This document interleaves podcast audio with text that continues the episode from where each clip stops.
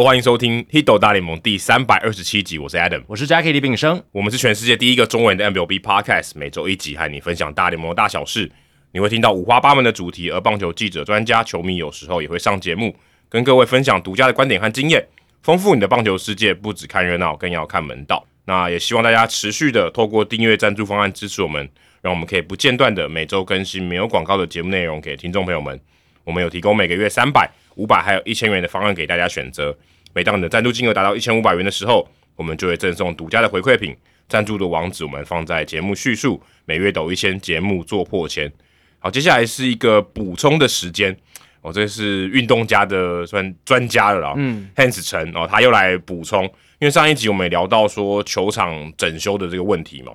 因为要搬家，可是其实整修也是个选项。那他有跟我们做一些补充。他说：“大家好，我是一讲到运动家就会出现的绿帽老粉哦，就是运动家的球迷。两位主播真的很赞，总是能直击问题的重点。为什么不直接修缮奥克兰竞技场啊？就是这个 Oakland Coliseum，就是运动家队的主场。他想补充一下原因。他说这个球场很长一段时间是运动家跟这个 NFL 的突击者共同的主场，所以每年大概有不到三个月的时间哦，是他在闲置的状态。因为跟一般的棒球场比，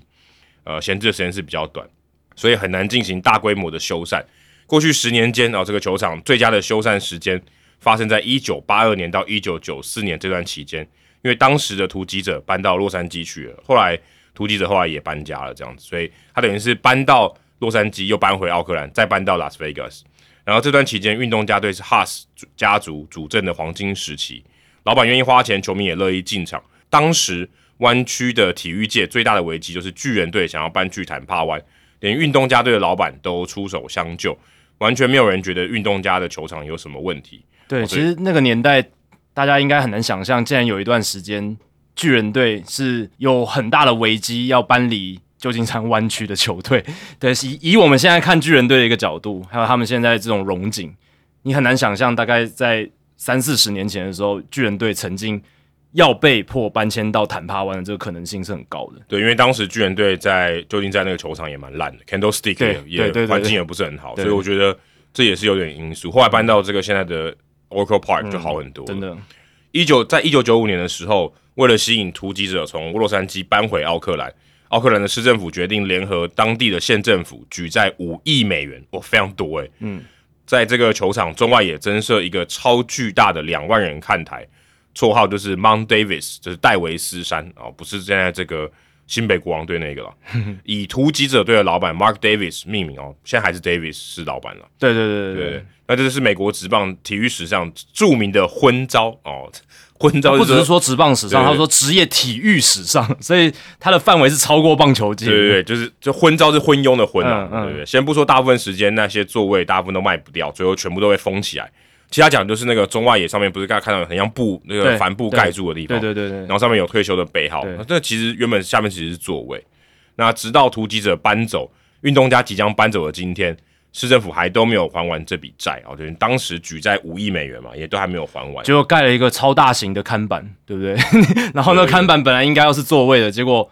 基本上没有太多经济效益，然后大部分时间都被帆布盖着，然后呃，可能有一些你刚刚讲退休背号，或者是诶一个 logo 在上面，就这样子而已。其实蛮像桃园的左外野，诶，有点像，对对对，其实蛮像左。其实大家可以想象，因为桃园左外野基本上没有人住，就变大型广告看板，但广告看板不用花那么多钱。对不对？如果你只是单纯，他座位其实盖的很，盖的很高，对啊，对啊，座位是很多的，很高，很高，很高。那其实坐在那边，老实讲，你要看到下面的东西也不是那么容易。对对对，但是大部分还没人坐了。对啊，对啊，对啊。因为 Mount Davis 的存在，大联盟从两千年代中期就开始运动家球团解决来解决球场的问题，因为当时球场已经不太可能进行更大的修缮了。那奥克兰市政府此后碰到任何有相关球场相关的问题的时候，也都变得非常谨慎保守。以免再出现再留子孙的情况啊，因为之前这个一朝被蛇咬，也连带的导致之后的新球场进展比预期的更缓慢哦，所以也是因为之前有被咬过一次啊，所以觉得诶，这个如果要再举在。来盖球场的话，大家可能有点担心。对啊，就是我们上一集有讲到嘛，就是大概从两千零五、两千零六年开始，其实运动家的思考就不再是修缮球场，而是要找新的地点去盖新的球场。所以它里面有提到，就是刚才 Hans 讲的，大联盟在两千年代中期就开始施压了，所以那个时候的选项就不再是修缮，而是要找新的球场。对，所以 anyway 就是这样子。那我就我是觉得都还是有别的方法了，就是不一定一定要搬了。那最后他私心说一下，Mount Davis 不只是市政、财务，还有商业上的昏招，给球迷们的观感也不好。因为原本这个球场从外野望去是有背景的，是可以远眺奥克兰山的，类似道奇球场那种风景。那是他也顺带一提说，道奇球场其实比这个奥克兰的竞技场就 Oak Oakland Coliseum 还要老。道奇球场应该是西岸最老的球场了，应该是第三老的，仅次于呃 Fenway Park 跟 Wrigley Field。修缮老球场完全是可行的，可惜不会发生在奥克兰了。加上 Mount Davis 之后，竞技场就像是一圈水泥，没有原来的感觉了。大家可以比较一下。哦，他因为在那个我们的贴文留言里面，他有附一张图，哦，对对对，真的非常的大了，差距真的非常的大，就是有没有那个 Mount Davis，就是戴维斯山，其实真的差很多。对，对啊不过这个也要考虑到，是因为美式足球的球场通常是没有背景的，它就是全部都包起来的。对啊对啊对对对。对啊，所以其实也可以理解奥克兰市政府为什么对于这种诶需要公共资金关于球场的事情，他们真的呃会觉得有点嗯很难真的做重大的决定，因为这个就是以前有经验嘛，不好的经验。其实有点像说，如果今天新竹市政府以后未来在盖球场，对对，而且也要用纳税人的钱，哇，那那个议会一定定会吵翻天。是因为在台湾一定是台湾基基本上不太可能私人对盖，所以呢，大家可能又又开始干掉，就根本就盖不了。一定会有很强烈的反对意见，然后可能就会延宕很久，最后这个提案过不了。对，对那这就是奥克兰遇到的情况嘛。台北可能也是哦，台北因为大巨蛋关系，可能你要再盖一个球场非常困难的。对那到一个诶完全没有职棒球场的一个城市，比如说 就是在这个拉斯维，当然拉斯维加斯有小联盟，可是他们从来没有大联盟的球队。那你看他们是本来这个在奥克兰的提案，如果条件没有那么严苛的话，其实奥克兰市政府也会接受。但是拉斯维加斯政府这边，诶，对于这个呃运动家提出的提案，他们就接受了。那奥克兰市政府也说，如果相同的提案在他们那边提出的话，他们也会愿意接受。但这就是因为一连串的历史渊源，导致运动家不愿意在奥克兰那边诶提出一个相对比较友善的提案，只好最后就搬迁到了运那个拉斯维加斯。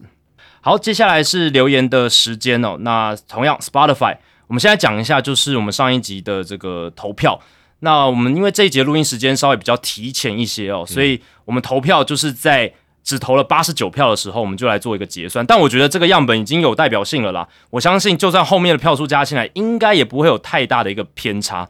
那我上一集问的问题是你认为 Andrew McCutchen 日后退休值不值得入选美国棒球名人堂？啊，这个投票结果也非常有趣，因为真的就是几乎一半哦，四十四票，也就是对啊，就是百分之五十说值得，然后另一半四十五票，百分之五十说不值得、哦，所以真的大家的意见也是非常的拉扯，一半一半呢。对，所以 Andrew McCutchen 的这个他的名人堂的 case 真的非常有趣，当然他的生涯还没有结束，所以这也是增添了很大的变数。也许他职业生涯尾盘拉出一波非常漂亮的红盘也说不定、哦。但就以现在的成绩，然后慢慢的、逐渐的递减，然后退休的话，嗯，我是觉得真的就是在那个边缘，那就看呃投票的记者，或者是他没有透过记者投票入选，也许更久之后的这种资深委员会、时代委员会有机会把他入选。嗯，好，接下来就是我在 Spotify 上面，还有就是在我们社团提问的，就是说，诶，大家自己在看棒球这么多年来，你觉得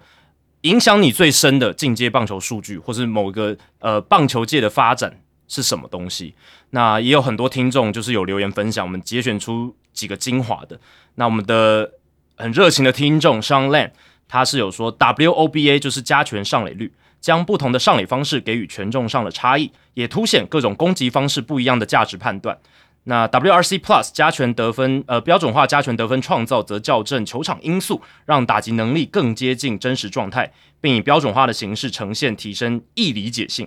呃，让观众更了解数据背后代表的意义。那这是功不可没了，但这也仰赖过去上百年各项数据统计的累积，随着知识跟科技的发展，才得以在现代开花结果。那穿戴式的装置，印象深刻的是耳骨传导技术的 PitchCom，就是暗号发射器，让头部沟通更加顺畅，也让比赛的节奏更迅速。好，那这是上，那再来是天天利燕，嗯，严天利应该是这样念吧？那他是讲到防守相关的数据，影响他很深，像 UZR、DRS、呃 DEF、DEF 就是 FanGraphs 的这个防守统合数据。嗯它让我们在评价一个球员的手背好坏与否，让我们不再用感觉，不是用这种肉眼，或者是用那种 feel，、对不对？那毕竟有一个呃，毕竟有可能一个球员他可能是 highlight collector 哦，制造了很多极限的 play，就是画面上看起来很好看，但其实可能手背就普普，嗯，因为它范围可能比较小，所以导致他每一球接起来都很惊险。就 Derek Jeter，呃，第第二季了，或者以前像外野手的话，Matt Cam 就是这种，对画面上看起来好像很刺激、很精彩，但其实可能只是他范围很小，所以造成他动作上面好像难度都是五星级。然后这也是我最希望中职能引进的数据，我也想看柯基哦，或就是姜坤宇，或者是天哥郭天信是不是真的好，就是手背上是不是真的好，还是说他们其实并没有好到哪里去？但我觉得很微妙是 UZ 跟 DRS 其实都不是联盟的，其实都是等于非官方的。对，第三方开发的，对，所以其实如果真的要做的话，应该是说，呃，台湾的这些数据厂商来开始做，比较有机会。对啊，那大联盟现在官方的守备数据进阶的就是 out above 对 average，对对就是用 Statcast 的这个呃系统追踪之后算出来的这个出局制造值。对，跟这两个是不一样的，就是它、呃，它计算的方式或它资料的来源都不一样。对啊，因为像 DRS Defensive Run Save 它是 SIS 的嘛，Sports Info Solution 的。那 DF 我刚刚讲就是 FanGraphs 的，嗯，所以呃这些确实都是第三方，而不是联盟自己开，发所以。其实不一定要终止引进，对对对而是如果今天像野球革命，他们自己开发一个，啊那也可以。对对对。那我想他的意思应该就是说，希望嗯，不只是中职联盟，就是可能中华职棒，我们以后可以看到相关的数据，这样子，对吧、那嗯，第三方可能也可以来帮忙，但这个就是嗯，起初的话，可能真的要人工一个一个自己去算，在没有追踪 科技的状况底下，对，这个可能会比追踪科技还更，我觉得更难一点，真的因为这跟产业比较有关系。对啊，因为 DRS 过去早期也是 Sports Info Solution，他们真的对人工，对，有点硬干啊，真的有点硬干。他就是看录影带、看影片，然后这样子真的去点出来，然后再去算那个数据，这样子。比起这个科技加进来，我对硬硬干我觉得更难，因为台湾是更难因为台湾没有人要做这种生意。对对对，因为产业规模相对更小，那个诱因又更小了，对啊。那土法炼钢，你要大量的攻读生的成本，对不对？我觉得，对我觉得不会有人做这件事是情。真的很难，对，所以嗯，希望有一天我们产业规模大到哦，足以让联盟诶，也许有机会不，或者是第三方有对机会去来做这样子的事情，或者说，呃，今天 Sports Info Solutions 对台湾有兴趣，那也有机会，对啊，国国外的直接引进就可以了。就我们的球员。他们觉得有足够的吸引力，在美国这边球探可能球探圈可能会觉得说，我们需要中职的资料，对，就像日本那样子。对对对，那他们可能就有这个诱因，诶，派人去诶看中职的影片，然后去点什么之类的，或者是看什么方法跟中呃台湾这边的第三方的数据机构合作，对。看能不能创造一个诶台属于台湾的 UZR 或 DRS 或者是 out above average，真的蛮难的，这个很难、啊，这我蛮悲观的。对。我觉得我可能死之前都看不到。因因因为我们现在连就是打击投球的数据都还不是到最完整，对不对？那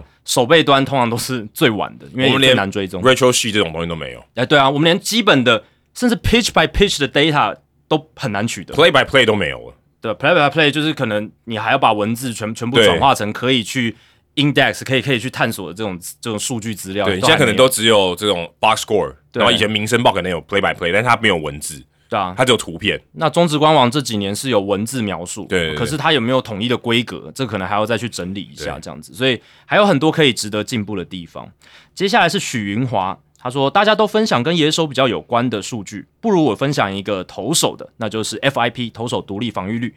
小时候不管是看美国或是台湾的比赛哦，都会觉得只用防御率看投手，对常常被牛棚砸过的先发或是本来吃局数就少了胜利组后援很不公平。尤其是胜利组的这个后援投手啊，可能就因为一个赛季内两三场表现比较差的比赛，可能一次炸个三四分那一种，嗯，就需要用其他二三十场的好表现才能修正大爆炸的防御率回来。更甚至啊，可能会出现像二零二零年中止救援王一样，在相同的救援成功次数之下，只单凭防御率的高低，就将救援王颁给防御率低的，但实际比赛内容与给球迷安定感较低的这个陈运文这样子。而不是赛季中只有一两次爆炸，其他时候载制力更强的李正常。嗯，哦，所以中职的做法是这样：当你的救援成功数是一样，是用防御率来做一个奖项的认定。而有了 FIP 投手独立防御率之后呢，或许我们对于这种吃局数少却在比赛中有着极为重要地位的胜利组牛棚，能有更客观的评价，嗯，也能避免因为队友的隐形失误或是牛棚砸锅而莫名被算入自责分的情形，影响对球员的评价哦。特别是像中职纪录组长期对手背失误的判定，都还是有讨论空间的情形。对，不过手背失误这件事情本来就比较主观哦。不只是中职，其实你看大联盟记录员也嗯也是，你也可以有很多吹毛求疵的地方可以去挑，这样子，对吧、对对对，但是我觉得他说防御率看投手，其实防御率也没有那么没有价值啊。也是蛮有价值的啊。对对，只是说你如果在这个季赛早期的时候，可能会蛮有问题的，对对蛮容易失真，因为他比赛数少，对。所以看那个投手可能防御率超高，嗯嗯。你可能会有一个误判的效果，但其实防御率还是蛮有价值的。就样本数拉大之后，然后它其实就是代表你能不能压低失分对了压低失分。对啊，对啊，对啊。那像 Baseball Reference 的投手 WR 值，它就是以失分为基地，对对对他其实不太管 FIP 的，对但 FanGraph 就完全不一样，他们的哲学是不一样，对对他们的这个 FanGraph 的 WR 值，投手端投手端就是看 FIP，他比较重视投手独立防御率。那像失误这个守备失误这个东西，我觉得，我觉得。比较不是记录组的问题，而是这个数据本身的问题。它它的定义上就有很大的一个它本来就含有很大的模糊空间。对对，对，它本来就有很大的一个盲点在，所以才会造成说我们不管怎么记，都会有人有意见。对，但是我觉得，如果是你比赛的过程，说记一个失误，可是如果你来评价这个球员的守备能力或是他的表现，那可能失误真的不太适合。是啊，是啊，啊但是你说这时候因为失误上来，那我觉得完全 OK。对啊，所以现在在中职的守备失误，或者说我们要怎么样评断一个守备球员的能力，对，通常还会看他做出守备的 play 的次数嘛。对对对那你可以判断他的范围到底大不大，因为呃次数越多，代表他能处理的球越多，对对对那可能是代表他防守范围越大，不一定是守备失误多，他就一定是防守比较不好。那 FIP 这个东西呢，它其实就是排除了诶守备的因素，它就单看投手比较自己能控制的三振保送全垒打。对对对，对，这个就是、我我觉得是开发出来能够提供我们检视投手另一个角度啊。对对对，没错没错，等于是呃用防御率以外的角度来看，投手能掌控的这个范围到底有多大？哎、对。好，最后是 Apple Podcast 上面的留言，竹南 Gary Cole 他来留言，嗯，跟凤山 Gary Cole 不知道有没有关系啊？不知道哎，但他们都很喜欢 Gary Cole，这是他们的共同点，可以当好朋友。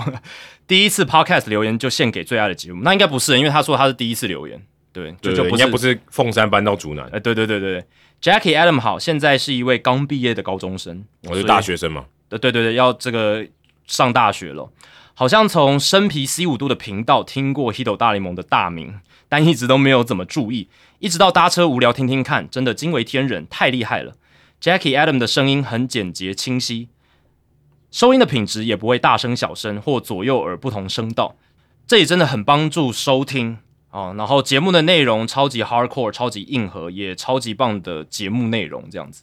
对，其实很感谢竹篮 Gary Cole 有注意到我们对于这个声音品质的要求啦。我们也希望说大家呃除了听节目了解一些棒球知识，那听的也是舒服的、哦，不会说哦有时候声音忽大忽小，或者访问来宾的时候，呃如果是远端连线那个品质差很多。因为我自己有时候听国外，他们有时候电访没办法，来宾那个电话声音真的是有时候我真的没办法，对有时候我听到他是电访，我就我就算了。就干脆算了，反正也因为听听不清楚在讲什么。对对对，因为很痛苦，因为你也听不清楚。而且很刺耳，有时候很刺耳，他那个机械音或者是那种那种电磁的声音，真的如果什么五分钟，我还可以接受。嗯如果今天他是一个四十分钟以上的访问，我真的我真的受不了。对对对，所以其实现在我们就算有连线，我们通常也会希望来宾他们可以自自己备有麦克风，对这样子我们他直接音档传过来，他自己收音，这样会比我们用不管是远端连线的软体，或者是什么样电电话的方式来的好很多或是我们直接买一个麦克风寄给他。对对之前就有这样过。没错没错。那从小我爸是一九九五年至今的杨基民，哇，非常资深哦。哦，所以他是说他爸爸是一九九五年开始养。对对对，对对，不是他自己啦，不是他爸从小就是一九九五吧？那爸如果才一九九五年，就是他小时候，那也太太小了吧？对啊，他说他说他爸是一九九五年开始的洋基民，哦，然后他是从小开始耳濡目染，应该这个意思吧？呃，应该是这样的意思。对对对对，不然的话，他爸一九九五年因为他写从小我爸，就是到底是我爸的从小，还是他的从小？他应该把自己的经验跟他爸的这个看球的经验重叠在一起。哦对对对，哦，就直接说，就是反正他爸就是一九九五年之间的洋基迷，然后生他姐姐的时候还在医院看 Randy Johnson 投的世界大赛，所以是二零零一年的时候嘛，因因为世界大赛嘛，对不对？呃，对，对啊，对啊，对啊，所以他姐姐的年纪也被透露，所以哦，对啊他怎么会知道他生他姐姐的时候是是他爸告诉他的吧听？他爸讲的啊，因为生他姐姐的时候他一定不在啊他一。定不在啊，对啊，对啊，所以从小早上的时候，电视节目都是大联盟的转播比赛，这是受到父亲的影响。你家遥控器很坏啊，对，就是永远都是在大联盟的比赛。而小时候只觉得比赛超级冗长，投打间隔超级慢。我我想你应该没有在看当时的中职，你应该你应该会觉得就是对比之下，大联盟节奏还算快的。嗯，所以没怎么注意当时的棒球，只依稀记得巨人队一直赢，哦，小熊破魔咒就这样没了。哦，你真的很年轻啦，就是应该是这这其实在最近的事情而已。就是过十年前的事情啊，嗯就是二零一零到二零一六年的事情嘛。巨人队一直赢，然后小熊破魔咒，直到二零一九年的美联分区系列赛，太空人对光芒的 Game Two 第二战，我爸那时候跟我说，这是去年赛扬跟今年赛扬的对决，Blake Snell 对决 Gary Cole。最后虽然最后 Gary Cole 不是、哦，就是没有拿到赛扬奖了，结果 Gary Cole 单场十五 K 真的完全震惊到我，也完全虏获我的心哦，就是对这一个 Gary Cole 这个球员，还有太空人队。那爆发这个太古达人的丑闻之后，又花了好大的心力改支持常胜军道奇，所以这跳的有点太多了，但这个事件真的呃对他伤害很大了，可以看得出来，这有点像从什么什么犯人变成被害人，对啊，就是支持被害人，对对对对，你原本喜欢的球队，你就是完全背弃了，然后你就是因为他们做错了事情，然后改去支持亚军，对对对对，改支持另一队就是他们的对手。那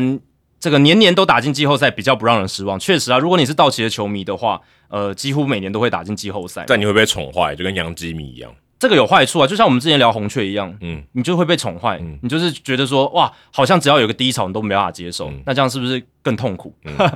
当然，现在讲很心虚，也不会啦。道奇队今年应该还是会进季后赛啦，就是也没有那么惨啦。也没有那么惨。对啊，也没有像红雀那么惨嘛，对啊，对啊，所以不要太伤心啊。所以也由此爱上了棒球。高中同学也知道我是个棒球宅，而在高中的自主学习课中呢，每到这节课，一堆人都在玩游戏、打传说，而我总是带着我的笔电去仿效运动世界的写手们，如何去分析球员，学习如何使用 Baseball Savant、FanGraphs 等数据网站，分析大投手们强大的秘密哦，当然还有他的偶像 Gary Cole 了。最终在全校面前报告，也算是挺震撼大家的。我们的报告，我们的简报怎么那么多？看起来很厉害，看起来很屌。虽然这些可能在其他专业棒球人眼里微不足道，甚至太简单，但能更认识喜欢的运动，也是很有成就感的一件事情。哎，所以他把他的棒球分析拿到全校去做简报，我觉得这个 也真的蛮屌的。全校是多少人啊？我不知道，全校报告的机会应该很少哎、真的很少、啊我我印象中没有，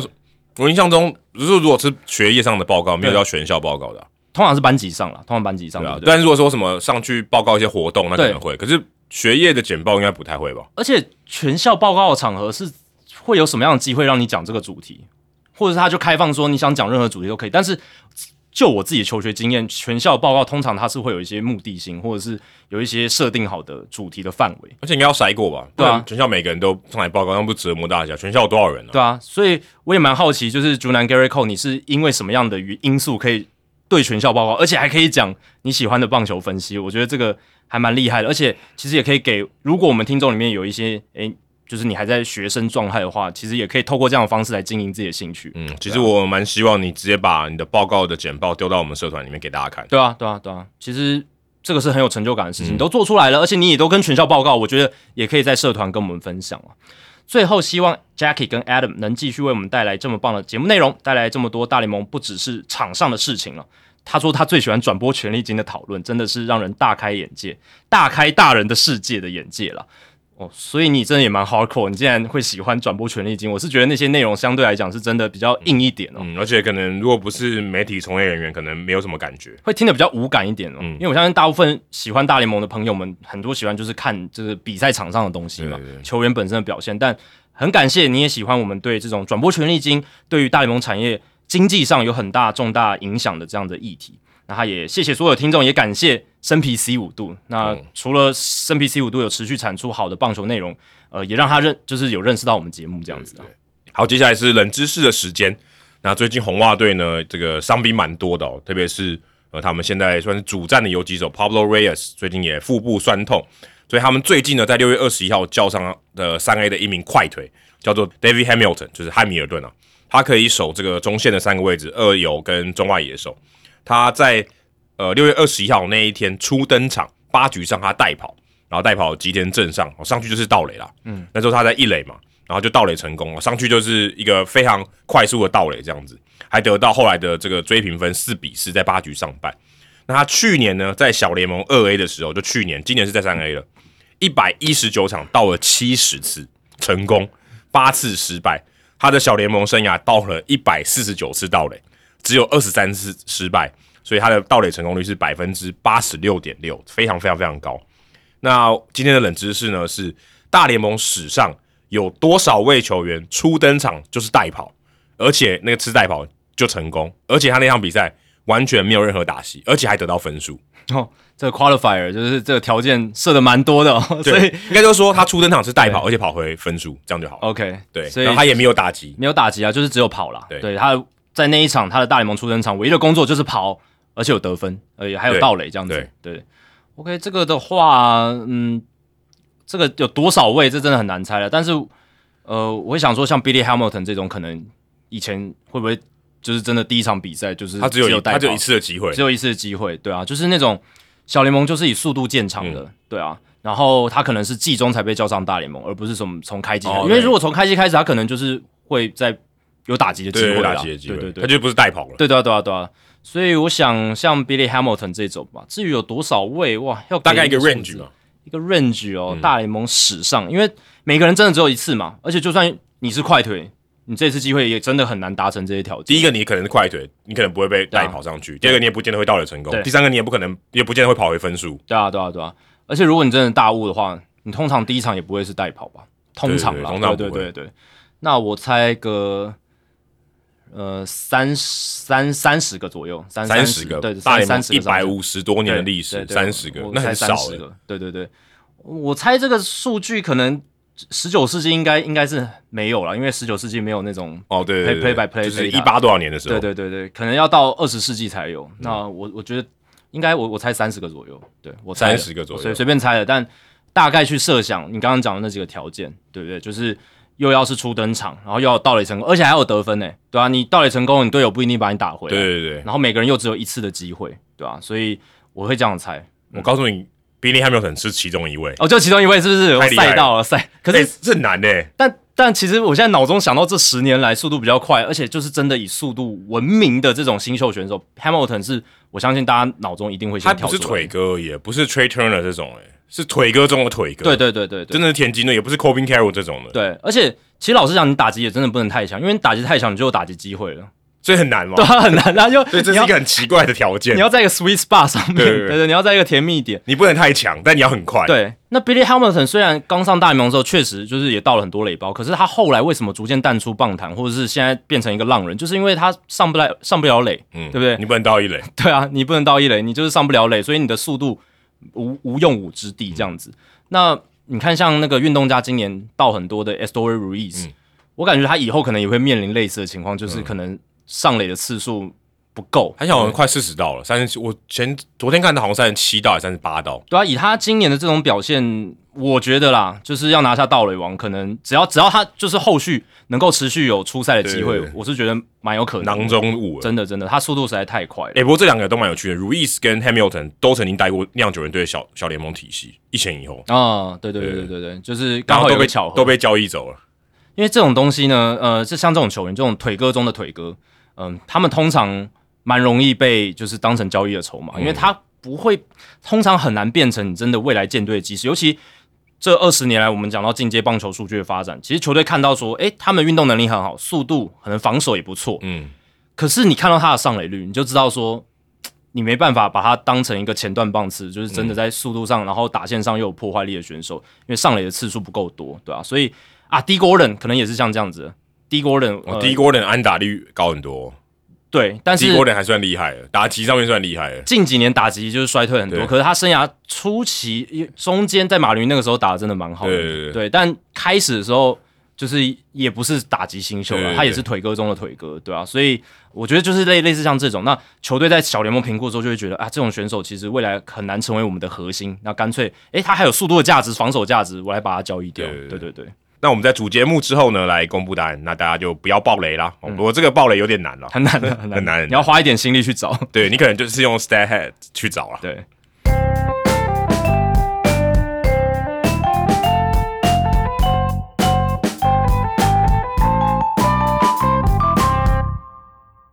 好，那这个礼拜呢，因为我们是提早录音，那因为我要出国了，所以我们这个礼拜是比较早一点录音。那这个礼拜是听众信箱，所以我们要来哦来清理一下将近三个月累积下来的听众信箱。对啊，而且因为提早录，所以呃，我们就想说很有时效性的东西，我们就留到后面的集数来讲。那这一集我们就走一个，哎，相对来讲比较可以保值这种长青的这种听众信箱的内容分享给大家。对，也希望大家听到这集的内容的时候，你提醒你。哦，也可以来听众信箱留言。那如果未来听众信箱多的话，有可能哦，我们可以一周两更，但那个有可能可能很久以后。但是，但是我们也是希望，诶，因为我们一集的内容大概就是这么多。那如果你听众信箱内容多一点的话，我们可以有更多的内容可以产出，这样子。对对对对，就是可以拉出来变成一个独立的单元节目，这样子我们可以跟各位有更多那种深度问题的讨论。对，可能一个小时也可以这样子一集这样。好，那第一个是台中 When Right 哦，他在三月份问的，真的非常久以前。但这个问题我觉得很好啦。嗯，他说节目上常常提到防守布阵，不过有一个存在很久的布阵区前守备，我们就讲区前守备好。嗯，不是防止短打的，而是防止三垒跑者回来的那一种百分之百区前守备啊，就是等于是一种，通常大家都会说那是一种赌博性的防守。不想再多掉一分，就等于要挡掉三垒这一分了。对，那一手通常会站到红土跟草皮的那个交界，就是真的非常前面。对对。不过实际上，对真的对于球队有帮助吗？不知道有没有数据统计这种区前守备的成功率如何？要赌博总要知道胜率吧。感谢回答，祝收听长虹节目做破千。呃，那对，先跟大家科普一下，因为你在这个三垒有人的情况下，你可能要有这通常会这样发生的，可能是一人出局或是没有人出局，你才会这样做。如果两个人出局的话，你就抓一垒跑者，没差，对，你就抓他击球跑的人就好了，所以你就不用挡三垒这一分。第三出局数，你就算三垒回来也也也不会算这样子。那应该我们要知道说，这一分如果回来的大概几率是多少？那根据这个数据大师 Tom Tango 二零一二年到二零二二年这十年的统计。如果在三垒有人没有人出局的情况下，有百分之八十三点八的机会会得分。嗯，那当然是包含呃可能之后的分数是三垒这一分。对，那三垒有人一人出局的话，有百分之六十六点六的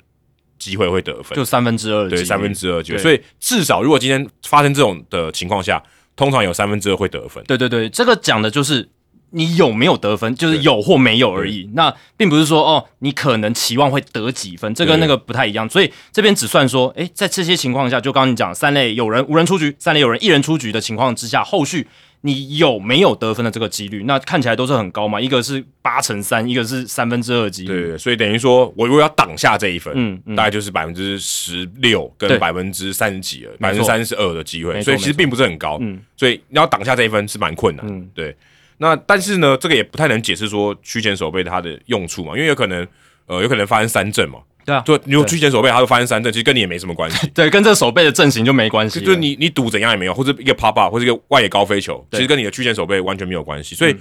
其实有点难解释，因为你不知道说这一出局是怎么造成的。嗯，对，所以你没办法解释。所以呃，如果你要看的话，你必须要知道说这一球打进场内的时候，它打在哪里。嗯，或者说这球到底有多少机会是因为区前守备给守下来。可是大联盟其实没有做这个记录，所以其实你如果在 Baseball 蛇棒，就他们的这个 Statcast 上面，他们有布阵，他们有做有极端布阵，或是一般我们讲的策略性布阵，或是完全没有布阵，它只有这三种选项。所以其实你要查，它只有这三种分类。对，所以如果你要去查的时候，其实你没办法查到说它是不是区前守备，它没有这个选项。对，就是它那个 Statcast 的选项呢，它是针对就是极端防守布阵来做设计的啦。所以他们，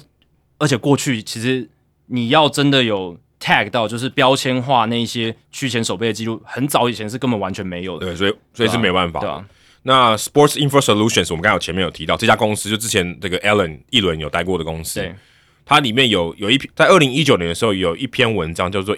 The Effectiveness of Infield in Defense，就是说区前守备的这个对它的效用有多大这样子。他说从那它里面这篇文章有提到说，SIS 其实在二零一五年开始就有记录。对等于说，每球打进去的时候，他就知道说这个有没有区前守备，它是一个等于是一个 tag。对对对，他们有开始做，因为他们就是 SIS，他们常做这种事情，就是大联盟没有官方。呃，去记录的东西，他们就会去尝试，就是手背这个部分很多，他们会去做这样子的这个 tag 的记录。那你看，他们也只有做二零一五年之后，对。那二零一五年之前，可以想见，应该也都是没有的，对。因为他等要去看比赛，因为如果你没有看比赛的话，其实你完全不知道有没有去前手背。对，而且去前手背也有分嘛，就是有分百分之五十跟百分之百。那这边我猜可能就是都算了，就是只要我去前都算。但是如果例如说像有人要出这个突袭短打，或者他预防。防突袭短打，那就不算。对对对对，他讲的这边是真的要防堵三垒那一分的，所以他是有一点目的性的，也是三垒一定要有人。如果三垒没有人，大家如果屈前守备，那也不算。对对对对对，所以这个有一个呃有一个脉络的。那他当时这个二零一九年他在写这篇文章的时候，他有提到说，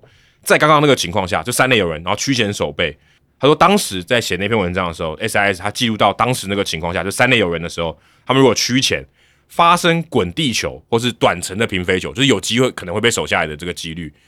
的打击率是点三六六。所以如果这个打出去是这样的情况的话，它其实打击率还蛮高的，三乘六六算蛮高的。对，因为区前的话，你牺牲的就是一些就是内野守备的余地嘛，对不对？因为你你守备范围一定会变小。对，但是如果没有的话，大概是点二九六，所以大概就是有将近。百分之七的机会可能会让这球传出去，就你牺牲掉这个百分之七的几率，然后你换你要挡住这个三垒这一分，你可能接到球速度比较快啊，你要获得这样子一个利益，这样子。那其实跟 B A B I P 比较不一样，因为我们去看 baseball 舍棒，或是你去看一般的 B A B I P，它其实很难区分。对，short liner 就是我们讲短程的平飞球，有机会被守下来，你只有平飞球。那如果今天打一个真的是穿越的平飞球，其实你根本曲线守备有没有也没有差。对，所以这个是。呃，你用 baseball 蛇棒，或是你看其他的这个数据是没办法算到，它有点为了这个而算的，对，所以这个是有点呃，我觉得比较尴尬的地方，所以我也查了蛮久，其实找不太到。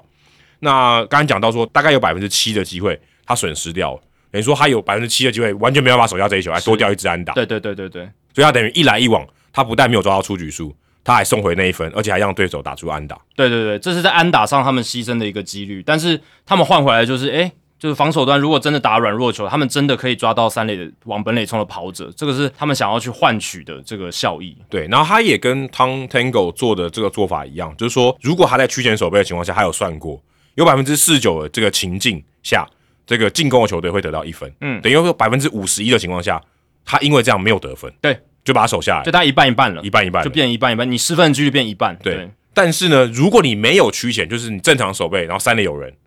这样的情况下。进攻的球队有百分之六十三会得到至少一分，所以区前是有道理的，因为他确实降低了对方得分的几率。对，你看等于就有百分之十四的差距，所以我一定要赌，就十四个百分点，其实不小哎，不小哎，十分之一以上的几率哎。你刚刚说，呃，我有七百分之七的机会让他这球，我就因为原本可以守下来，结果没守下来，对对。但是我有百分之多出百分之十的几率，我挡下这一分，没错，所以他要赌，因为你如果如果没有区前，有时候没有安打，对。内野滚地球都会得分，对，但。你的区前防守就是要避免这种没有安打都可以得分的情况，所以如果你是要挡下这一分，那绝对是要挡。对，所以这代表什么呢？其实有很多情况下，像刚才这个三垒有人，然后五人出局或一人出局的情况下，打者他还是蛮常打成这种内野滚地球，或者是就是不会形成安打，可是还是可以帮助球队得分的球。对，错。那区前防守就是挡下这些 play，而且就几率上来讲，它确实减少对手得分的百分比。是蛮大的，十四个百分点。对，不过提到这个区前守备，其实也未必是百分之百一定会发生，就满足那个条件，它不不一定会发生。当然，当然，很多时候其实不会，就是不是说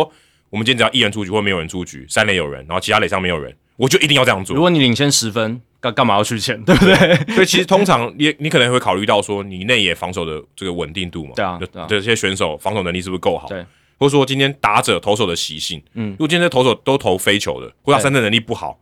那可能真的要取钱。那如果三振能力很好，其实我不用赌，对不对？对。然后还有就是，比如说我们刚刚都是讲，呃，三垒无人出局，三垒呃有人，然后一人出局。那如果是一人出局，无人出局，或一三垒有人的情况下，就不一定，因为有时候要抓双杀，对，有时候会想抓双杀。那当然，有时候如果真的就是只看三垒那那那一分，可能追平分或者是制胜分，嗯，那你可能还是一三垒还是会趋前。趋前防守，就是真的要看不同的脉络、不同的情境，那教练绝对会依据。不管是数据的资料，还有他个人的经验，然后就会去判断说，还有就是你刚刚讲场上球员守备员的特性，来布阵，打者、投手的特性都有关系。对，那我们这边讲的布阵就完全就是，哎，要不要区钱？区钱多少？百分之五十还是百分之百？或者是二游不用区钱，一三区钱而已，因为他二游还想看看有没有机会抓伤双杀，但是三垒。一垒软弱滚地球，他想要看看能不能抓本垒，或者说跑者的速度。如果今天三垒是一个捕手，对，其实我也没差。我说那一滚地球，你绝对不敢跑。对对对对，有可能是这样。就相对可能不用百分之百虚前，他只能前进一两步就好了。对，像这样的情况跟跑者也有关系。对，因为他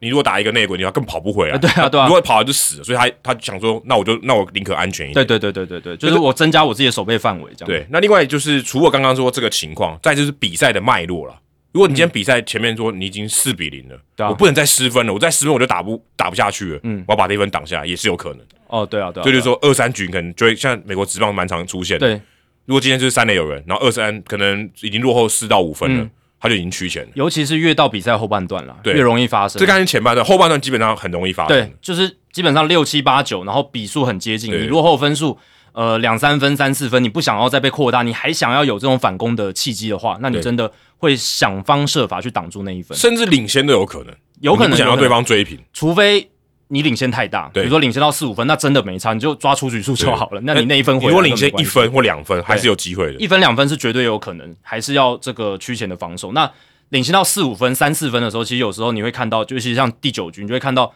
防守球球队其实就专注在面对打者，他甚至让上垒的跑就自己走一路走到三垒，这种情况都有。对，那他目的其实就是他觉得那三垒那一分不重要，就是垒上那一分不重要了，他就是完全只抓这个打击区上的打者。或者说像呃，现在有突破僵局制嘛？如果今天是对方上半局没得分，然后现在一上来就有二垒，然后触及被一出局三垒有人，他马上一定趋前，一定区了，一定区前，因为这一分就是制胜对啊分，他他非挡不可。你这个就是完全比赛就是在那个 play 上面，在在那个跑者上了，所以你一定要特别的，就是去减低他得分的几率。对，所以这个绝对，我甚至觉得赌博是可能这个说法有点不太正确，因为他基本上如果以几率来说，他是一定要做的，嗯，嗯，但是这个几率可能一直在浮动啦。所以我刚才说那个七个百分点的差距，未必是一直都是七个。对，而且还要强调，就是说，这真的是为了挡住那一分。嗯那其实我们刚刚讲嘛，区前防守它会增加对方的安打的几率。那其实就得分期望值，就是这一局攻方能够得多少分的话，区前防应该是可能那个得分期望会可能会变高的。对对会让对方得到更多分。那我们刚刚讲几率减低，就是你能不能得到三垒那一分，那攻方可能几率是会变低，在区前的，就是对方区前防守的情况下，所以这就是一个权衡啦。所以这种战术就是有很大的一个脉络意义，就是三垒那一分到底重不重要？对你到底要不要让那有没有余地让那一分回来？对，所以如果今天是那一分回来就直接结束，那你一定要赌了。没错，所以那个也不是，我觉得已经不是算赌博式，就是你一定得这么做了。那那那那种是合理的做法就是一定要这么做。对对对对对但是如果今天是可能差个几分，嗯你说我要想要打红这一分，我如果今天我的赌我赌输了，嗯就是我的得分期望值让对手得分的期望值还变更多，我可能会失掉更多的分。没。错没错，这样子来说可能是赌博，那就是权衡，对你那你就要权衡，对。但是如果这一分非常非常重要，你非挡不可，那就不是赌博，那是一定要做。你。就一定要这样做才合理啊，不然你就是减低你球队获胜的几率了。对对对，你可能就输了，你就那一分回来就直接输了，没错没错。所，以那绝对不是你要的。嗯，好，那我这边第一题是田纳西 Real Mel Muto 哦，过去常常来留言的朋友，这恭喜完成三十座球场全制吧，哦，对对对，而且这一则的留言呢，也是在三月二十号比较早的。他说：“两位主持人好，感谢上次解答我的提问，这次想问一个跟捕手相关的问题。我的问题是在棒球青训或者业余球员转职业的过程当中，是否存在较少球员想成为捕手这个现象？以和捕手稍微有点类似的足球里面的守门员为例。”我在成长过程中遇到的踢足球的朋友呢，大多喜欢当前锋，因为可以参与更多进攻和进球，有更高的曝光度和参与感。而守门员呢，都是没有人愿意主动担任的，可能就是选剩的，然后勉强去当这样子。踢野球的时候，一般都是由抽签输的人来临时担任。哦，真的好像有点被被迫去的感觉。捕手和守门员类似，首先他们都是需要和其他位置不一样的专门的技巧。而且在棒球比赛的高光集锦里面，也都是以进攻球员为导向，或者是投手的优异表现为主，很少会有称赞捕手的画面。这是否会导致愿意当捕手的球员数量减少呢？嗯，这一点其实我有一点不太同意的地方。其实捕手跟守门员还是有蛮大差距的地方，大差距。因为捕手他还会打击嘛，对对啊，那他他某种程度上跟大家还是有一些平等的机会。对，他在打击端是平等的，然后呃也是会露脸嘛，然后也也是有有些人甚至可以打到前段棒次，像 Real Muto 这样。当然 Real Muto 它是一个极端案例，那守门员他真的就是他就只是守门员，对他在进攻端很少参与。对了，他会发球或者是他如果出去，他如果真的，他也可以射门啊，他也可以对，就是门就空了。他就是有个限制嘛，他就是被限制在那个方框里面嘛，对对啊，那呃打打者就是捕手这边的话不一样，他打击他就是可以就是跟跟跟其他一样一样打击，所以不太一样。而且呃高光集锦里面其实捕手他们也有专属的画面，对不对？就是盗垒阻杀，其实也是有啊，嘛，其实就是也也也也是有的，对也是有的。不过我觉得捕手跟守门员的压力承担是完全不一样。呃，守门员是压力太大了，哦，对，而且守门员有时候会有非常精彩的高光画面，甚至就是全场最关键的那一球，但？捕手相对没有，我觉得压力没那么大，嗯或者说单一时刻压力没那么大，对应该这样讲。嗯那他持续讲他的理由。第三，捕手在全场比赛中都在蹲着，而且还要集中注意力接可能的爆头和防范对手的盗垒，感觉是在场上最辛苦的位置。哦，这个我觉得对啊，确确实就是这样，就是呃，捕手很辛苦嘛，那可能先发投手在那一场比赛里面也是非常辛苦的一位这样子。那相较于其他的野手，再结合总体来说，捕手的打击表现相对来说比较不好。我在想哦，是否可以引入第二名的指定打击，在某些情况下代替捕手打击工作，来增加比赛精彩程度？诶，这个我记得我们以前聊过蛮多次的。嗯，像我就稍微查一下，我们在第两百一十集听众信箱单元就有聊过，如果棒球分成进攻组跟守备组会变成什么样？其实类似的概念，两百一十集，对，已经一百多集之前了。这个话题，我记得我们每隔一段时间好像就有听众朋友会来问，对。对，但我们之前其实讨论过 对对对对，但也显然这种话题是大家蛮感兴趣、蛮蛮喜欢去思考的对，快速回答一下，这这样打棒球要非常多人，啊，对啊，对啊，对啊，因为它可能会产生一个滑坡效应嘛，就变成说最后哦，好像守备负负担比较大，你就要找个手背组来，那可能会不只是捕手会有指定打击，可能游击手也要有这个指定打击，对不对之类的，那可能就会有这样的情况。那就算没有滑坡效应，如果你捕手有一个指定打击的话，那捕手我觉得会更不吸引人嘛。对，而且价值会更低啊，他现他的薪水会更低，谁要当守备端的捕手啊？对啊，因为第一个价值变低，薪水变低，然后再来就是你刚刚都自己都讲了，就是捕手防守端这么的辛苦，这么的繁重，然后打棒球有一个很大的乐趣就是打击，你也把它剥夺掉的话，训练中又没有打击的环节，那这样子哇，我觉得会更少人来练这样子。好，那这是他提提供了一个想法啦。那在冰球比赛当中就有类似的做法，让比赛变得好看。在一方落后的时候呢，球队可以把守门员换成一名进攻球员，在比赛的最后时刻放空门给对手，以获得在场上的这种进攻人数的优势。足球也可以啊，对啊，你你守门员也可以冲出来啦，冲出来对也可以冲出来，只是大部分时间都在那个框框里这样子。又或者是足球里面最后时刻落后的一方，他他也讲了，门将也可以参与自由球和角球的进攻，因为这样而产生的精彩画面也有很多哦，但那都是比较极端的一个情况，非常极端啊，一般比赛很难很难出比现比，较少见。对对对，这样一来呢，因为不需要参考打击表现，会不会让想当捕手的年轻球员变多？这我刚刚讲，其实会，我觉得应该是会反过来对，应该反过来，应该会让那个参与的意愿更低。嗯同时呢，这也有可能让投手跟捕手双栖的球员变多。毕竟最了解捕手和投捕心理战的，除了捕手就是投手了。啊，不同的人会因为棒球里面不同的元素而成为球员，或者是参与这项运动。比如说喜欢打击、喜欢守备或喜欢投球。而我相信这样也会让一部分喜欢投捕心理战的人呢，去呃当捕手这样子，从而喜欢上棒球。这也从另一方面扩大了棒球的接触面。留言有点长，想听听两位主持人意见，谢谢。所以，对，就是回应你讲的，你如果真的让指定打击可以去接替捕手的话，那其实我觉得会去想要练捕手的人反而会变少。因为这个问题呢，我有去问施正哥陈施正教练，施正哥他除了自己当过棒球教练以外，他长期关心基层棒球，而且他的公子也是，其实现在录录取凭证，嗯，他也是打棒球出身的，所以他大量转播基层的棒球，然后关心基层棒球的一些东西，他非常了解。那他就有跟我讲说，其实很多年轻小朋友或者是呃青少棒的选手，如果有有这个选择的余地的话，他们不太会选捕手了。嗯，捕手真的是相对来讲卖相或者是比较嗯、呃这种不讨喜的一个位置，这样子，因为训练过程当中打击的机会会变少，那偏偏打击又是其实这些青少年小朋友他们很喜欢、觉得很有乐趣的环境比。较能成为英，比较能成为英雄的时候了。哎、对啊，对啊，而且老实讲，我自己的经验也是，其实我我喜欢棒球，某种程度上也是因为打击的部分很吸引我。嗯，对，那蹲捕这一块真的是比较辛苦，他要付出比较多的劳力，而且呃，可能他要注意的事情又特别的多。对，那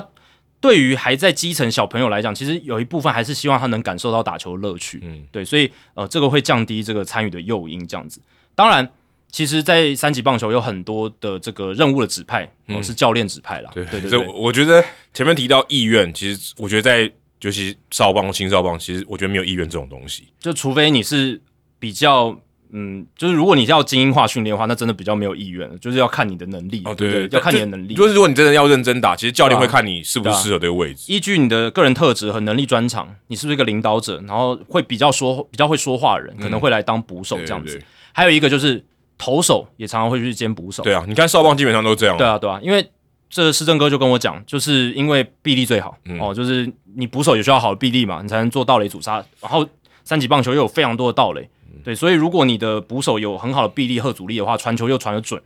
那就有很好的这个阻杀的压制力。那同时呢，因为你臂力好，传的又准，就是投手嘛，对不对？对啊，所以呃，这个是相通的。他说三级棒球有时候这个投手会兼任捕手是非常常见，而且通常都运动能力比较好，球感比较好，对吧、所以呃，依据这个田纳西 Real Miyamoto 你的假设，打击对捕手还是很重要的啦，因为他还是要上去打，不会完全没有参考价值。你刚刚讲没有参考价值，我是不认同的。就是假如你今天有一个指定打击，对不对？那代替捕手，但这个我是觉得，呃，如果你是在比赛后半段才能指定打击的话，那捕手还是要打嘛。嗯那这样捕手的打击还是会很重要，只是重要性降低这样子，对吧、那如果是这样的话，捕手更不需要打击，更专业化。那老实说，我觉得真的就是参与想要想要成为捕手人，可能这个意愿又会更低，对吧、然后呃，身价也会变得比较低，就是你如果有指定打击来取代捕手如，果以职业化的角度来讲，身价就不太理想。对啊，那我会觉得真的，如果真的是这样，最后就会变成大部分的人都是那种呃被减剩的人才会去练捕手，有有点有点像是先发投手，呃，你投不下去，然后你变成后援投手这样子的一个棒球简单的演化逻辑。对对对对对，因为其实最早没有后援投手嘛，嗯，那会变成后援投手人就是你是一个失败的先发投手。这就是那个 Andrew Chaffin 上面衣服上面穿的，对啊，Phil Starter。其实现在很大一部分也是这样嘛也。是，其实大部分的 top prospect，尤其投手的顶尖的新秀，他进来一定会是以先发为养成的一个啊你出发点。你看签约金就知道，如果他都跟说这个人预期就是后援投手，他签约金一定低的。对啊，对啊，对啊。所以在这样的情况下，其实后来成为后援投手都是因为先发投不下去，或者是嗯他受过大伤，那不适合负责长局数。他的耐久度就不够。对，第三种变化球练不起来，你就两种球路，那你还是进牛棚好了。像这样子的一个情况，所以 很少啦。能投到大联盟的人，他在基层的时候是以后援投手为主。如果你在基层就已经是后援投手，你根本你别其实不用考虑职业，对，真的不用考虑职业，你就是把棒球当成一个兴趣跟乐趣就好了。对，不用不用想的，就是这么的严苛这样子，对啊。所以捕手我觉得也会这样。如果你真的有一个指定打击来代替捕手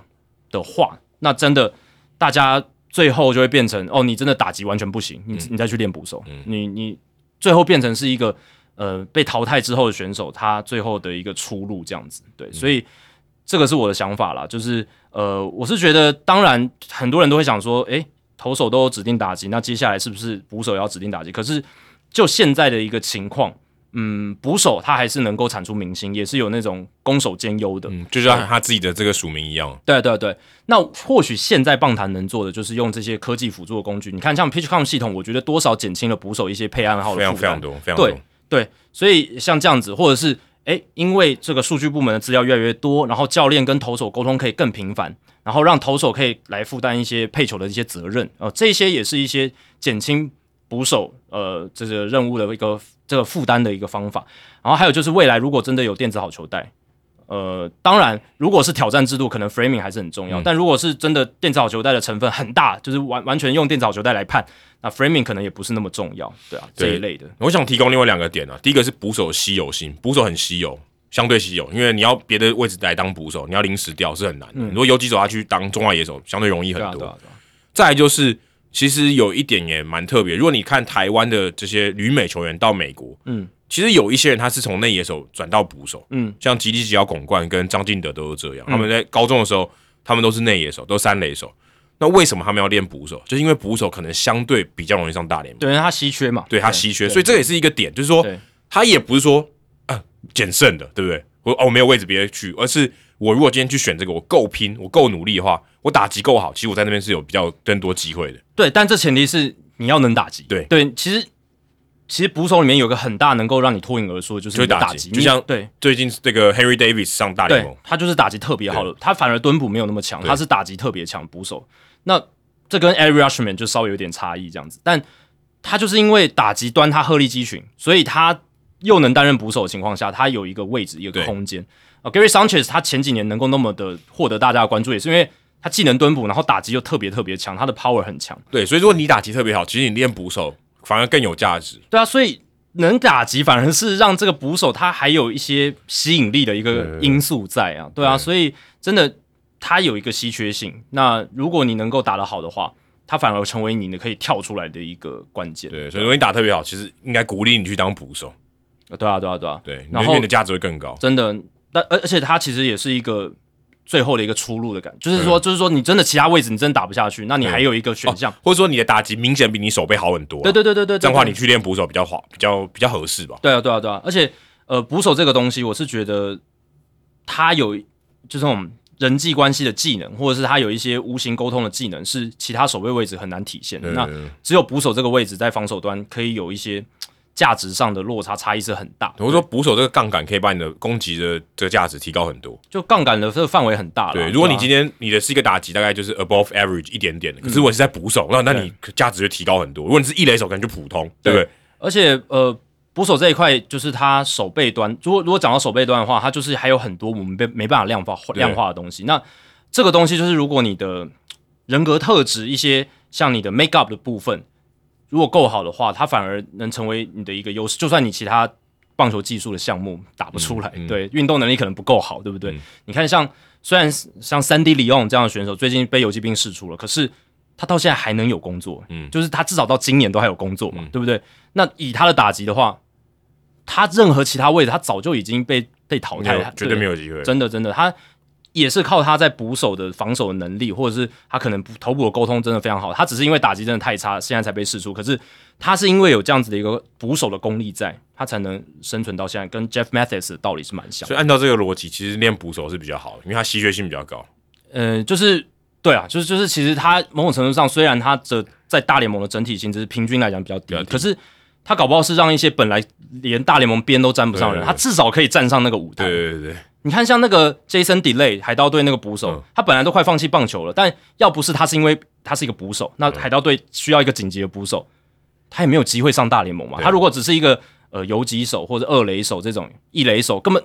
上大联盟机会都没有。而且捕手搞不好，如果你是个生涯放的长一点，你当教练的机会还比较高。你的在球员生涯的时候，你的 package 比较好，你什么都有。对，所以你这样回头想哦，他可能只是一个不同轨迹，然后但是。嗯，他或许并不是场上最耀眼，或是那种薪资最高，可是他在某种程度上，哎，让某一些没办法像其他大明星一样闪耀人，他至少有个工作的机会，然后他至少有在守备端，他有一些能够去凸显的价值，是其他守备位置没办法凸显的价值，或者说，或者我刚讲说打击特别好，守备比较烂，或者说你相对每个能力都比较平庸的人，搞不好你练捕手，搞不好是你还最好的机会，对啊，最好出头的机会嘛，就像以前勇士队 Papi Lopez 也是，Papi Lopez 他也是他的。捕手老实讲守的不怎么样，可是他因为打击太出众了，所以他变成说他像像是个明星。那 Mike Piazza 也是，对，当然 Mike Piazza 就算他指定打击，他他也是一个明星，但是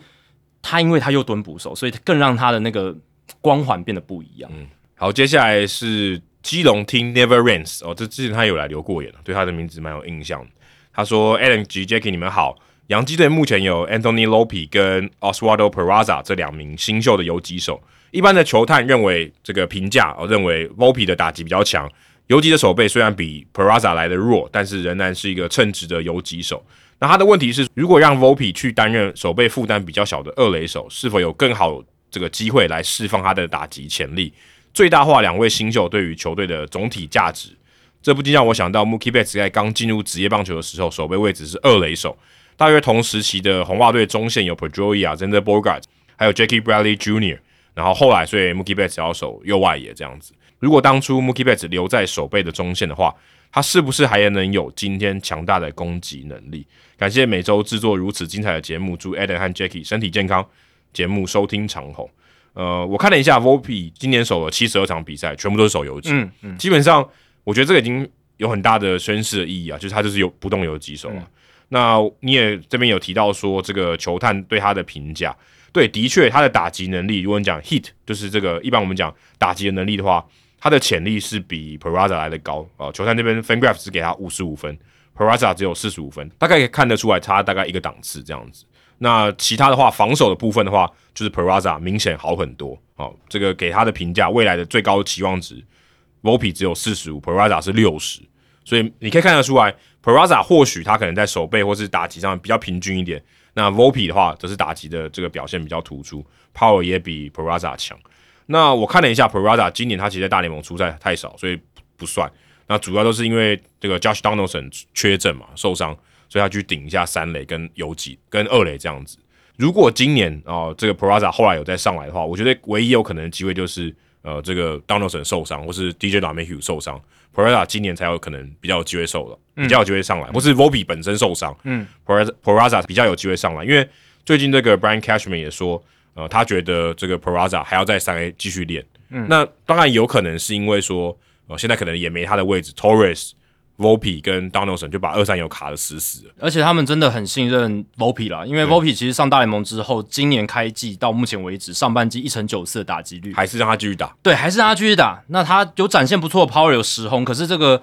呃挥空率有点太高，有八十四 K，但是还还是非常信任他了。那 Peraza 其实，在三 A 打的不错，OP 也是点九二三，但。呃，当然，三 A 的环境跟大联盟比较不一样，这是一点。但呃，显然是大联盟这一边，洋基队他们是真的想要让嗯 Vopi 他有足够的时间，真的给了非常大的耐心。对，而且如果你看，如果他们觉得 Peraza OK，或者甚至超过现在的选项 Torres 或是 Donaldson，他们就把其中一个 DFA 了。啊，对啊，对啊，对，所以现在显然是没有嘛，所以现在 Torres 还是继续守二垒嘛。尤其是 Donaldson，他合约最后一年了，对对啊，所以。呃，杨基要把他这个指定转让的这可能性是比较比较大，但现在也还没有，现在也还没有。但是我想他的打击能力可能至少还有一定的价值，就 power 了，power 比 Plaza 好太多了。对，所以呃，再就是可能等到 Torres 如果他最后洋基队没有留他，二零二四年他就成为自由球员，对，等于二零二四年明年球季打完他就自由球员。那 Plaza 可能二零二五年就一定有一个先发，不管是游击或二垒的位置，对，那到时候再看。所以呃，这个问题如果是二选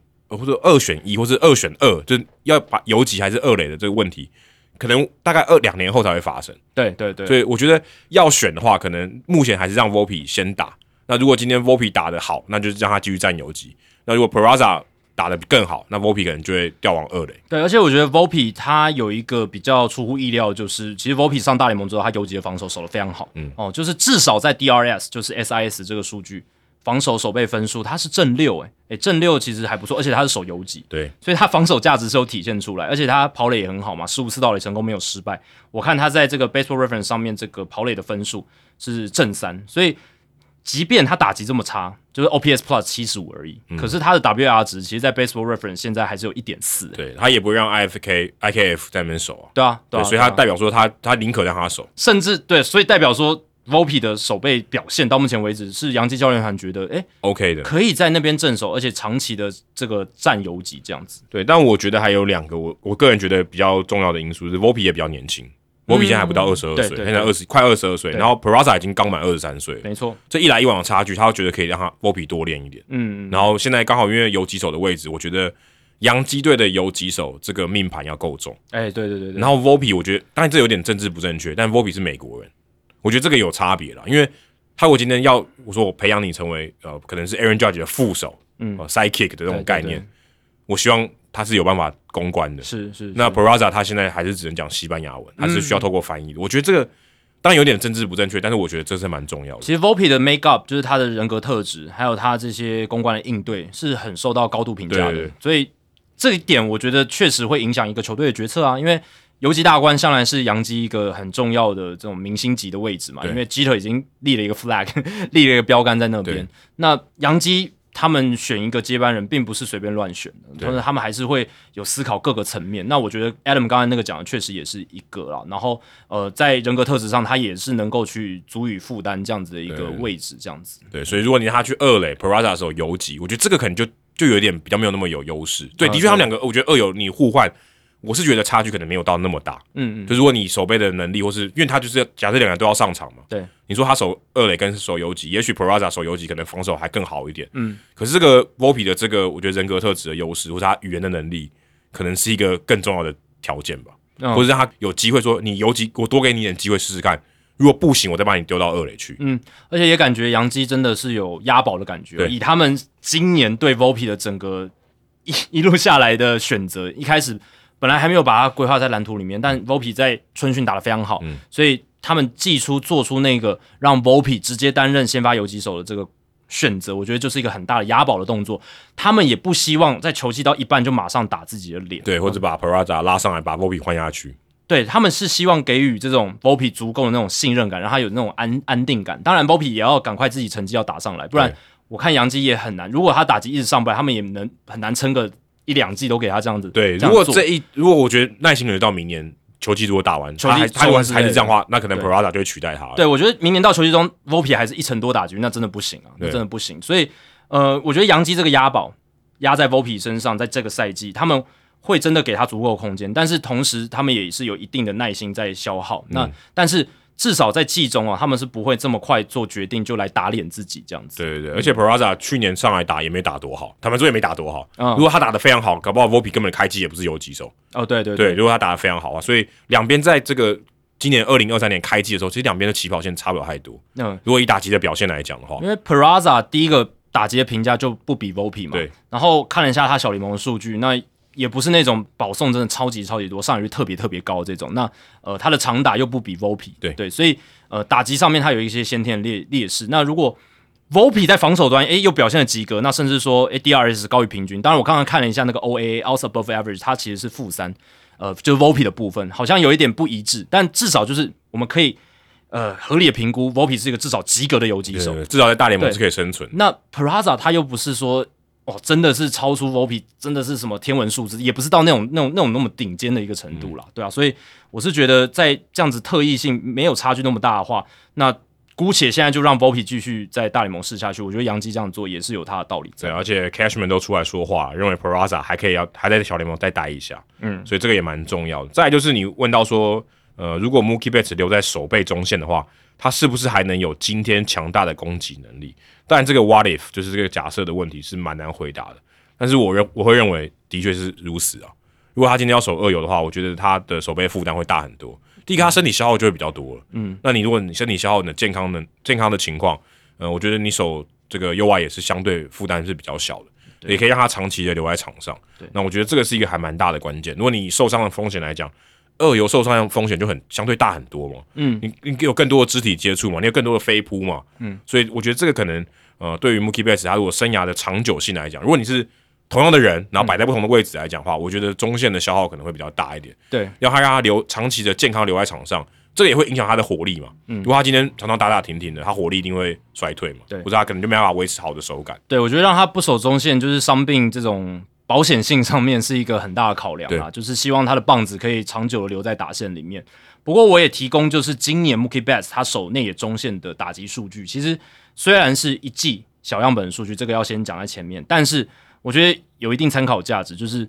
他这种大明星的选手，其实呃不一定会，就是守备位置上面不一定会影响他打击的表现。那当然伤病风险我觉得是一定会提高，就是二游这是一定的，但是他打击上今年他守二垒跟游击加起来二十五场比赛，呃，整个整个 TOPS Plus 就是跟他自己在本季的平均值比较，其实是打的比较好的，就是一百零六、一百零七这样子，就是比他今年赛季的平均高了百分之六、百分之七。嗯这是他今年在守二垒跟守游击时候的打击表现。在守二垒的时候是 OPS 点八六九，在守游击的时候 OPS 是点九零八。那他守右外也是点八四四，所以反而是更好一些。那嗯，我是觉得守二游真的伤病风险是比较大，可是我觉得 Mookie Betts 他不管守哪个位置，他可能真的打击的表现都不会跟他平均值差差太多，对对，所以，但是我你为了让他长期留在场上，那还是守右外也好。对对对对对。好，接下来是高雄凤山 Gary Cole，哇，这一集出现两个 Gary Cole，一个是在竹南，一个是在凤山。他说：“敬爱的 Adam、Jackie 两位好，首先想感谢两位，可以让我在社团宣传我跟 YouTuber 友人的这个棒球社团。啊，对，他也宣传一个社团，对对对对对，会特别拿出来讲啊，主要是因为我认为在在 A 社团中宣传相同性质的 B 社团，对于 A 社团的管理者来说是非常困难的决定。哦，其实不用 A B 啊，就是相同性质，就等于像拉票啦，对他同一个选区在拉票的感觉。他的意思就是说，好像有这种竞争关系，竞争关系然后我在你这边宣传会不会诶让你们被冒犯？其实我们完全觉得不会啊，而且我们甚至是鼓励大家可以就是相同性质美国之棒的社团或者是粉丝团可以来我们这边诶多多交流，多多分享你自己的观点，嗯，帮自己宣传。这样不是很好吗？对啊越多人创作，我觉得是越好的。对对对对，所以呃这边可以提供高雄凤山 Gary Cole 你不同的想法，就是其实真的大家互相拉抬，互相去留言，互相分享，其实是会让这个饼越做越大，是一件好事啊不。过也要多样性啊。如果你每个一百个都一样，那其实没什么意义。对，不是只是哦，就是都只是去那边宣传而已，你可以提供你的想法，那我们社团人就可以看到，哎，你这个社团，你这个粉丝专业，哎，他你有什么不一样你有不同见解嘛？嗯对对对，那搞不好，哎，他也两边都会去参与讨论。对，如果你是提供多一个选择，那我觉得好事；如果你是多一个复制，那就没有意义对。对对对。那今天呢，又是我这个问题很多的扣有问题要提问了，没问题。经过上次的问题之后呢，开季至今的 Gary Cole 可以说是见神杀神，见佛杀佛。他说的是这个四月二十五号之前的 Gary Cole 啊，因为这一则留言是在四月二十五号。各队的强打者呢，完全招架不了扣的投球，但细看扣的数据，会发现今年扣在球速位移以及转速都跟去年相差无几，甚至可以说是一模一样。而个人观察到的只有扣的势头球明显少了非常多，以前那种很明显的坏球基本上完全消失了。但总感觉还有其他原因，不知道寇是怎么在舍弃外来物质之后，能适应这颗被 Tyler Glasnow 称为握难握到不行的烂球，就是大联盟用球了，其实就是品质比较不稳定了。亦或者联盟今年可能又有换球。谢谢两位的解答，目前正在筹备将每天的咖啡金投入在贵节目中，祝收听长虹节目做破两千，哦，他对我们的标准更高了。嗯，希望有生之年能在 MLB TV 听到两位转播大联盟比赛的声音。如果有一天 MLB TV 有开这个中文声道，搞不好有机会了，其实我觉得这个事情可能比我们刚刚讲那个有台湾有 UZR 还更快。更快发生。我觉得，会，如果要我选二选一，因为现在 MLB TV 都有西班牙语声道了嘛，我觉得可以。那如果华人喜爱大联盟的市场比较大的话，嗯诶、他们搞不好就会考虑我把这个中文声道、日文声道、韩语声道，因为日文、韩语的市场也很大嘛，那就把它加进来。有一个很大的原因啊，就是因为这个成本跟刚刚我们讲的差太多了。那如果今天有一个 UZR 在中华职棒，那太难了。哎、真的，但这个成本相对低很多，因为科技已经没有问题了，很简单啊，嗯其实就是后端技术来讲已经很简单，可以做到这件事就是他们要不要这样做而已。就串串一个声道进来就好了，然后放在你的甚至我们在家里都可以播。对啊，对啊，对啊。好，那回答这个凤山 Gary Cole 这个问题，其实你的这个问题呢，我觉得是一个很好的教材，就是让我们知道说怎么样正确解读哪些数据短期就有代表性哦，哪些数据需要更长期的追踪观察，呃，不必太早下定论啦，因为其实这个问题我们也算是酿了有点久嘛，就是大概两个月的时间。其实你现在回头看，你就会觉得好像这个问题已经不是问题了，因为后来发生的事情已经让这个问题得到了解答。我觉得棒球还是一个需要耐心去观察数据、观察球员的一个运动啊。嗯，所以这也是我会觉得说，单一比赛不好的表现，大家就群起而批评哦。这个在棒球运动里面是比较稍微不理性。老实讲，真的是这样。呃，篮球或许可以，因为篮球真的一场你就可以看出很多东西。这个选手的优劣好坏，你一场就看得出来。呃，是好一场可能有点极端，但是打个四五场，你可能就知道了。可是棒球真的不是这样。那我觉得 Gary Cole 他今年开季那个时候超狂的表现，然后到现在你看他的数据又回到好像跟去年差不多。嗯，所以其实我觉得这个就是一个赛季当中非常正常的正这个成绩的摆荡了。呃，尤其是呃凤山 Gary Cole 你提到的这个控球数据，其实控球数据你短期只看一场两场的数据，或者是甚至哦五场的先发，你很难反映选手真实的实力，因为控球这个技术，我觉得需要比较大的样本来看才行，不然球季当中其实一两场一个区间一个月，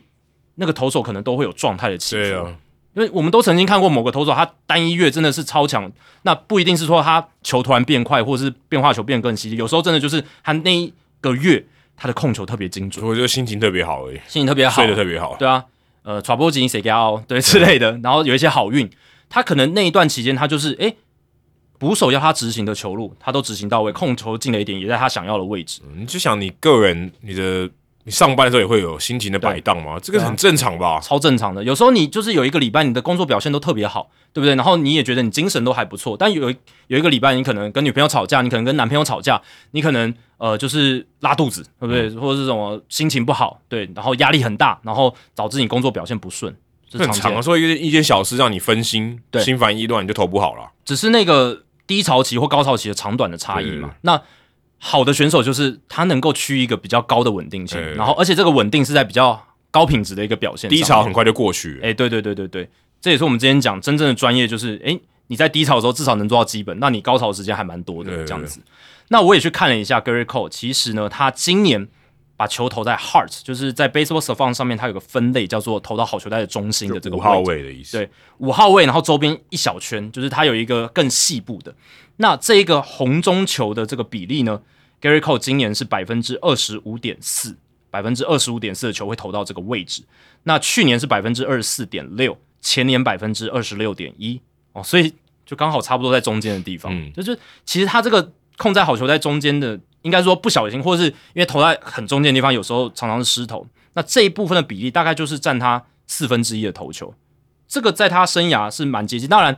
比起他在太空人队时期呢，呃，确实是有减少，是有减少的。那太空人队时期可能就是他球威真的太强，嗯，那个时候可能真的靠着外来物质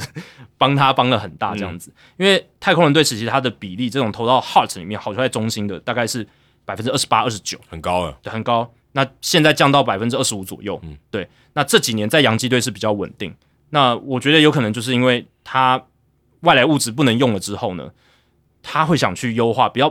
不尽量减少那个石头，尽量远远离那个好球带的中心点，球威没有那么强，转速没那么快了。对，好，那今年开季的头五场先发，他失投到或者说他投到这种好球带中心位置的球的比例真的比较少了，百分之二十三点二。所以那个时候他真的他的 execution 他执行特别好，所以让你看到了这样子一个现象。可是后面十一场先发百分之二十六点四，回到就是这这两年的这个平均值差不多，而且还多一点点，但就是一个均值回归，对不对？就均值回归。我也去看了，就是呃，Baseball s v a n 有一个类别就是 Shadow 好球在边缘，嗯，还有 Chase，Chase 其实也是不错，就是说你要投引右球，你要投在这个地方，然后对方有挥空了，就会就那个就会很好了，会吸引挥空，它有一定的吸引力。但同时，就算被打到，可能也是很很软弱的击球，因为它离好球带已经有一点距离。那通常呢，理想状态投手都会投在 shadow 跟 chase 的位置，就是好球带边缘跟可以吸引打者出棒的位置。你要么就挥空，要么打到打不好。哎，对对对对对。那这个进雷点的比例呢？今年 Gary Cole 是百分之六十七点六哦，跟他去年几乎一模一样。嗯，所以就控在好球带边缘这个地方，还有可以吸引打者出棒的位置，其实跟去年是差不多的。开季头五场先发百分之六十九点二，比较高，那就是那个时候就是状况特别好。我要投边边角角投得到嘛？对，简单来讲就这么简单。我可以闪掉红中，我失投球减少，然后我边边角角执行到位的球，哎，投在我能想要理想的位置。说真的，这把任何的名字换掉都可以。哎，真的啊，任何一个投手他状况好的时候，其实都可以像 Gary Cole 这样。不讲是哪一种，你球速快的投手，球速慢的投手都一样，都一样啊，都一样。你能执行到刚刚那两条两个条件就够了。对。因为好，可能软球派头他失投球会被重击，对不对？就是他被打的破坏力可能很强。可是当他 heart rate 就是红中球的比例减少，chase 还有 shadow 好球在边缘的比例增加，他的成绩一定会一定会一定会好，一定会好。对，这这个只是他可能对呃他的可能犯错空间稍微少一点，但是如果你做到那两个，你一定不会太差了。对啊，Gary Cole 他在太空人队超强的时候，他犯错空间就很大。对，你看他投到好球在中间比例那么高，接近百分之三十。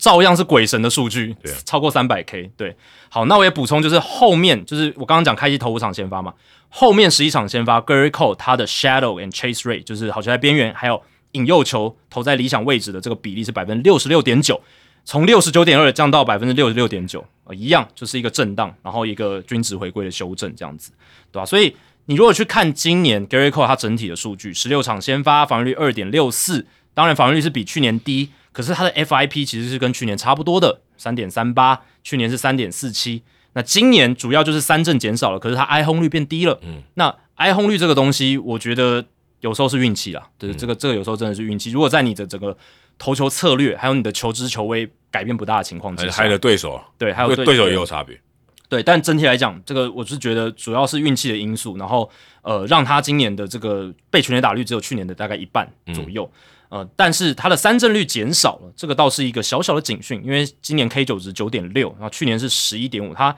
在去年的连续五个赛季，就是更早的连五个赛季都是 K 九值在十一以上，今年是稍微少一点，但应该还是有可能会均值回归，就是赛季结束的时候超过 K 九值超过十的，而且你如果去看它的背击球的数据，不管是什么预期打击率啦，什么预期长打率啊，还有预期加权上垒率啦，其实都跟去年不会差太多。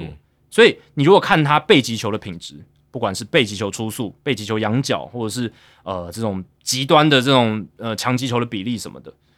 我觉得都跟去年不会差太多。你可以说他其实就跟去年的 Gary Cole 差不多，这样其实蛮好的事情的。因为他最大的弱点就是他多了一岁，所以其实他如果能维持跟去年一样，这是非常好的事情。真的，而且他又那么高薪，那又是一个。呃，成为自由球员之后签下这种大约的球员，那对于杨基来讲，他能一多一年保持这种水准，他们就多赚到一年，因为正常都会衰退嘛。真的，真的，真的，对啊，所以你去看他开季那头五场先发，防御率零点七九，FIP 二点一三，被打就一成五，这都是很极端的，你不可能维持一整季啊。如果他维持一整季，他就是史上最强的单季表现，对比我们之前讨论迪冠还强。会对比 Degrom，然后还有比两千年那个时候的 Pedro 还强，对，但不可能，就很难发生啊。Gary Cole 不是不可能，因为要要说谁最有可能，可能 Gary Cole 是其中一个，但很难很难很难。所以你看哦，他后面的这个五场先发，就是在四月二十二号之后的接下来的五场先发，他的防御率三点四五，FIP 四点零一，被打局两成五八，嗯，哎，就是以 Gary Cole 标准来讲，就是比较差的，嗯，但是这就是一个数据回归的过程，对啊。然后呢，最近最近的六场先发，从五月二十三号到六月二十号，这六场先发三点七二防御率，FIP 四点零五，被打局两成二，诶，其实跟四月底到五月中差不多，差不多。对，所以他现在是维维持了这个水准，但是他因为开季头五场先发真的超扯，很好，很好，所以这个整季的这个数据呈现目前就是防御率大概二点六左右这样子，所以我觉得这就是一个正常的 Gary Cole 赛季，嗯，有一段时间表现的特别高档。那其他时间他就是很稳定，给你一个五到六局，你球队有赢球的机会，嗯，掉个二到五分这样子，对不对？那状况好的时候就是会有这种七局无失分、八局无失分、十几 K，对，这跟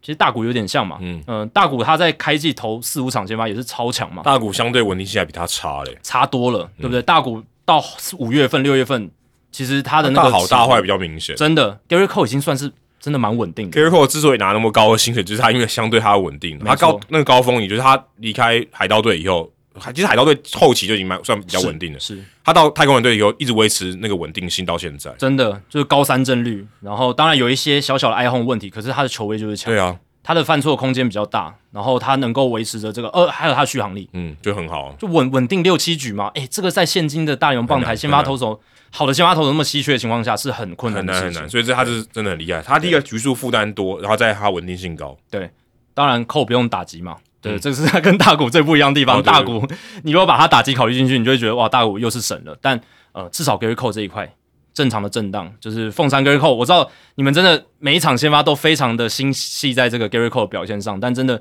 可以长期的来看他的数据，会比较不会这么揪心哦。给你一个提示，你有投资股票的时候，千万不能这样子哦！真的，真的，这样太痛，这样可能会心脏病发。哎，真的，你的血压一直会飙高。对你现在还是球员而已，如果你要跟你投资，就是跟你的钱有关的话，你可能会真的受不了。我建议你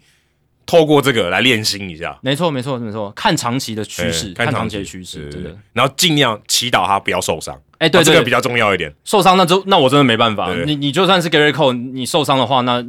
就是你你就是一定要养伤嘛，你的表现可能会受影响，就是归零了。对啊，就很难。所以这个这个真的很重要，我建建议，可能那个听众比较年轻一点，对对对，年纪稍微资深一点，你可能会觉得说这些东西不需要太担心。嗯，好，接下来是哦，这个就老了，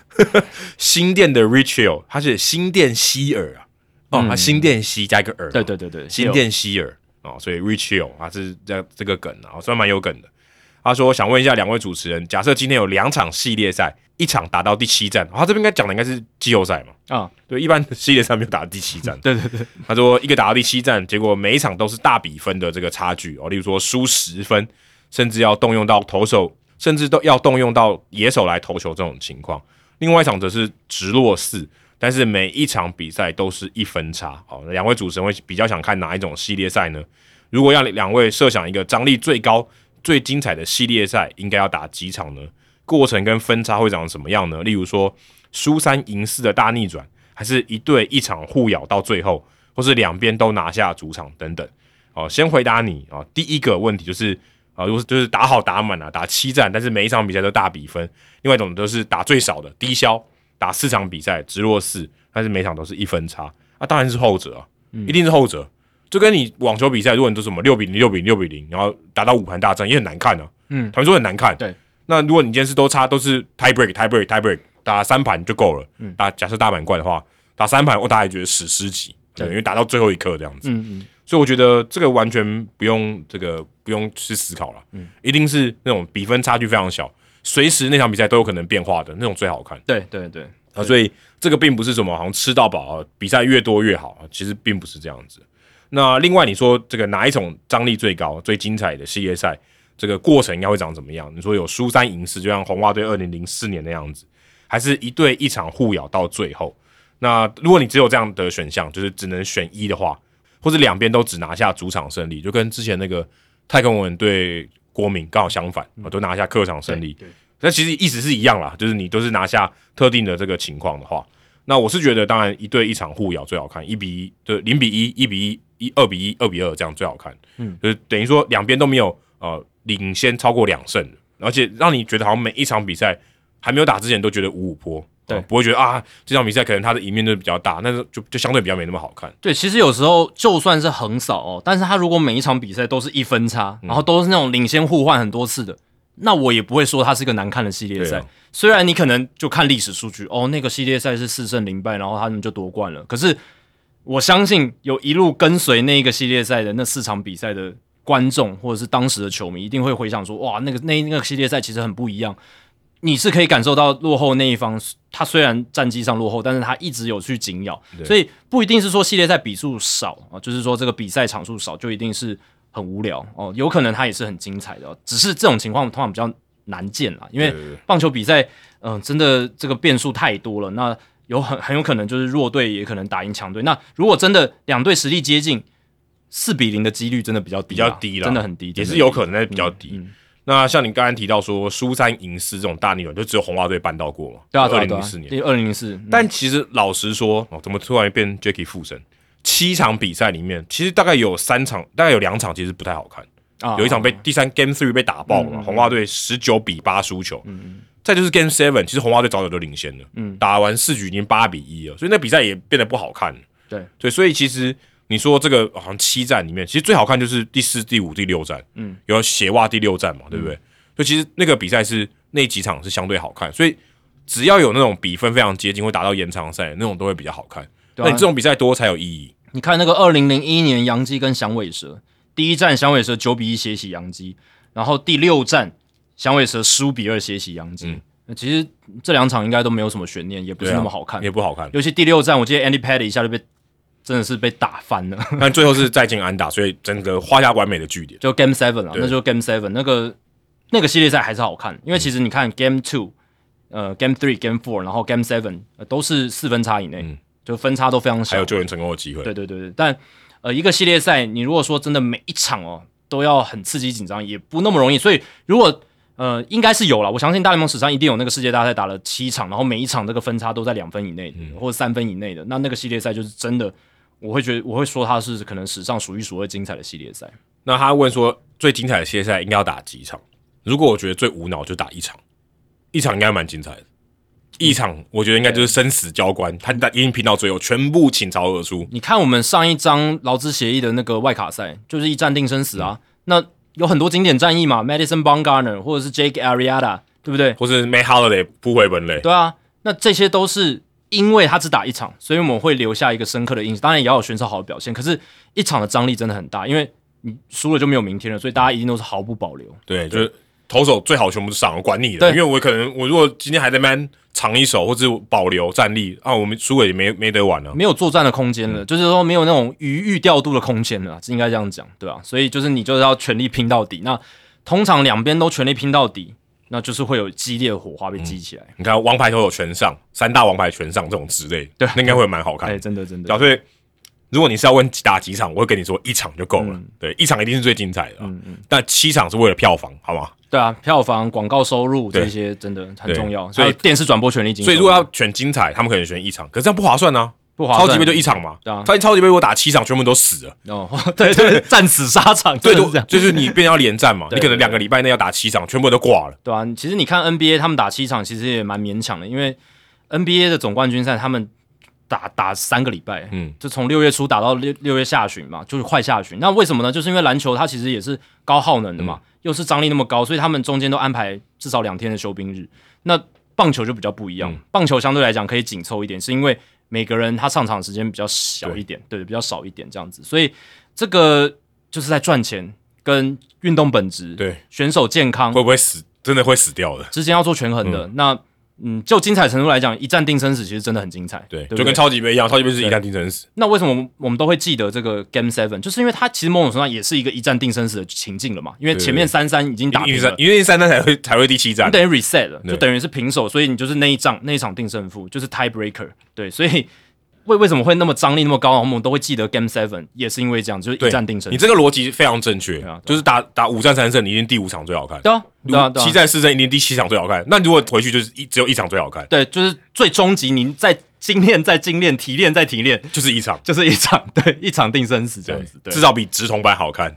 那那你如果再提炼、再提炼一点的话，那那个足球 PK 大战为什么好看？哦，对，那就是他甚至把比赛本身就五只有五，拆解，只有五球，只有最后那五球，对，超级可可能还不到五球，啊！对啊，对啊，可能还不到五球就结束了，就定胜负。对，对，但那个那个超级精彩的嘛，嗯对不对？超级超刺激的，等于说超刺激，对，超刺激，超刺激，会心脏病发的那种。好，接下来是哇，刚才我们讨论的主角也来留言了，中兴 Anthony Volpe 哦，他是中兴大学吗？应该是吧？应该是哈，他是在四月二十八号留言的。因为两位主持人都有在电视台转播 MLB 的比赛、大联盟比赛，也都做过直播跟所谓的 D Live，你可以说首播或者是延迟直播这样子的比赛。嗯，想请问两位在播 D Live 的时候，就是首播比赛或是延迟直播的比赛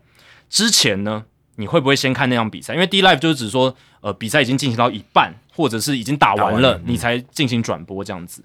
那在已知比赛结果的情况下，播球会不会有什么特别的感觉？谢谢。呃，其实呢，嗯，这个也是嗯台湾电视生态比较特别的一个现象啊，就是 我们会有 D Live 的情形，因为嗯电视台台数的频道有限，对。哦，那我们排播节目可能有时候会超过我们频道能支撑的量、嗯。哦，所以就会变成说同时间有两种赛事在打，但是我们只能先播一场，嗯然后呢另一场摆到后面做一个 D Live，也不能分割画面，哎、对对对，分割画面也蛮怪的，呃是。那两边声音还要转播不一样的比赛你。只能听一个声音嘛，对啊，那这样子就观众也不会满意，而且分割画面你能看到的东西又变少了，对啊。所以呃，在这样的情况之下呢，做 D Live 算是一个不得不的权宜之计啦。对啊、你，因为如果同时 NBA 赛季跟大联盟赛季重叠，那就必须这样做。那如果是所谓的 IPTV 或者是像这个串流的话，那相对来讲比较少这样的问题，因为你频道可以比较多嘛。嗯，它基本上没有频道的限制。没错，没错，就像呃，我们讲艾尔达，艾尔达它频道就比较多，所以它比较不会有这个问题。嗯对对对它就是我这边播大联盟，另一台播这个 NBA，那都同时是直播。对对对，那我们这边呢，虽然我们未来旗下有不同的频道，可是其他频道也不能每一次都是为了我们的体育台的需求而来，哦就是符合我们的需求。人家也有他们要播的节目啊。对啊，如果大谷翔平先发，又丢到未来日本台，哦这样 也算合理吗？乍看之下合理啦，但是未来日本台那边他们有他们制作的节目啊，他们有他们已经排播的内容，他们也有他们的客户这样子，所以呃很多观众都会讲说，你们明明就有其他台，为什么不能丢到综合台，为什么不能丢到娱乐台，并没有那么简单，这是要跟大家说明一下的哦。当然，如果终止那是已经早就定好的事情，那可能就是娱乐台就是这边可以排播在傍晚的时段这样子。对，那回过头来说这个 D Life。我我是怎么来面对？但待会儿 Adam 也可以分享他的经验，这样子。呃，其实，在这个年代，你要完全避掉已经正在进行或者是进行完的比赛，真的很难啦。手机要关机，但很难关机嘛，对你，你还是要看一下一些资料嘛，对，要要有一些及时的反应。所以，嗯，这个是非常困难的咯。所以，就算你不去主动查，我的这个推波通知它会跳出来告诉我大概发生了什么事啊。对，就是手机的推波，它会强迫我看到。当然，我们在做 D Live 的时候呢，还是要设定这个是现场直播，就是我们是在现场直播这个、这个状况这样子，所以转播中势必会有一些演出的成分。我这我必须承认，真的是这样，因为、啊还有不是演出的，不都啊也纯演出吗？没有啊有些人他真的是完全就像你讲的，他如果真的可以做到手机完全关闭，他完全不知道这场比赛发生了什么事，哦他真的就是实时的，他看到场上情况他做反应，就跟他像在做 live 当做就当做完全不知道，对，当做完全不知道。但我不是，因为我都会知道，我不可能吧？对，就很难啦。所以对我来讲，有一些演出的成分在里面，就是我明明已经知道接下来会发生什么事哦，但我还是要假装我自己是在看 live 哦，看直播的一个情境这样子。那还有一点就是，我有一个做法是，我就是只是看到那个比赛的一些讯息跟结果，但我就不去看 highlight，不去看细节这些东西，那避免说自己太过一个全知的情况，因为嗯，我觉得有时候你演还是有个极限的、那有一些惊喜的成分在里面，一些细节你不知道，但场上那个在 D live 的时候，你还是觉得有一个惊喜感。我觉得那个自然的反应会比较好哦，这是我自己的想法哦。所以，所以我自己还是让自己保持这种新鲜的心态去看每一个 play 哦，所以嗯，整体来说，虽然我知道一些呃什么可能全垒打啦，或是一些个人选手的表现，或者是比赛的结果，诶，但是大多数的时候，其实我在转播那个比赛，我还是带着那种看 live 的心情，这是这这是我的一个呃做法。然后最大忌最大忌就是不要把已知的事情暴雷，嗯，哦，这个是有时候可能会在那个转换之间，你可能会没有转换好，特别是那场比赛的事情。没错，没错，后续的一些事情，你可能那个时序上没有调整好，然后结果你就不小心脱口。这个是我觉得我在做 D live 的时候，时时去呃提醒自己的部分。不知道 Adam 你自己的经验是什么？你刚才说到最后一个，先先针对最后一个，我记得我去年还前年，应该是二零二一年那个时候，是我记得播水手队对天使队，水手队那场比赛是球季的最后一场比赛。嗯那场比赛如果赢了，就有机会，如果好像算得失分差还是什么的，好像是平手，就是战绩是平手对，对对，可以进到季后赛。就后来没有，嗯，那那场比赛就是后来打完，他们水手队输了嘛，对对对然后我播的时候，其实比赛已经打完了，是已经打完了，就是我我我坐上主播台的时候，其实那个比赛早就打完了，真实的比赛已经打完了，不是还在在进行中，只是在比较后面。对对对对。所以那个时候他就有预告季后赛的对战组合，哦，就明显没有水手队，你就知道水手队已经输了。对对对就如果今天看的人他完全也不知道结果，是，他看到说，诶，季后赛球队没有水手队，那就代表水手队一定输嘛。对对。我这边跟着一样，应该是说如果有赢他就会进，嗯，所以如果他没有进的话，代表他一定输了。对对对对，所以嗯、呃那时候就还有转播预告说是谁对战组合嘛，所以就知道那观众一看就知道，哦，水手队是已经输了，是。不是？对对对对，因为他已经 D live，他已经知道这是 D live，所以错没错，你等于已经爆雷，跟他说水手队这场比赛没有赢，这是现场转播单位他们提供的图卡，那没办法。这是未来未来的预告。哦，就我们的预告哦，就有点有点自己暴雷这样对，子，所以也没办法，嗯。因为还没有把那个遮起来说，哦，可能是哪个对战组合这样，所以是有点尴尬。而且，呃，我觉得比较难的是，我还遇过 D Life 是他已经延后了，例如说，可能这场比赛是十点要播，嗯嗯，哦，这个也不是秘密啦，就是对。这场比赛可能十点要播，可是前面一场比赛在还没有投球时钟之前，可能打到呃十点十五分，可能已经打完一局了。嗯，那我为了要补那个前面已经打过的一局，我等于播完第九局之后，我播完那场比赛之后，我再回来播第一局。是，那我不可能不知道，对啊对啊我一定知道，因为我我前面我有看，对不然我第二局的时候我不知道第一局发生什么事，这不是很瞎吗？对对，你懂我意思吗？就是是你在播第二局的时候，你说我完全不知道第一局发生什么事，嗯嗯嗯，这好像有点怪怪的吧？对不？太可能，对对，或者说哦，原来第一局他前面打一是全垒打，我在我在播的时候我没有报到这个，嗯不是很怪吗？对对对。所以我我已经变成说我已经播完前面后面的几局，然后再来播第一局。因为我们有时候为了这个重播的这个需求，会需要有补录的情况。嗯对，因为第一场比赛可能吃到了下一场比赛的第一局、第二局。对，那我们直接接后面的 D live 的时候，对，好像可能从三局开始，你对，对或者反正就是那个刚开始的地方开始接就对了。所以就要整个比赛播完，还要补录前面一两局这样子。这个情况，呃，也会是可能刚开始播的人需要去调整适应的。我好像遇到两三次吧，那真的要用演的，因为我一定知道，真的你还不能预告很多事情，哎、对对对，就是你变成说哦，下一条可能会要小心哦，不要投高，就出就被打出去了这样对啊对啊。那有些听众朋友可能也会想说，哎、那为什么不另开一个棚或另开一个呃这个转播室，然后让我们可以在 live 的情况下先把那个录好，那你后面再排播这个赛事，这样这样这这其实原本我的疑问，对对对对，其实大家第一直觉可能都会这样想嘛。好，那从电视台的角度来讲，你如果要同时两个地方都 live 的话，你就要两组人，嗯，两组导播，两组就是后置的人群这样执行制作，所以这是比较额外的成本。只是一个有播出，一个没有播出。对一个播一个没有播出，然后而且没有播出的那个，它也不是做真的 live，、那价值相对是会比较低，那、成本效益就没有那么好。呃，因为它就是要排在那个真的 live 的后面嘛，对吧、所以成本效益的关系哦，所以电视台角度就想说，诶，我们用一组人，那当然主播球评可能会换、哦，但是整个制作团队呢就不用一下换两套人，然后用一个早上的时间播两场比赛，对，那另一场就是在时序上。你可能已经知道比赛结果，或者就是在比赛的呃中间或者后面再来开始哦、但呃就是大家就是要知道说这个转播的过程中，还是要把它当做一个呃直播的比赛这样子。对，是蛮难的。我觉得对于转播的人来讲，特别是你放眼全球，可能要这样做的人也不多。嗯，对对坦白说，对啊，因为美国不会这样做。对美美国他们就是通常那个电视台就是负责一那一队嘛，对，然后而且呃他们就是会就是真的就是 live 啦。那如果呃有重叠的话，他们就会做一些取舍。对对对，可能就那个不播。对，就干干脆就不播了。对对对我就专我就专心说三局个棒球播就是三局，我三局开始就三局开始。对对对我就当做前面没播这样子。哎，对对对对对对对，像呃 ESPN，我记得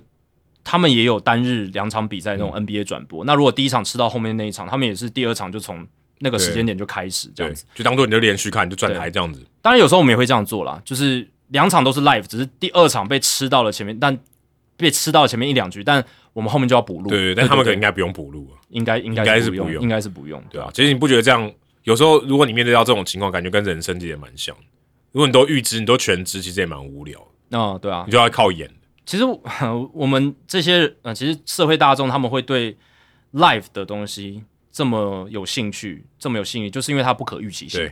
职业运动赛事最大魅力其实是它的不可预期性，不管是任何的项目都是如此。它有一个核心的精神，所以直播跟重播的收视率差极大，这也是非常非常合理。而且其实它也是印证了我刚刚讲那个点，就是大家对于不可预期性的这种渴求。对，就是他想看的，实时的看到，就是在当下就看到说，到底呃会有什么事情发生，而且有惊喜。所以如果有人告诉你的命运会怎样，其实也蛮无聊的，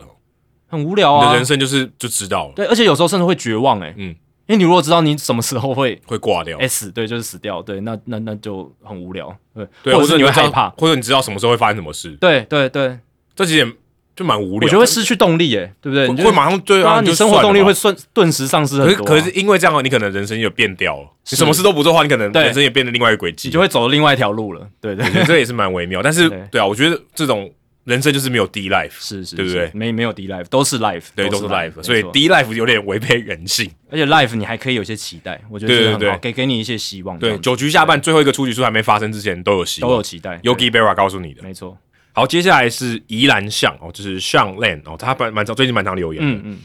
哦，他这个留言蛮长，但是我会稍微筛减一下。他说：“Adam Jackie，你们好，在听了三百一十九集，谈到 NCC 对于运动译文节目插播广告与置入性行销的相关规范的议题，就产生对此修法的兴趣。简单搜寻了一些资料，我虽然是法律背景出身，但给两位主持人参考。但对于媒体和这个运动产业一窍不通，想要问问我们的想法哦。感谢两位超棒的节目。”那它这个下面有附一大段这个法条哦，是电视节目广告区隔与置入性行销及赞助管理办法。那它里面有一个修正草案，就是我们之前讨论到的。对对对，他说运动节目的播放画面中可以放入赞助者的讯息，例如说呃柜台就有放北海鳕鱼相思嘛，对不对？可以放这些东西，但是呃你可以在计分的旁边可以放，然后但是不能大过这个台的这个 logo，是，这是一个蛮重要的规矩，或者是说。呃，今天有呈现这个广告讯息的时候，不能超过两秒，而且不能有声音。我不知道这个是这个全版的，对全版，例如什么就会有一个过场的画面，过场就不能有声音，不能超过两秒。那如果啊，这有另外的规定的话，就像刚才讲积分版这些东西，或者好坏球的时候，有一些数据画面的时候，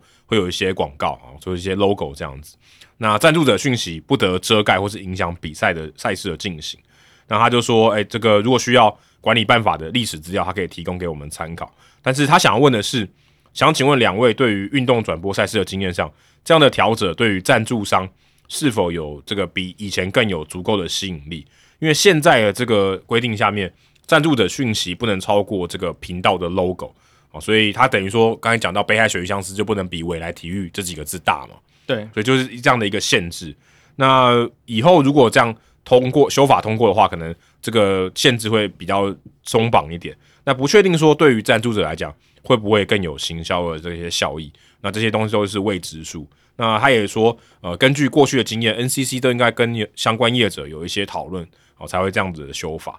呃，但是因为我们不是这个赞助商嘛，或是我们呃不是站在这个品牌端的行销这个窗口这个位置，所以我们只能大概去评估，像是以球迷的角度来看。那我觉得，呃，他在这个修法或者他主要的这些条文里面提到的，呃，你放赞助厂商的 logo。这商标就是一个显示的广告，我觉得只是一种其中的一种方式，而且我更觉得说，如果今天这个 logo 都不动的话，就好像那个呃比赛本垒后面的看板嘛，其实你你看久以后你就忽略它，其他广告的效益可能就只有那那那一阵子而已，嗯，所以它的动态的效果可能没有那么好，或是它的记忆点没有那么高，所以现在有一些做法都是这个节目冠名，对哦，然后就是某某品牌的什么。未来体育台、中华职棒，像这样子，为什么叉叉塑身衣、天台冲冲冲？对对对对对，像这样子。那其实我也观察到，我们这个中华职棒的转播也有这个东西。这个以前我没没有看到，因为现在不只是什么北海雪域箱是在这个计分的图卡上，左上角中华职棒还有加这个手游广告，对对对对手游广告，那这个是之前我没有看到的，所以嗯，这个像你问说有没有对于这些广告商有没有一些诱因？其实我相信是有的，有的因为因为就就有的真真的有人下了嘛，对吧、对、对对对，而且这算是比较单纯的，就是放一个 logo 就好，它其实其实不用做太多额外的事情。对，那我觉得这种冠名的 logo 摆在那边，我觉得目光一定都还是会看到。就是比起那个本垒板后面的广告看板，那种广告看板已经有点变成背景了，嗯是真的容易被忽略。对 对对对，但如果是你的台标 logo 旁边，或者是你节目名称旁边加一个冠名赞助的厂商的 logo 或者名称，那个还是蛮吸睛的。而且尤其是你每一次呃转场要进节目的时候，都会有嘛，对？对他他都会再跳出来什么某某什么做生意的什么节目，对不对？他都会还会跳出来，所以那个我是觉得，我觉得广告商应该会觉得那个效果还蛮好至。少我有被洗脑了。对啊，我我有被洗到啊，对，那个手游广告那个 logo 就已经烙在我的脑海里面了。对，不过我要说的是，嗯因为这个是一种比较像是一种，就是让你一直反复的看到对，增强记忆度增强一个曝光度。可是我觉得他要跟这个比赛有连结，我觉得记忆性才会强。这也是我们之前不断强调的。对，我觉得这个才是我们作为跟我们跟其他的娱乐不一样。你说刚才那个什么叉叉说生意，它也可以放在中华职棒嘛，它也可以放在天台冲冲冲嘛，其实没有什么影响。就看他的 target，他的目标群众是不是这一群的观众。对对对但是综艺节目或者是什么“女人我最大”这种这种很 target 非常明确，他都可以放啊。对对，对吧它它什么，他基本上什么都可以放。嗯可是如果今天这个东西只能我克制化在棒球比赛或者在在运动赛事可以放，那个我觉得效果才会好，嗯嗯，那个你才有记忆点。他说哦，那个时候有广告的效果。对，这就像是现在很多的不管 YouTuber 或 Podcast 节目，他做一些很好的广告业配是什么？就是他的主持人亲身去用了那个商品，然后他把它把它做成一个节目，对然后除了介绍那个商品，他某种程度上是在推荐，可是他也很把那个商品的什么实际的操作面，然后全部都列给你看了，然后他实际的使用心得，对创作者来说是一个嗯，他觉得有价值的内容。然后对于对于广告商来说，诶，他也推广了他的产品的曝光度，嗯对。那如果真的内容做得好，然后也结合够好，它是一个双赢的一个业配，没错，而且刚刚提到这个都是电视，其实转播不只有电视，我觉得这是一个很大的，我可以觉得是一个大家没有去思考到的地方。其实你网络上那些精华片段，你都可以放广告，对啊，对啊，对啊，NCC 管不到那个啊。对啊，你如果今天精彩的画面，你说头尾或是中间，或者你重播的时候下面放一个什么有什么什么赞助，嗯然后结合的够好的话，我觉得也不错啊。是因因为而且那一笔收入因为是放在这个中华职棒官方的这个 YouTube 频道上嗯面，诶，搞不好他有其他额外的这个收入是回到联盟这一边的，对，或是电视台也可以。对啊，对啊，对啊，所以所以这个，我觉得是比较缺乏一些想象力，或嗯是这些都是一个很好的空间嘛，你可以放嘛。对啊，因为我们自己未来也有在剪这个中职的 highlight，、对啊，然后呃 CPBL TV 那边有在剪 highlight，然后放在中职的官方频道上面，所以诶这些都是可以有一些操作的空间哦。对，例如说今天呃，假设富邦好，或者是哪一队我跟富邦打好，假如说今天哎、对手今天是假设是兄弟的转播单位好了，对不对？他说今天哎、富邦的牛棚已经烧起来了，现在要要换上新的后援投手来灭火。那换头时间由 Hito 大联盟青草茶为您降降火，这不就不错吗？对啊，之类的，这样对不对蛮好玩的，对大家会记得嘛。哦，大家一听到就觉得很好笑啊，大家就说哦，Hito 大联盟有出青草茶，嗯嗯嗯，我觉得就会蛮好的、啊，就是你有结合一下嘛，甚至说你后置也可以啊，对你也不一定要说可能转播的时候不能讲，对。可是如果你今天就是一个换头的画面，你中间在这个精华片段里面，你就可以放嘛，对，塞一个新草茶的 logo 或者一个动画的跳图案之类的也可以，或对，或者啊你口播用讲的也可以嘛，对不对对？Brought to you by，对不对？什么就是这样这种概念，因为这在美国非常常见了。美国他们主播跟球评，不管是换头或者是呃什么 play of the game，他们也会讲，他们也会讲他们是口播用他们是用人口人人的嘴巴讲的，就是什么什么牌子为你带来的这个本日最佳好球，然后本日最佳什么，然后有时候也会去结合一下这些厂商他们产品的调性，这样，比如说保险公司嘛，对啊。保保险公司那就很适合搭在后援投手这一边，对啊，，说曾俊越上来要锁住领先，富邦保险让您毫无后顾之呃，忧，对对对对对，超好的吗？或者是诶，球队本来只有领先一分，加了一分保险分，对啊。保险分对不对？可以跟保险很好的结合在一起，我说现在关键时刻，李炳生上来打击，中国石油为您加油。呃，这也可以啊对对不对？对？我说这种东其实我都想得到的、欸，嗯，你不要跟我说这些行销窗口想不到。对啊，其实这是可以多去拓展的业务的方向，对对，而且这个说真的，NCC 也管不到。你现在就怕 NCC 管嘛？对啊，因为这个东西网络上它就是嗯这个东西，它你可以随便你做。就是有线电视频道现在比较棘手的就是，他们除了嗯现在面临剪线潮，还有就是其实很多节目的内容都是受到 NCC 的管制，对这样子。所以我们刚才讲说，我刚才说今天 MLB TV 我要中文化，其实转播这种东西，它如果不受到 NCC 管，其实发挥空间超级大。嗯嗯，我们还不是说那种很离谱的置入、欸，嗯，就是好像整个整个整个比赛过程都 都一直是广告，不是这种，对，而是你巧妙的塞入广告。对，这个东西我觉得是绝对有商机，而且它杠杆绝对很大。嗯，对啊，所以，哎、你如果今天说，哎、你不止买我的这个全垒打的看板，你还可以买我的广告，你这个 package 不是更好卖吗？嗯，对你有更多的东西可以卖嘛。嗯，那我觉得这都是一个很不错，所以不管是球队，不管是转播单位，其实我觉得这些东西都或者联盟都是可以做的嘛，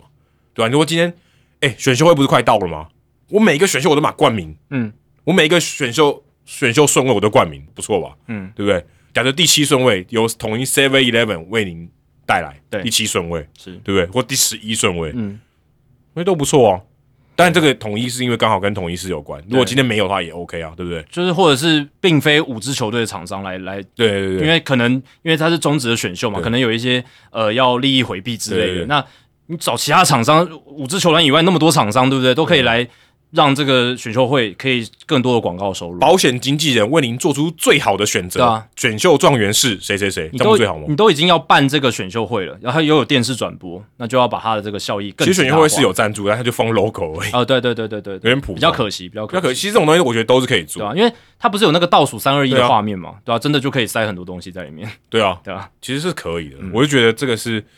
啊联盟这个商业化，或是这些东西是可以有更好的想象力的。嗯，好，接下来是北北屯豆爷哦，北部的北屯啦，啊的豆爷这样子。五月八号留言，他说：“两位主持人您好，已经忘记确切的时间，但我肯定是从集数个位数的时候就已经开始变成这个节目的粉丝了，老粉老粉。我这样就六年多呢，哎，真的，《黑头大联盟》可以说在我人生近几年的重要事件中完全没有缺席过。从自产、结婚、转职、人父，哦，为人父啊，变成爸爸，这个节目一直在我身边，我，很开心可以陪伴你，参与了你人生中那么多重要的时刻。接下来，不管我的人生有什么变化，按时收听赞助《黑头大联盟》是不会变的。哇，这个讲了，我眼泪都快喷出来，了。非常好。真的。而且我必须说啊，虽然陆陆续续有其他的棒球相关 podcast 啊，但我只能说你们始终没有被超越，所以只能死心塌地的跟着您两位了。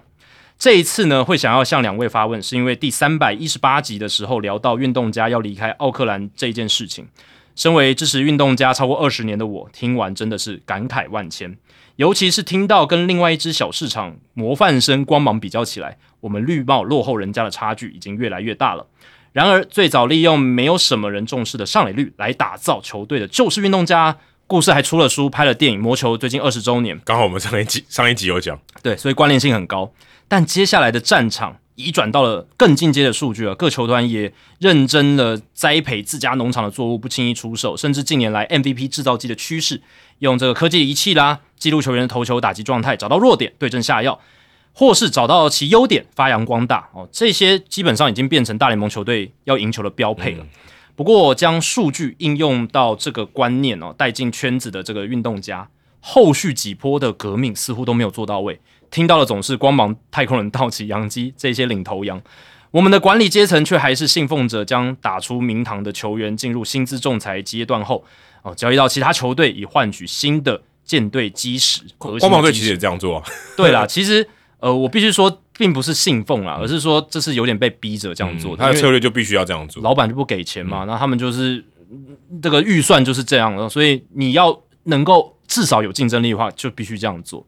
这样的做法也造就了过去这二十年来运动家的起伏，冲击季后赛三年，然后沉潜三年，再开始冲击季后赛三年，然后再沉潜三年。十几二十年前，总管们最怕的是跟运动家做交易，因为生怕自己交易出去的包裹打出成绩，自己拿到的包裹却打不出来，显露自己不怎么样的一个眼光。但现在各队最害怕交易对象是光芒，可见光芒确实已经做出自己品牌的口碑。我想，如果我是大联盟球员，也会想被交易到光芒吧。抱歉，这个留言这么冗长，除了抒发自己对运动家的恨铁不成钢之外，也想请问两位主持人，光芒跟运动家这两支小市场球队近年的经营方针到底落差在什么地方，导致现在两支球队得到的结果有这样的差异？想要听听两位的观察跟想法。如果你们有机会做到运动家 GM 的位置，会想要做什么事情来改造球队？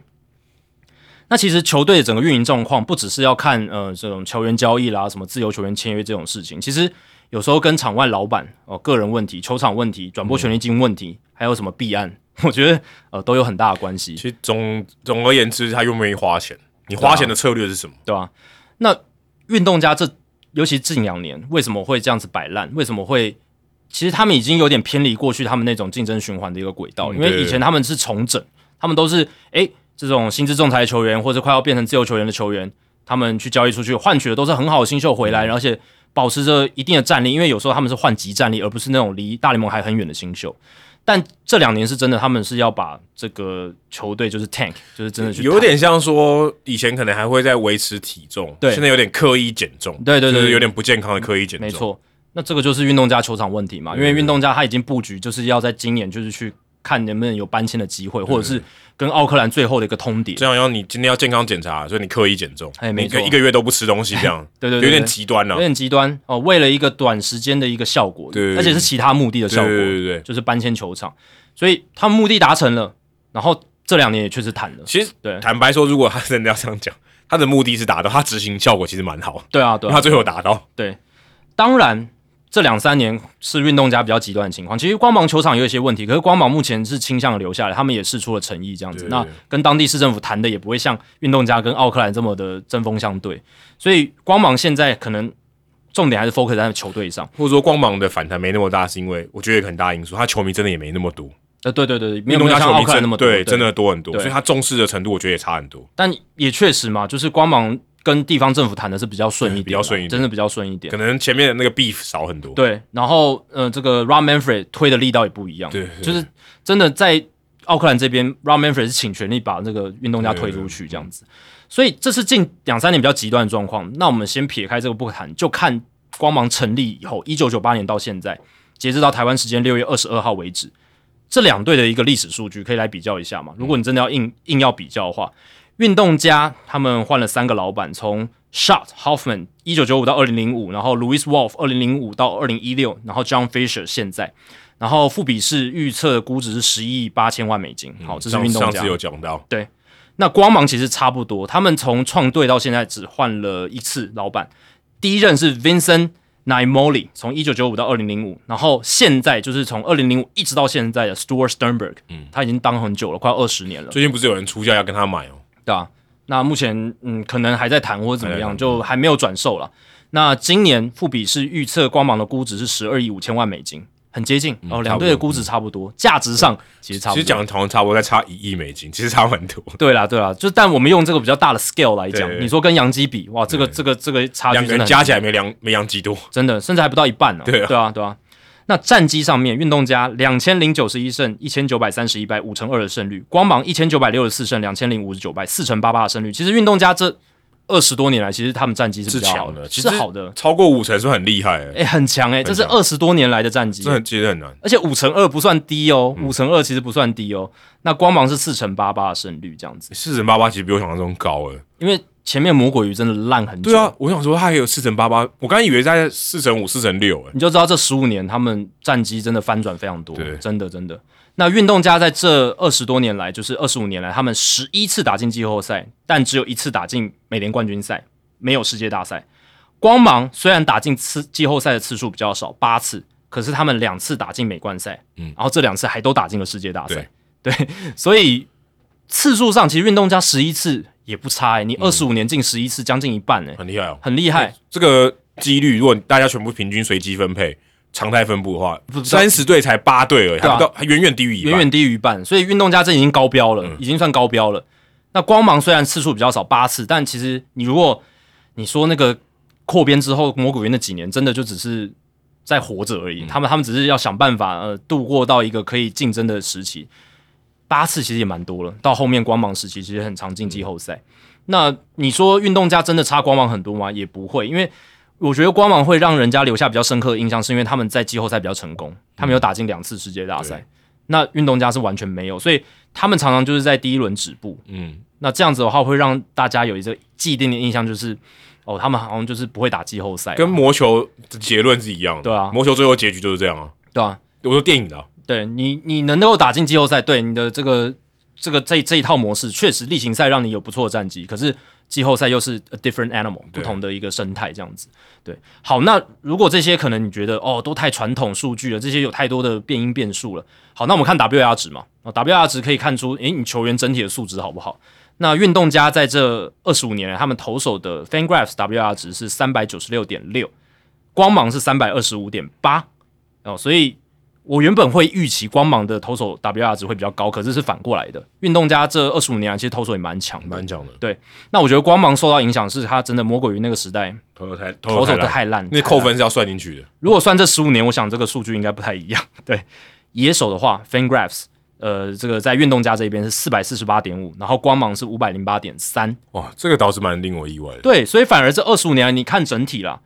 光芒的野手是比运动家好，然后投手是比运动家弱。哎，光芒的野手明星基本上很少，哎，Evan Longoria，没了啊。然后 Kevin Kiermaier maybe 这现现在的那个那个 Randy Arozarena 呃 Randy Rosarina、Wander Franco，对，然后更早还有 Carl Crawford、哦耶，B.J. Upton，我不想提到这个名字，红袜队好痛。对对，我难怪你会把它自动忘掉。但是 Crawford 的确是他们最早期最厉害的。真的，他精华年全部都在光芒队，对，所以呃，这个是就是 WR 值。那就经营角度上，我也查了一下合约的部分，总值至少八百万美金以上的自由球员合约，这二十五年来，运动家有二十二张，最大张的他们队史最大张的自由球员合约是 Billy Butler，三年三千万美金，哇哦，很很低哦。这是自由球员合约。自由球员合约，不看那个延长合约啦，自由球员合约。那光芒队是有十三张至少总值八百万美金以上的自由球员合约，最大张的是 Zach Eflin，就是今年签的这个，呃，三年四千万美金。嗯这两队其实在我看来，他们对自由市场的态度都很像，基本上不太在自由球员市场上花钱。对，这而且25年而且花的都是这种没有坦白说就是中产阶级的对球员而已，并不是那种什么大咖明星，呃，就是角色型甚至的球员连，大咖过气的大咖都不是。真的。对，过气的大咖你说便宜一点还合理嘛，对不对？对啊。但是甚至也不是这样的。而且我看了一下运动家队史第二大张的自由球员合约是 Mark McGuire，在一九九三年的时候，五年两千八百万美金，哦，所以他们这个两千八百万美金那时候可能很高了。很高很高。那个时候运动家还是愿意花钱的嘛，对啊，那个年代还是愿意花钱的，老板不一样。老板不一样，对，诶，那个那个年代的时候，那个时候还是 Haas 嘛，嗯，就是刚才我们最前面，Hans 他讲的，那时候 Haas 是很愿意花钱的。那那个时候，这张合约维持了二十多年的时间，才才被二零一五年的 Billy Butler 超越。嗯，巴勒那时候都已经后期了，对啊，而且那时候老实讲，我们真的不懂他为什么要签那张合约，因为 Butler 就后来打的好像在运动家打的不好，也很鸟啊，而且他本来就是没有什么防守价值，他只有打击 D 他是又普普。而已。对啊，对啊，对啊，所以你就知道这二十多年来，其实运动家老板有多不愿意花钱。在 Hass 之后，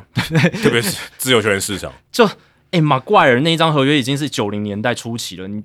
过了这么久，你都还没有就是最新的，就是超出呃原本记录的自由球员合约，这是很不合理的事情，对吧、那光芒队第二大张的合约是 Wilson Alvarez，可能大家不太知道这是什么球员，因为他也是一九九零年代的，五年三千五百万美金，在球队刚成立的时候签下了合约，嗯，对吧、所以他们这基光芒队是建队以后，基本上就没有什么在利用自由球员市场来补强啊，很少很少。嗯，对。那如果你说延长合约，这倒是有了，超过千万美金的延长合约，这二十五年来运动家十四张，嗯，然后光芒队是二十四张，所以光芒队是多了非常多。嗯，那运动家最大张的是 Eric Chavez，六年六千六百万美金，在二零零四年签的那一张，那也蛮低的，以现在标准还蛮低的。但那个年代其实蛮高的，而且以一个就是年轻的这种延长合约来讲，那时候运动家算是真的砸了很大笔的钱。我记得 Air Chavez 还有一个很很有名的记录，他从来没有入选过明星赛。哦，但是他的其实，在巅峰期的数据是非常好。对，但是他这，样的人完全没有入选过明星赛，一次都没有，对对这是也是蛮特别的，也是蛮特别的。代表他队友比较强，他连保障名额都没有。真的，Nick Markakis 在呃，就是他生涯尾声有入选一次明星赛之前，他也是都没有入选明星赛，也是那种哦、就是生涯成就 WR 值累积很高，但是从来没有入选明星赛的其中。后来破了，后来过了，后来他勇士队破了，没错没错。好，所以 Eric Chavez 是运动家队史最大张的这个延长合约。那光芒队史最大张的就是 Wonder Franco，十一年一亿八千两百万美金。那之前还有 Evan Longoria 六年一亿美金的延长合约这样子。对，但我觉得啦，这两队总结下来，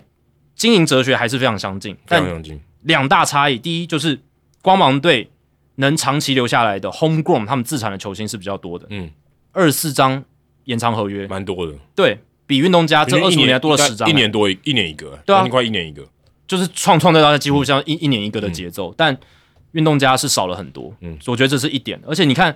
他们有两张破亿美金的延长合约，所以光芒队市场再小，你看他们就还是出得起这个钱嘛，嗯然后也留住了。其实 Longoria 那张我是真的觉得很赚的，嗯，对吧很赚然后 Wonder Franco 现在看起来感觉也要赚，对，因为 Franco 真的太全能，真的超强，而且适应力很好。对吧、那你看运动家的延长合约，其实 Eric Chavez 下面是谁？是 Chris Davis，有 K 的那一个，嗯，两年三千三百五十万美金。哦，然后 Trevor Cahill 那个声卡球投手，嗯五年三千零五十万美金。哇，他拿过这么高的哦，呃，有有有有，在二零一一年的时候，然后 Nick Swisher 二零零七年的时候，五年两千六百七十五万美金。呃，但你你跟这个 Evan Longoria、Wonder Franco 一比，对啊，对，就是就是大家知道那个意思了，对，大家知道那个意思了。所以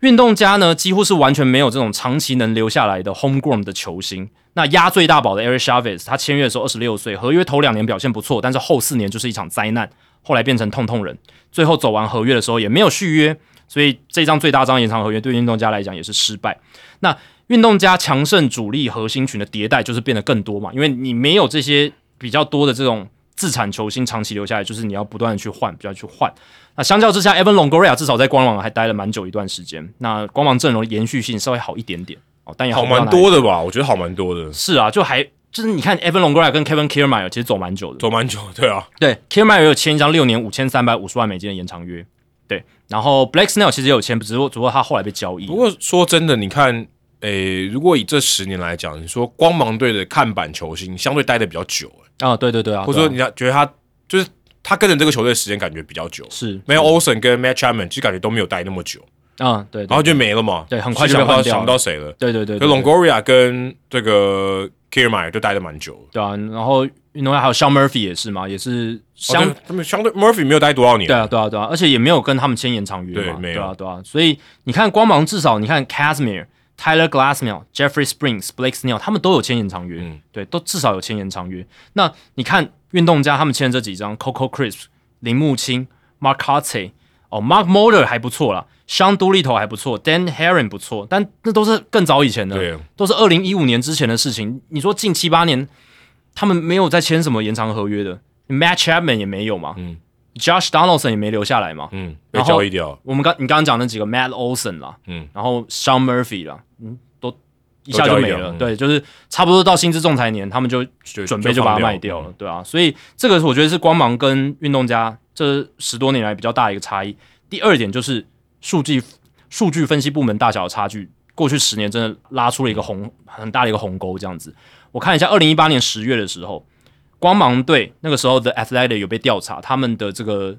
数据分析部门的分析师有十五个人，运动家只有三个人。嗯，这是二零一八年十月的调查。到了二零二二年，有比较新的调查，我也去看了。光芒队的这个数据分析师部门的分析师已经来到了三十七个人，哇，多一倍多，对，增长了超过一倍。运动家八个人，八个人也是增加一倍多，也是增加一倍多哦，但是两者的数量差了将近三十个人，所以有没有花钱在这一块，尤其是你的后勤团队，这这是小钱，你都不愿意花，那自然而然你会有一些落差会出现。对，而且这从我觉得人数上其实反映很大的事实，就是他重视的程度了。对啊，对啊，对啊，你就是重视嘛，你重视，你可能会得到一些效果。没错这个就是一个很大的差距。先不说人的薪水多少，可是我觉得至少他的部门大小可以说明他对于这个的态度了。真的真的。那如果我是运动家的 GM 的话，讲很现实的，我其实我主要工作就是要说服老板拿出更多的资源。嗯，对。那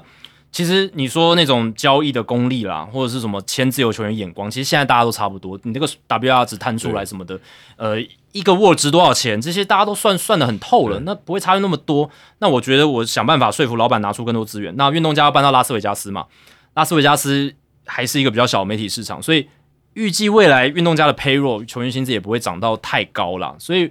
我的工作就是希望可以从老板那边掏出更多的资源，这样子。然后还有另一点就是说服老板扩充我的 R&D，就是 Research and Development、研发部门哦，数据分析师，嗯，因为这个杠杆比较大嘛，就是我用少少的钱可以换来比较大的效益。光芒队已经就摆在那边示范给你看了，他们三十七个 analysts 就是在二零二二年的时候是最多的，对，也这个大都会有二十六个人，然后道奇队二十九个人，费城人二十七个人，然后我看了一下洋基队，洋基队好像没有被调查到，但是应该也是很多，对，洋基应该也很多，对，所以这些球队他们都是在比较进阶的一个阶段。那例子已经摆在那边，你不能只有个位数的这个分析师啊，这个就跟那个洛基队很像了嘛，对吧？就没，我觉得就是没那么重视他这个东西，可能真的要说他差距到一个很大、很离谱的情况下，他也觉得说这个他一定要。对啊，对啊我，觉得还没有，可能还没有到那个情况。所以我是 GM 的话，我有一个很大的工作就是要去说服嘛，就是要、嗯要要要做这个工作，不管用什么方式，我内部做一些研究报告，说服我老板说，你你看你用少的钱可以得到一些效益，不只是不只是可以改变你球队的一个战绩，也可以改变你自己形象啊。不然你就找那八个人可以挡三干那三十几个，这是有可能，但是这个几率很低。你可以请到超厉害的啊、八个人就够了。对对对对对，但但显但显然就是比较难。但你要用更高的薪水对对对，去把人家留下来，或者挖角人家优秀人才，挖光芒队的人来嘛，这也是一个做法，对啊，对啊，对啊。然后再来第三点，就是要有一些延长约绑定年轻球星啊，运动家这一点还是做太少了。嗯，我觉得这个还是需要，因为第一个票房上面你会有比较好的一个收入，或者是你球迷比较有个心灵的依托，这对你球队形象非常重要，对。这个很重要。而且老实讲，你选对人的话，你战力上也是个益处，因为你就等于 CP 值很高的买下这个球员嘛。对我刚才讲，回到刚才那个 Volpe 就是类似的例子啊，对他就是要赌你啊，对，真的真的。那你像勇士队，他们就提供了很好的典范嘛，那 Strider、Harris，然后一大堆这些年轻就签下延长约的球员。那虽然不知道他们会不会受大伤，可是至少这几年他们看起来是前景非常好。对，至少卖票大家知道，或者卖球衣，大家知道哦，这些球员会带各个陪我们很久。所以运动家这一块，我是觉得要做。那如果我是光芒的 GM 的话，老实讲，我觉得我已经在做很多对的事情了，对不对？你我能够以这么低的 payroll，这么低的一个球员薪资，然后打出连年这么好的战绩，那我觉得其实已经做的还蛮够的。那剩下一样啊、呃就是如果老板能够再独家投资，光芒都会更强。要把他的优势留住，因为我觉得，即便像你刚才讲这些分析的东西，那些人也也会流动，所以他当然，大家的彼此的竞争优势会越来越，这个差距会越来越小，嗯所以那个时候光芒队就惨。对，因为大家也跟你差不多，大家如果愿意更花更多钱，他球员就比你好，嗯，对，那我跟你分析能力差不了太多，嗯，其实你不会赢的，或者是说也可以去花钱投资在新的蓝海市场，比如说生物力学科技，然后避免伤病风险的一些科技或者这些研究。那你提早进入这个这一块，现在已经各队其实都有在做，但如果你能提早去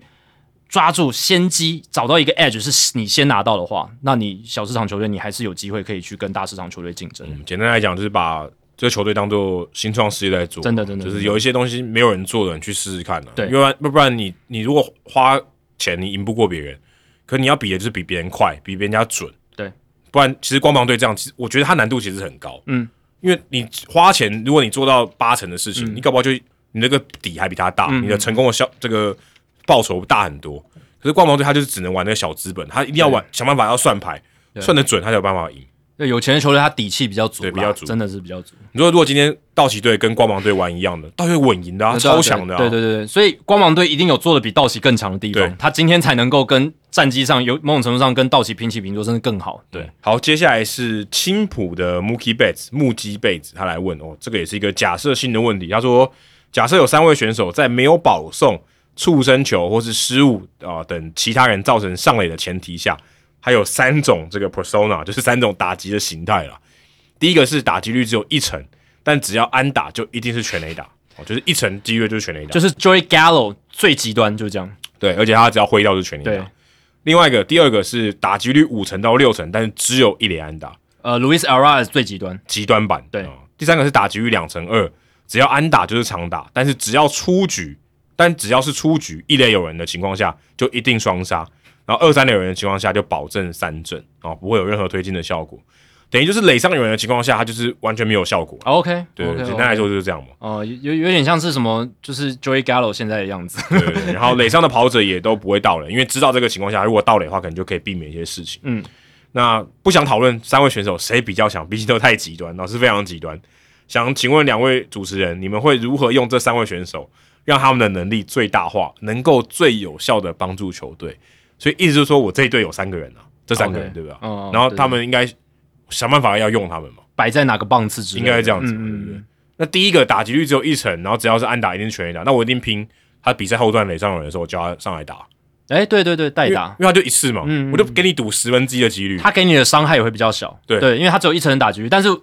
他押宝就是他的这个风险大，但是报酬也大嘛。对，我就垒上有人，垒上越多人越好，我就压你上来。对对但是我就只希望你打一次就好，嗯你不要给我打太多次。对，因为太多次你对球队造成伤害。对，因为我他打太多次，我打十次一直全垒打，我打越多次，我其实我的几率是越对我来讲越亏，我赌一次最好。没错，那你一整年下来可能呃四五十次的打击机会，那就算全部都被三振，对你的伤害来说也其实没有那么大。相对小对对对对，对。那第二种就是就打击率五到六成，代表他至少上垒率五到六成嘛，对吧？对，打击率等于上垒，他如果没有保送的话，他至少有五六成的上垒率，哎，那说什么我打第一棒，一定是第第一棒啊，对啊，因为他他没办法把自己打回来，，对对对，这个很重要。他他他自己没办法打自己打回来得分嘛，对。因为他没有全垒打。因为，他都短程安打了，就一垒安打，那我一定摆第一棒，真的，我只要哎有五成上垒率，超夸张的，这超神！你我管你用什么上垒率，嗯你就算五成都保送我也 OK，嗯。因为你也没推进效果嘛，嗯。打第一棒，是，这这我觉得这三个里面他最好最好用了，嗯嗯，最最无脑。对啊，对球队效益可能是最大的，对对对，第三个就是你刚才说这个只要安打就长打，但是他完全没有推进的能力，那我觉得才是他超难用，是，因为他垒上不能有人。对，所以他有可能打第一棒嘛，嗯。因为他垒上有人是他最差嘛，嗯，那我就让你打第一棒，可是第一棒的话，那我还不如刚刚那个刚刚那个五成的五六成的，嗯，所以如果今天五六成的也是跟他同一队，那我可能会把他 DFA，对，因为他太难用了，嗯，或者我对啊，或者我觉得不让他上场，可不让他上场就跟 DFA 没两样嘛，对啊，对我，因为你如果今天我在垒上有人的情况下，我想要得分，但你完全没有效果，是那我换换你上改干嘛？对，然后你你又比别人差，你的打击率只有两成二，对吧？你上的能力可能不是太好，嗯，那我其实真的很难用。如果你摆第一棒，或是因为如果你打什么四五六七棒，其实意义也不是很大嘛。或者就干脆在第九棒了，就干脆干脆让他打席数最少。如果一定要用他，对，如果一定要用他，就第九棒，就让你让你伤害最少。可是如果可以的话，我可以不要用它。啊是，如果我可以选择不要，对啊，如果我不晓得你有没有这个选项。不然，就把他 DFA 了。对，就把 就是不要用它，因为我觉得这个太难用了。对对因对。你完全就等于我要得分的时候，你不不能给我得分，嗯嗯，可是你打击又太低，你又不能上垒，对。呃对，那你因为你想没有保送嘛，你又不能上垒，然后你又没有打点的机会，我打点对我来讲是最有用的嘛。嗯，当然这个评估选手的价值这是有点偏见，但是是你希望我就是让得分得越多越好，这是我打排打序的一个条件。对啊，还有啦，就是这个假设情境是完全没有考虑考虑到守备能力啊、跑垒能力对对对，就只有进攻了。对，只有进攻。那如果包含到守备因素、跑垒因素，可能会有一些改变。但单纯论打击，其实相对来讲，要判断这三种类型的球员他应该在的位置，不会太困难。对对对，对，或者说如果你真的是他一定要摆，那你也许可以把第三个打者摆第一棒，然后第刚刚讲第一棒那个五六成的摆第三棒，搞不好你会好一点点。哦可是就效益上来讲，真的五六成打击率都是一垒安打，真的第一棒再适合再适合不过，真的因为他反正他也打没有把自己打回来。对啊，你摆在三棒有点浪费啊，因为有时候垒上一二垒呃一一垒有人情况下，你也打不回来啊。但是像刚才讲的第三种，他就只能打第一棒或最后一棒，对啊，因对啊，为他垒上没人打最好，嗯，对吧？因为垒上有人，他就是双杀或者三。对对对对，你不能摆在可能会有人的这个比较多情境的棒子。因。为你真的蛮极端，但、嗯。对，但对他只能打第一棒或第九棒，嗯，要么就是给他最好的情况，要么就是让他少打，对。要么就是让他不打，没错，没错，就这样。嗯，所以第一个、第二个比较好解决，第三个就真的蛮难的了。好，接下来是呃另一个也是非常极端的人物，台大古祥平。哦，他是台大古祥平啊，哦。不是那个大古祥平，但呃他想代表人物就是也是在棒球史上非常极端。呃，他五月二十一号的时候留言说：“两位主持人好，前几天刚好恰逢中信兄弟球团投出了所谓的合力弯打比赛哦，郑浩君先发嘛，然后就是后后面是合力完成那场那，场是你播的吗？不是不是不是我播的。过程中有不少每季没收安打才完成这个记录，感觉是一场特别难的弯打比赛。因此呢，想要问主持人是在大联盟，不知道有没有统计过史上出现最难的弯打比赛是哪一场，或者是这种呃，你可以说品质最高的无安打比赛是哪一场？我自己想到的指标可能是每个出局是每个出局数形成的机会应该是一减这个所谓预期打击率，嗯，哦，就是不会形成安打的这个几率啦。二十七个出局数中呢，这个数值的乘积下来越小呢，应该就可以代表守备方抓了一堆预期应该要形成安打的出局数，成为最难的无安打比赛。哦，你说的是说哦，就是这个它其实有很多球，嗯很看起来就要形成安打了，但守守备方就是你的守备员都帮你抓下来，嗯，就等于投手相对压制力比较低。对，好像投手给你出难题啊，嗯这样这样子的感觉。不太确定应该怎么样查到类似的资讯，或是过去有没有人讨论过，因此想问问看两位主持人。好，那其实关于这一点的话呢，呃，你用 Baseball Savant 然后去查每一场比赛，或者是那种玩头，然后或者是你干脆直接找弯打比赛，然后找每一场他的这个预期打击率，对啊，预期打击率嘛，然后每一个球员他打的这个预期打击率大概是多少，那你就可以算得出来。对对，这个其实是找得到的。对，这只是你可能要稍微突发炼钢一下，因为可能没办法一次就抓到所有你要的这个数据这样子。对，那我是提供另一个想法哦，就是因为大联盟我是看到有讨有人讨论过，也有专栏写手写过，就是史上这种品质最高的五安打比赛，就是投手压制力最强的五安打比赛，或者是投手压制力最强的 Statcast 的的五安打比赛。像跟这个呃预期打击率就算 Statcast 了，哦，对啊，对啊，对啊，对啊，对啊，但他讲的是反过来嘛，他讲的是投手给防守球员出难题，哦，就是球都被打得很强，但是防守球员都守得很好，对对对，那难度最高，对。但我想讲的是反过来的，就是最容易的，最应该是说对守备员最轻松，可是对投手来说最难的，因为他要他要去压制嘛，他要让三振很多这样子，三振很多，而且对方打出来的球也都很软弱这一种，这个是有被讨论过的。其实没有三振的无安打就已经很难了，很难啊，很难，就已经超难。对对对，其实光讲就够难了，因为他场内球很多，变数很多嘛，等于没有投手自己解决的。啊如果今天三振才是投手自己解决，其他都是别野手帮你解决的。而且有时候。打进场内不只是会形成安打，有时候会有手背失误，有时候会，当然手背失误也还是算无安打比赛啦。但如果你要挑战完全比赛，就没有那个机会了，对吧？所以我是对投手来说比较难的五安打比赛比较有兴趣哦，因为手背这一端，当然有些球员运气不好，他的队友都很差，但有些人他队友刚好手背都很好，对这个很难讲。但是投手自己的表现好不好，我觉得这是让我。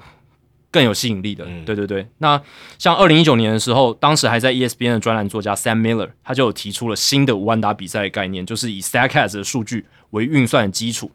啊，找到这个实质意义上最有主宰力的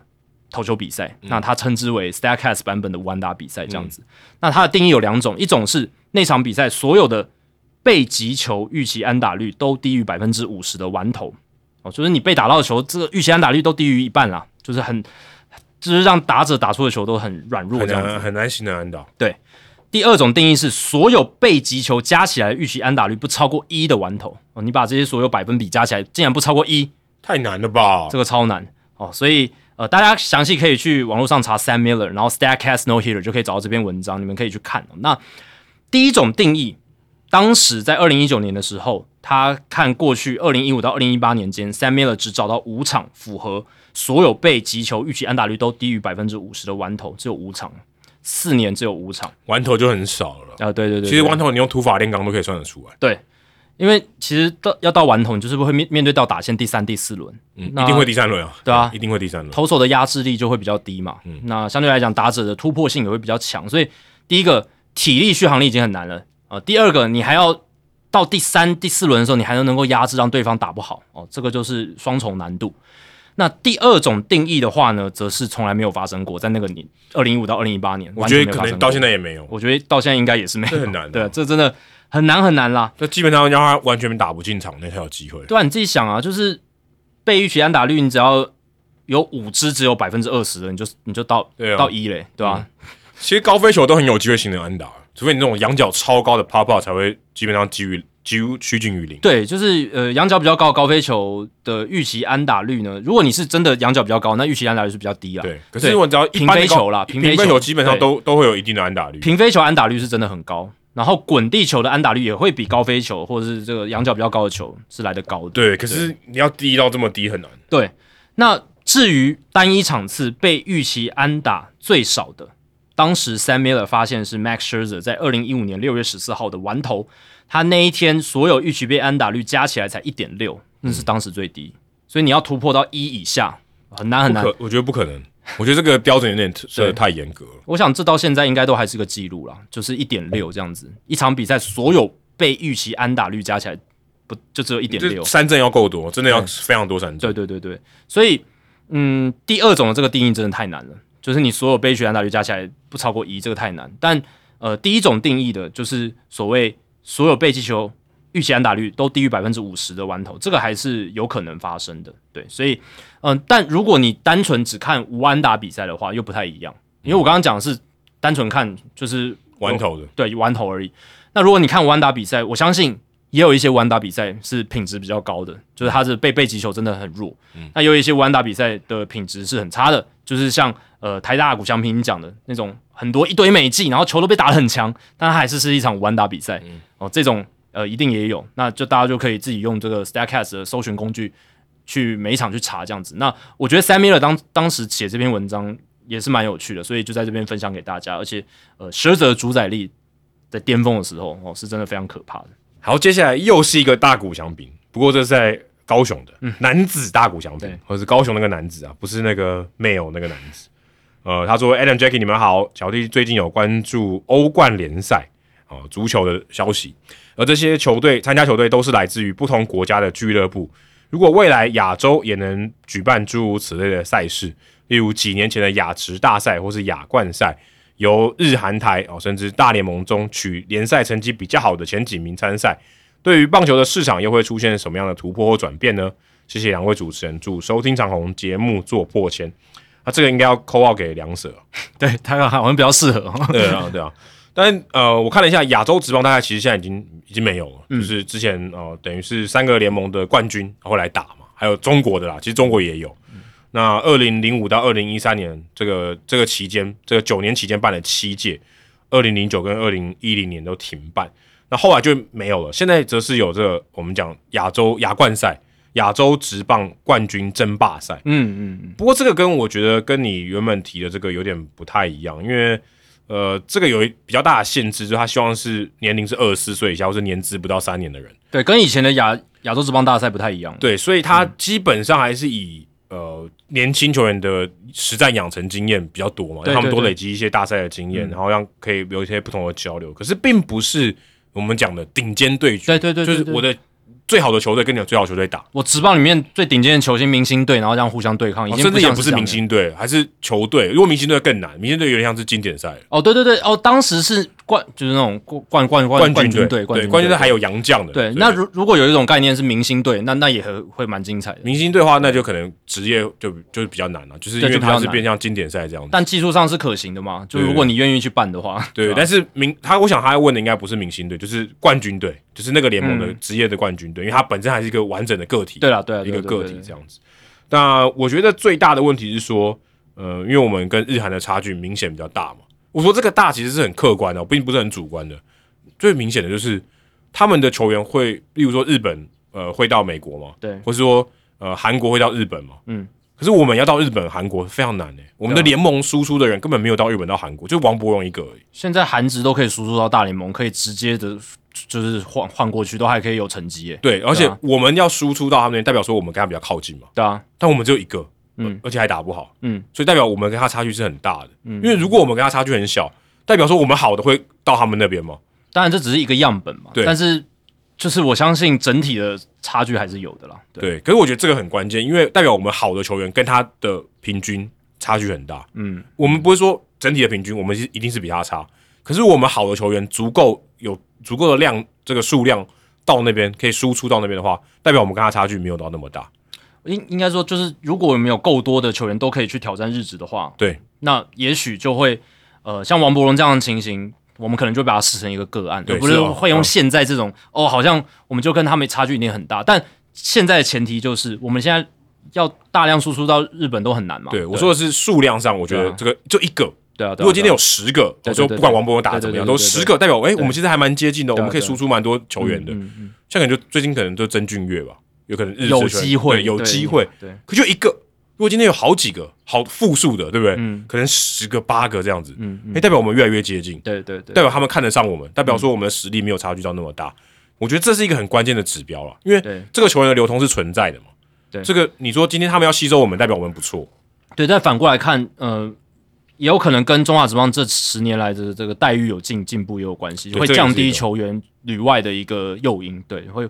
有比较说球员他可能在过去的环境他可能选择旅外了，但他现在有一些人他可能就选择留下来。对。不过这个也要考虑到，可能是他在进入职业的初期，对对对对，像我们讲说他常旅美嘛，旅美这些球员他为什么没有留在台湾？就是因为台湾薪资待遇可能没有那么好，对或者说可能当然也有可能薪资待遇很好，所以他留在台湾。对，但大部分情况下，顶尖的最好的那一批都是基本上他能出国就出国，对只要他的签约金符合他想要的。所以像徐若曦这样的人是非常非常罕见的。还有像呃十六十七年前像小鸡林恩宇，然后林英杰，他们是在中职巅峰的时候可以旅外，但现在真的比较少，就没有对，现在我们中职巅峰，你说要旅外的，现在有了王伯荣例子之后，日本职棒可能会真的比较缺步更难，就是其实像林立这样的选手，他应该要被讨论到，他可以去旅外。对。我说但现在没有没有没有什么日本或韩国，对啊，对啊对啊，日如果美国可能他太老了，可是是。日本跟韩国，我觉得这种讨论，或是他或是其他顶尖的打者，应该是有要有这个讨论。嗯，再就是我们现在，因为我们没有办法把更好的选手留在中华职棒打球，我觉得这是跟签约金有很大的关系啊。最顶尖的这种业余选手，对，就是例如果说高中生他愿意留在中华职棒打，对对对，这可能跟环境有关系，但最大的原因我觉得还是签约金。如果今天签约金有办法比美国职棒的体系更好，他可能会愿意留下来。对因为门槛越来越高，以前蔡中南可能六百万嘛，相当于美金二十万。嗯，如果今天电到到一千万，可能美金三十多万。嗯，他想说，哎、那我那我拿不到美金三十万的合约，拿不到这个签约金，那我留在中职，那代表他程度已经也不错了。对对对，所以这个我觉得是一个还蛮大的，呃，可以说客观的指标。那呃，如果你真的要办一个像刚才讲亚洲职棒大赛，真的是冠军队或是亚冠亚军两个球队来打，来打这种循环赛，或是打一个系列赛，这个对于日韩来讲，它的诱因就很小。嗯，他他他为什么要跟你们打？他也没什么好证明的啊、可能日韩两个边会想打，嗯，但是他跟台湾比，他就觉得差距是很明显的嘛。嗯，对他讲，他办这个比赛没有什么太大的诱因。唯一我觉得比较可能，就像两者提出来的，就是诶，他真的把这个当成另外一个联盟来打，嗯，就像中央联盟跟太平洋联盟他打交流赛一样。但是我告诉你，基本上日本日职来跟我们打，基本上稳赢。那如果台湾如果赢一场，台湾赚到，那可能票房大家可以看。嗯哦，如果今天你日本来台湾打，诶，台湾赚票房，我们可能看怎么分。嗯，这可能比较有诱因，因为我告诉你，我摆明我不是在跟你争高下，嗯我们是在争利益的。那我多给你，我让利多给你一点。创造一些额外的收入，但是这个比赛还是发生了嘛？是啊是啊是啊，但是他可能就不是争说谁比较强，谁的冠军队比较强，或谁的亚军、冠亚军比较强。嗯嗯，我觉得这个可能还相对可行一点。如果你真的要打这种最好的球队，对每个各联盟最好的球队来打，嗯，这个差距目前还是太大。我觉得这个要对于日韩他要去愿意去参加这个比赛，我觉得是很难的。嗯其实你就想嘛，如果今天我们假设好了，我们不讲别的，今天假设中国他们也有这个算业余的棒球嘛，也有联盟，对不对？跟菲律宾，你会愿意跟他们打吗？对你也不会嘛？他们要举办一也也是一个亚洲职棒大赛嘛，对，我都吧记得今天 没有日韩，就跟他说我们跟我们来打，你要不要打？你可能也不要嘛，对你对吧？因为你觉得你可能没有进步嘛，但可能差距，但这个差距可能不一样。可是你如果跟比较差的，你不会有什么动力嘛，嗯你不会想要挑战他们嘛，所以我觉得这个是一个还蛮大的一个这个一个限制，还蛮大的一个现实的条件。而且如果你真的要说中华职棒要进步，要赶上他们，我我个人觉得现在以我们看到国际赛的水准表现来讲，或是最明显的输出到大联盟的嗯我们基本上中华职棒是没办法输出到大联盟的。嗯，就尼福德，他非常个案。嗯，光这个差距，你就可以知道说，其实我们落后他们，我们我觉我觉得这个差距并没有在缩小。嗯，我反而觉得可能还变大了。嗯，我们进步的速度远比日韩进步的速度还要慢，就都有进步，但日韩进步的速度幅度可能是更大。更大。你看那个韩职那个李正厚，李正厚他其实也有这个本钱，看起来是可以直接就是直接转移到美职，而且是大联盟层级。至少他们看得，至少看得起他。因为这个金合成的案子摆在那边了，虽然他打击可能没有像他韩职那么猛，可是他是一个很好用的球员，而且他的打标价值很高，对不对？防守、跑垒都很好，所以已经建立了一定的口碑了。至少韩职顶级的球员，他是可以胜任大联盟的赛场哦。那李正浩过来，搞不好他也可以打的还不错、欸，嗯对吧、所以这个就是我们跟日韩直棒，我们说直棒的差距哦。对对而且是顶尖的，啊平均水准我们也是差，而且感觉他们进步是比我们快，所以你要追上他是很难的，因为他们比我们还快，我们根本追不到啊。二十年前不可能有韩国职棒球员直接到大联盟还可以生存的，应该没办法。最顶尖的应该也没办法。然后日本当然也是因为入闸金比较健全，或是比较门槛相对低一点，越来越多人去嘛。可台湾没有啊，你你这个你很明显讨论上就没有，嗯没有人去是一个回事，也没有人讨被讨论，嗯那是也是一回事。所以你可以看到，其实我们的差距真的很大，不管是环境啊，球场现在都是问题嘛。对，数据我们刚才也讲到嘛，对不对？嗯那些东西，数据的投入、民间的投入、联盟的投入，对我来讲基本很很少很少，嗯嗯，就完全追不上啊。所以这个其实蛮悲，以这样的环境来讲，我觉得是蛮悲观的。就靠大家多努力啦。就是听众朋友也是，然后呃，我们可能也扮演一个小小的角色。那体育媒体圈，然后整个产业要嗯，就是要正向的循环，然后才有可能去促成整个体制的改变啊可。能要有一些特别的事件。对，然后呃，职棒经营还是要以整个要赚钱为目标，那整个我觉得产业链才会真的是很活络地动起来啊。对如果还是以这种我们之前讲的这种慈善事业的心态来经营的话，就不太理想。或者说你赚钱的这个方式是不是够长期、够棒球？对啊，对啊。你说啦啦队对他赚钱很好，没错，他商业上是非常合理的。可他对于你刚刚我们讲这个推动这个环境是有帮助的，我是觉得很难。对啊，你你靠拉拉队，你可能短期真的或许没有亏那么多啦。哦，但你长期来看，你终究还是要亏的嘛，因为你棒你的照理来说，你的本质还是你的棒球队，可是你你的棒球队跟整个联盟体质没有起来，那你啦啦队终究呃，他能做到的效应，可能我觉得乐天已经把它弄到一个极极致了，对不对？对啊所以 嗯，整体来讲还是要从棒球产业着手，而且要再强调一次，我们不是没有进步，只是我们进步的速度幅度远不于远不如他们。对啊，这个是一个很大的，我对我们有进步，我们不要说我们好像退步，或者说好像我们很妄自菲薄，对对对对，不是这样。但是我们进步明显比别人慢，要更快一点了，要更快一点。所以我觉得对这个才是你未来有这种机会，有这种顶尖的球队交流的一个一个本钱呐、对。你没有这个本钱，你其实很难跟人家谈。嗯，好，接下来是中立无限少主海，中立无限少主海哦。之前在节目上讨论到 Madison Bumgarner 在巨人二零一零到二零一四年双数年夺冠的季后赛鬼神级表现，也讨论到 Clayton Kershaw 在道奇的生涯一直以来的表现，算是指标性的人物。那这两位呢，都可以算是巨人跟道奇英雄人物啊。有可能是在关键时刻有关键表现的英雄时刻，例如 Matt Bomb，然后久违的大联盟小品有提到的这个不死鸟 David Freeze，然后还有浴血奋战 Kurt Schilling 等等。那改变棒球的关键人物也有像是这个 Jackie Robinson 打破种族藩篱，你这边写错，你原本是写 Reggie Jackson，不是 Reggie Jackson 啊，是那个 Jackie Robinson。然后重视进阶数据到球队经营的这个 Billy Bean，然后呢，或者是该球队的看板球星，像 Derek Jeter 之于洋基，Clayton Kershaw 之于道奇。那如果是球场表现以外，有没有什么激励人心的故事，或是抚慰整个城市的时刻啊？你自己有提到嘛？像 John Lester 他克服这个癌症，然后 Liam Hendricks 他的抗癌事迹，然后也可能以上啊都是这一些所谓会让人印象深刻的关键表现呢、那除此之外，他还有想到 David Ortiz 之于红袜，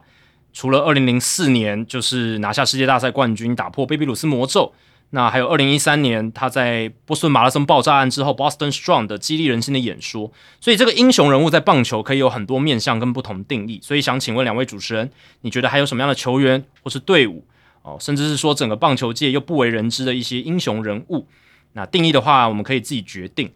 那也许两位会有不一样的定义，这样子。那其实我想跟中立无限少海主说，其实你已经讲讲了很多啊，你你已经讲的差不多了，对啊对你已经自己回答自己了，你记得住这些，他就是英雄。对啊，对啊，对啊。那你说像刚才重视进阶数据到球队经营的 Billy Bean，那可能如果进阶数据的话，Bill James 可能也是一号人物嘛，对他他算是发起这个进阶数据的，在那个时候他是疯子，呃，对啊，没有人认为他是对的。七零年代的时候，那个时候真的大家觉得他就是风言风语这样子，不知道在写什么。然后或者是到九零年代，Baseball Prospectus 成立之后，诶，那些作家群现在有多少在现在大联盟的球团的 front office 管理这个阶层这样子？然后九零年代甚至 Bean 比 Bean 更早，John Hart 当时印第安人队的总管，他其实更早去把这些进阶数据的观念导入他的球队经营。不要忘记《魔球》那个电影里面演的，一开始他在挖角是印第安人队，哎、对啊，就是小 Paro 那一批人嘛，对啊，所以嗯、呃这个呃也是大家可以去思考，就是不只是一个领域的关键人物，他可能会有一个媒体特别捧的特别高的，嗯但其实他幕后还有更多人的努力，这样子，对吧、然后像是球员工会的成立也很重要啊，如果没有 Marvin Miller 的话，嗯，当然他不是成立球员工会那个人，但是他是把球员工会的权力带起来的人，对，推动的那个人。推动到一个很有斡旋地位的一个境界。那 Marvin Miller 也是一个很重要的人物。那转播播报员跟球员，我觉得也是推动这个棒球产业很呃默默无名的英雄了。当然，有些人可能会觉得他们是知名人物，但是我相信在主流大众里面，他们算是比较默默的，对对吧、像我小时候玩电玩，最常听到的声音是现在巨人队现在还在播的 Mike Krukow 哦，他们也是影响我很深。如果说这个当 Orsillo 是 Adam 的英文老师，那 Mike Krukow 就是我的英文老师，对啊。然后像 Vince Scully、Bob Uecker 这些传奇的播报员就不再赘述。那我觉得有一些球员呢，他场上的数据是一回事，可是他在生涯晚期的一些影响力，我觉得也是值得拿出来讲。像 Albert Pujols 去年的表现，嗯，还有还有就是亚典莫利娜在红雀队晚年的一些表现，然后以及像是现在的 Joey Votto，嗯，现在 Joey Votto 已经变成队上那种有点像热火队 Hustler 那种角色，当然 Votto 还能打，Votto 没那么老啊，对，但 Votto 也快要四十岁了啊，也快要四十岁了。哈斯伦更更老，四十几岁。哦。对啊，我是说在生涯同一个阶段的时候，但 Vato 他是更能打，他比哈斯伦是更能打。然后哈斯伦到最后真的是几乎没有上场，但他还是球员。可是我的意思就是说，Vato 他的这种领导能力，还有他讲话的能力，他的脑袋是很聪明的。我是觉得他现在在红人队这一批优秀年轻选手当中做一个 leader，呃，做一个榜样，是一个很好的，让这些年轻球员有很好的学习，有一个很好的模范，然后整个休息室的氛围可以更好，这样子。所以我觉得这也是一种嗯值得拿出来讲的。对吧？就像 Hustlin，他其实场上已经没有什么数据了，可是他这几年其实大家还是常常拍到他，还是常常拿拿他出来讲。嗯，然后像是呃大联盟官网的 Sarah Lance，之前呃我们有聊过他嘛，然后六月二号 Lou Gehrig Day 的时候，他有被大联盟表扬，在大都会有一个开球仪式，虽然是她男朋友帮她开球，但是她人也在现场这样子。呃，她因为渐冻人症嘛，所以现在就是比较不良于行，但她还是在她的工作岗，对啊对啊对啊。但他还是在他的工作岗位上，他每天还是有产出，他每天还在推特上发数据，然后还是每个礼拜会上呃上好多次这个 podcast，然后他自己有主持 podcast，是很令人佩服的。而且老实讲了，现在不管是大联盟官网上，还是呃我们在台湾媒体看到这些新闻数据的一些编译，基本上七八成都是来自 Sarah Lance。大家看到什么哇？Andrew Abbott 什么生涯前几场先发失分多少多少？某某某，然后几场先发多少多少，他打了多好，几支安打这些，哇，大部分这些数据都是来自 s a r l a n c e 更别提几乎所有大股翔平的那些历史数据都是 s a r l a n c e 这这三年来他提供的哦，都是由他这边先出来的哦，所以他也算是一个英雄啊。那说到数据，刚才 Adam 有引用 Tom Tango 哦，他也是非常重要，因为他开启也算是开启了这个进阶数据革命的其中一人。他写的书，然后他现在持续在大联盟的这个。官网工作，然后帮这个 Baseball s u f 上面新开发的数据提供很多的想法，持续的在自己的部落格上，诶，提出一些很有独到的见解啊，真是非常独到的见解。然后现在人在游击兵的 Darren Willman 哦，没有他的话，现在 Baseball s u f 上面没有那么厉害的视觉效果呈现，对吧？然后还有大联盟多元性别大使或者是多元种族大使 Billy Bean，他跟那个运动家的 Billy Bean 不一样，但这个 Billy Bean 呢，他其实我觉得我们上一集不是聊到大联盟他们在嗯，种族多元性的 initiative 这些计划上面做的很成功，对，那也得到了 A plus 的评价。那我觉得 Billy Bean 呃扮演了一个蛮重要的角色，因为只要有这一类问题，记者就会访问他。那基本上他在这边他是投入了非常多努力，常年下来，呃，也帮了大联盟在公关的形象操作上面，或者是实际层面的包容多元族群上面，他是有很大很大的贡献。所以真的英雄人物，如果我们都要自己定义，其实。各个面向都有，大家常看的是场上表现的英雄，可能呃单场 MVP 这一种啊，或者是赛季 MVP。但刚刚讲那些，其实各个领域、各个面向哦，都有他们各自的英雄人物，只是哦知名度可能比较低一点。其实英雄最简单的定义就是做到别人做不到的事情。对对对，不管是坚持的长度，或是哦你刚才讲他的难度有多高，对这些事情，如果他能做到，就是英雄。是对，那就很多人做不到嘛，所以他特别突出。就就如果真的要这么简单定义，就是这样。真的真的。好，接下来刚刚这个问题也算是跟前一个跟男子大谷翔平问的问题蛮类似的哦。他是在 Apple Podcast 的留言，但是我们也把它移到听众信箱来讨论。那他讲的是台日的职棒竞争环境，他叫做 Green Tone，应该是这个这样念法吧？Green Tone。他说：“两位主持人好，感谢你们持续的制作优质的节目，让棒球迷可以更深入的了解大联盟的大小事。想请教两位主持人，日本职棒的旅外制度？”是不是跟台湾不一样？还是日职的薪水比小联盟高很多？哦，先回答你这个，对，不一样，高太多，有点高非常多。对，因为看过往国际赛，日本队有许多日职的本土投手担纲重要的角色。如果台湾的优秀选手优先留在台湾，是不是能降低因为语言不通、环境不适应，导致最终没有兑现潜力的情况？优秀选手如果留在台湾，也也能提升中职的整体竞争力。大环境的影响下，让更优秀的选手在中职生存，这样台湾是不是也不用每次国际赛都要仰赖旅外的选手有超人般的表现才能赢球？呃，先回答你比较比较基本的问题，日本的旅外制度跟台湾不一样，然后呃，因为他们有入闸制度嘛，像之前达比修有就入非常高额的入闸金，五千一百七十万美金。哦，这个入闸金要给日本火腿斗士，对，所以日本等于球团这边，他可能有一些动力去做。他诱因比较强，以前即便他损失一个很大咖的球员，但是他有他拿到很大的收入，可能可以养全队。那吉田去年哦是欧力士拿到了一千五百万，一千五百四十万美金从华队这边来，这还只是入闸金，还不是吉田真正拿到的钱。对，但其实吉田才签五年九千万美金。对，然后拿到呃欧力士拿到一千五百四十万美金的入闸金，可是当年达比修其实他的呃签约金是比吉田还要少的，对，可是火腿豆是得到了五千一百七十万美金的入闸金，对于游击兵来讲是负担蛮大的。对对，但是这一部分大部分的钱是到了火腿队的口袋里面。这就时代不同了，因为入闸金的制度有改变。我觉得主要核心的差别就是，以前你是入闸金是要争取预约权，那现在不是。哦，对对对，现在入闸金是你签了合约之后，然后你再算入闸金。对，所以这个两个概念是不一样。以前的话，你光争那个预约权，大家就抢到五千多万美金以上，对不对？那现现在的话，是你等于是你大家自己去谈约，然后谈了之后，你再看合约，然后来算扣手续，有点像手续费，然后是一个集聚的概念。所以我会觉得现在入闸制度，日本球团放行的诱因会降低，降低非常多，因为他拿到的钱可能很少。所以大联盟球员角度，他会觉得，哎。我可能会更想要试试看日本球员，可是球日本球员这边会比较不愿意放人，像软银他们就不不放人的嘛。对啊，柳田优起就没有放。对啊，除非你是海外 FA 资格，但要九年嘛。对，哦，这个就很难。对，所以刚刚讲到这是这个，然后中华职棒现在是没有人直接到大联盟嘛？之前呃，尼福德算是自由球员，所以他就没有入闸金的问题，他就是完全的自由球员。嗯嗯，他等于就是跟对于大家来讲就是独立联盟嘛。大联盟等于是某种程度上也是独立联盟，跟我们相比的话是独立联盟嘛。嗯，对，他等于是没有相关的，没有这个中间没有一没有一个这个制度的。对，那台湾现在的入闸制度就是到呃，不管到美国或到日本，目前还没有人用过。这是二零一九年的时候，《自由时报》罗志鹏记者有报道，他说，中职的球员如果在一军的资历满三年，如果美国职棒的球团有一千下该名的球员，要透过大联盟的办公室。向中华职棒的联盟提出身份召会，啊，就可能提出一个申请啊，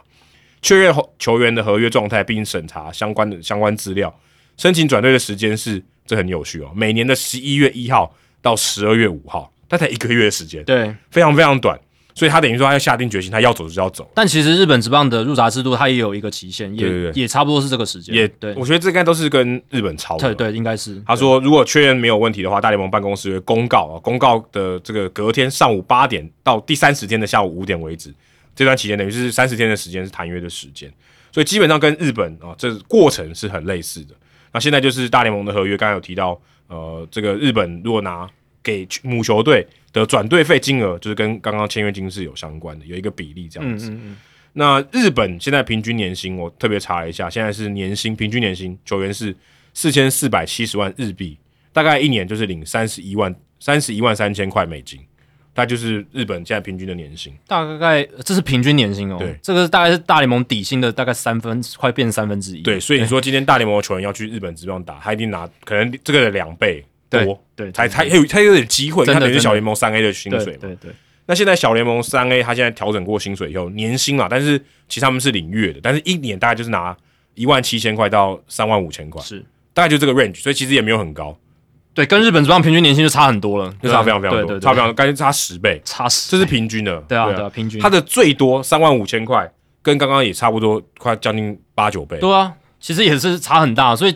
就是在三 A 打不上去，他已经领领到顶薪的，他就去日本，他也会想去日本。所以日本要到小联盟根本不可能，他薪水减超多，所以他要去一定去大联盟。对，所以日本职棒球员输出到美职，如果他都在小联盟熬的话，那就是一个失败。不管是井川庆后来在小联盟，或者是中村纪阳，对中中村纪阳，中村纪阳，然后还有西武那个中中岛什么。中岛裕之，中岛裕之，对他们都是类似的一个概念，对对对，嗯，但他们可能领中岛裕之应该是我不知道是领大联盟合约还是小联盟合约，反正他就是没有打上大联盟，他没有打上大联盟，他都在三 A，对，但是对于他来讲是失败，可对于球队来讲可能要付他大联盟薪水，maybe，嗯嗯，对对对，但是这就是这样，所以你要看到日本的球员，他如果离开日本职棒，他想去打小联盟，除非他真的是非常非常后期，他绝对不是他有想要挑战合约的情况下去去美国打球的，所以以薪水上来看。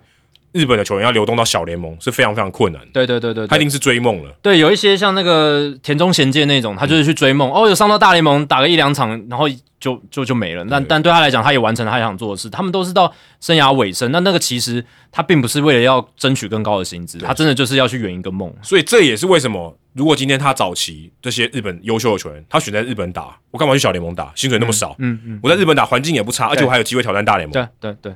这是很大的原因。没错。日本职棒付不起更高的薪水，是中华职棒没办法嘛？所以我们刚才有提到签约金，如果今天一个球员他认为他的签约金可以领超过六百万，有人愿意开这个价嘛？他一定去那个比较高的嘛？就林胜恩嘛，对啊？林胜恩一百二十万美金的签约金，就在三千多万台币，六百万几倍，六倍。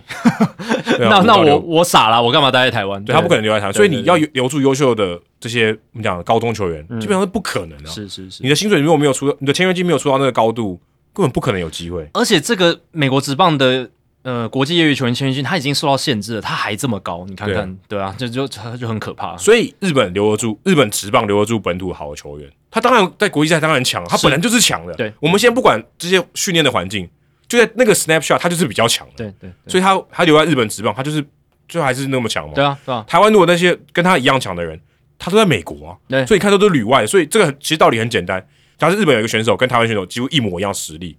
他在日本拿到的钱，然后他在日本他可以拿到这个钱，对，台湾的选手要到美国拿到这个钱，他们还实力还是一样，可是对对你来讲，这是旅外的，那个是本土，对日本那个球员他在本土，对。但是我们的球员已经在美国体系了，对对。他就不会在中华职棒，这道理就这么简单。所以你说为什么国际赛看到都是旅外球员表现？其实道理很简单，因为他就是比较强，他就是顶尖，他在初一开始筛选的时候他就已经被筛选出来了，对，而且即便你说今天江少庆在国际赛投，假设投的很好，他也是旅外的底好不好？对啊。他，也是被旅外挑过的才会对啊你说他今天中华职棒养的吗？也不完全正确嘛。吉一吉要拱冠也是一样的道理嘛。对啊，张玉成、吉利吉劳，然后在今年赛还有很好表现的郑宗哲，对，郑宗哲、吕彦青都吕彦都是旅外青日本养过，，都吕，外过，对所以基本上你要说的是，好像靠旅外球员的好表现，其实他们就是本来就是比较好的球员。本来就是你的精英啊，老实对讲，，所以你这个旅外球员的标签是有本身假设是错误的，嗯嗯而是他本来就是比较优秀的球员，对对对对，所以他会有比较好表现，是很比较相对比较正常的。对啊，如果他们在另一个平行时空，他们因为某种因素全部留在中职，我觉得他们全部都是 top 的，就是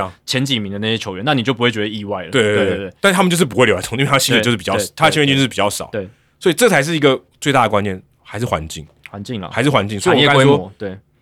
我们刚才讲说，今天我们没办法出更好的签约金，最大的原因是什么？我们就没赚那么多钱，对啊对啊对啊，规模撑不起来，对。那个价嘛，所以你想办法要赚更多的钱，那你的联盟环境要塑造的好嘛？嗯。你的联盟的会长跟他讲说，我们可以赚更多的钱，我鼓励你签约金破一千万，对，我不要跟每次每天在讨论蔡中南障碍，对不对？嗯。你要跟他讲说，我希望你可以更高，把这个价大大家有钱大家赚，你把天花板推高了，对不对？那我们也期待你有超乎以前蔡中南的表现，然后联盟整体的球员素质提升，那更多人进场观赛，老板赚多赚到更多的钞票，那我们这个联盟就可以再做得更大。优秀球员就会留在台湾。优秀的球员就不会一定要旅旅外了。对，再来，我觉得还有一个，虽然你可能不是重点的，但是你说，呃，如果台湾的优先选手留在台湾，是不是能降低语言不通、环境不适应，最终导致没有兑现潜力的情况？我觉得没有兑现潜力的情况，你刚刚前面两个那个，其实虽然是一些因素，但绝对不是最重要的。嗯嗯，他本身的天花板在哪里？这个是你，这是其实很重要的。是他有没有持续的进步？你看，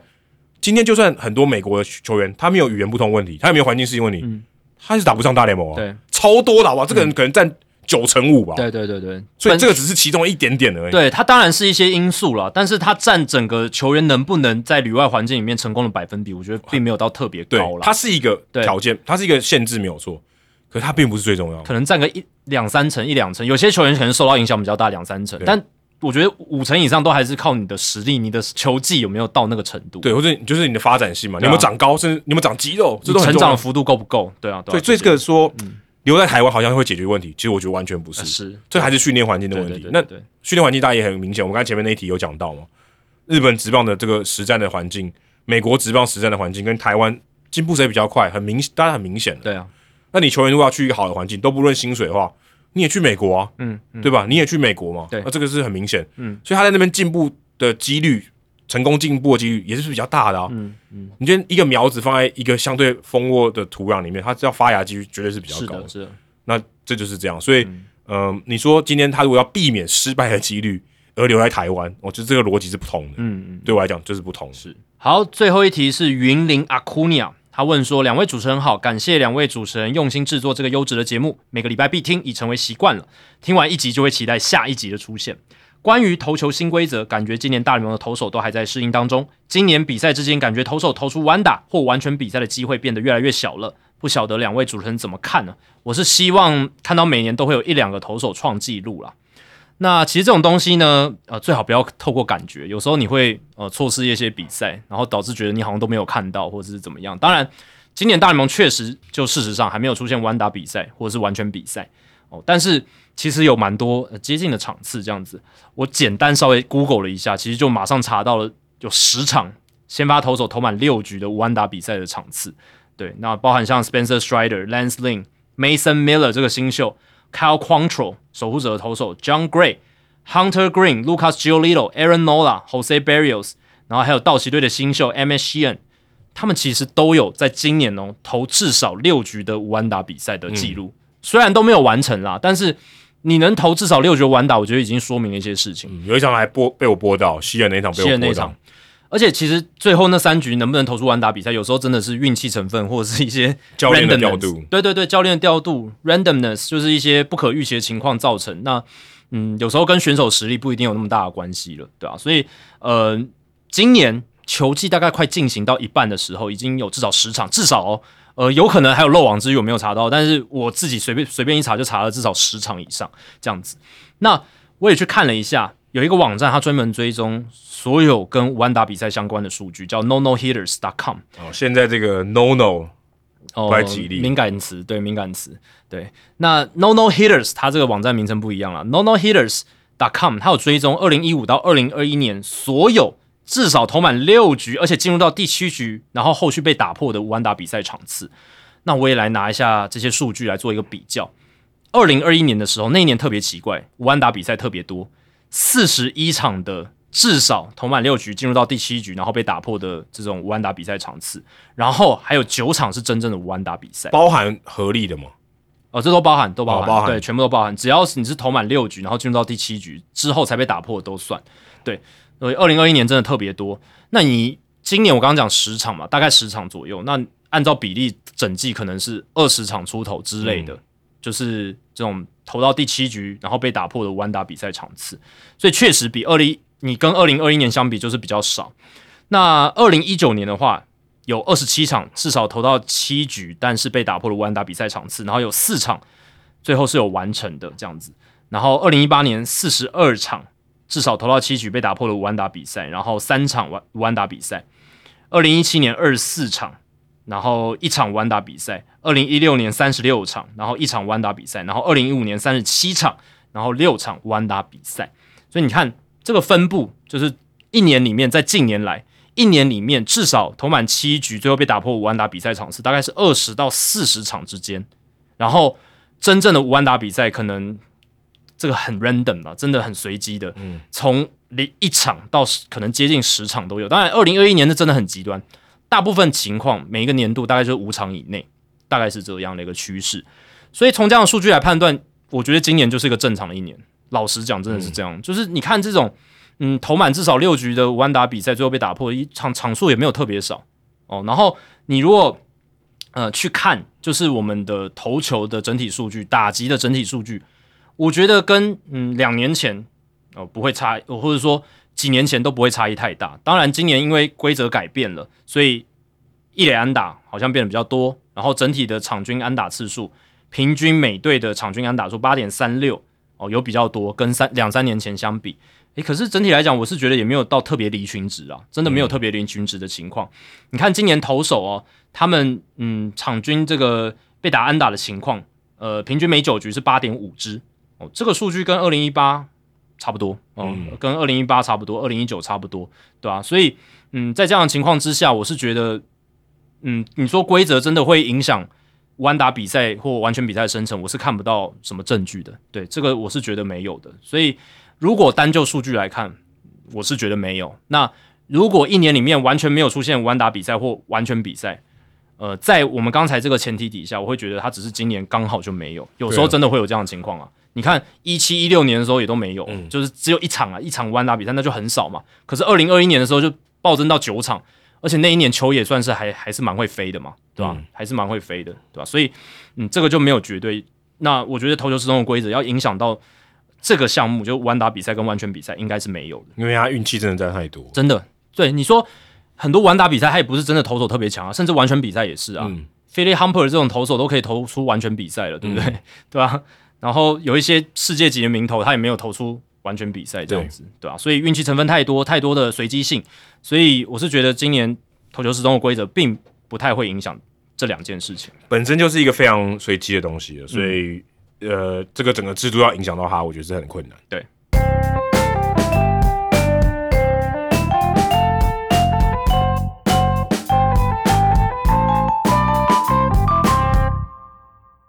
好，接下来公布这个冷知识的解答哦。冷知识刚刚是这个主要的人物呢，是 David Hamilton，他在生涯第一场比赛就代跑，而且回来得到分数，但他没有任何打席。那要问的是，历史上有多少人像他一样，哦，生涯初登场就是代跑，而且盗垒成功，而且回来得到分数？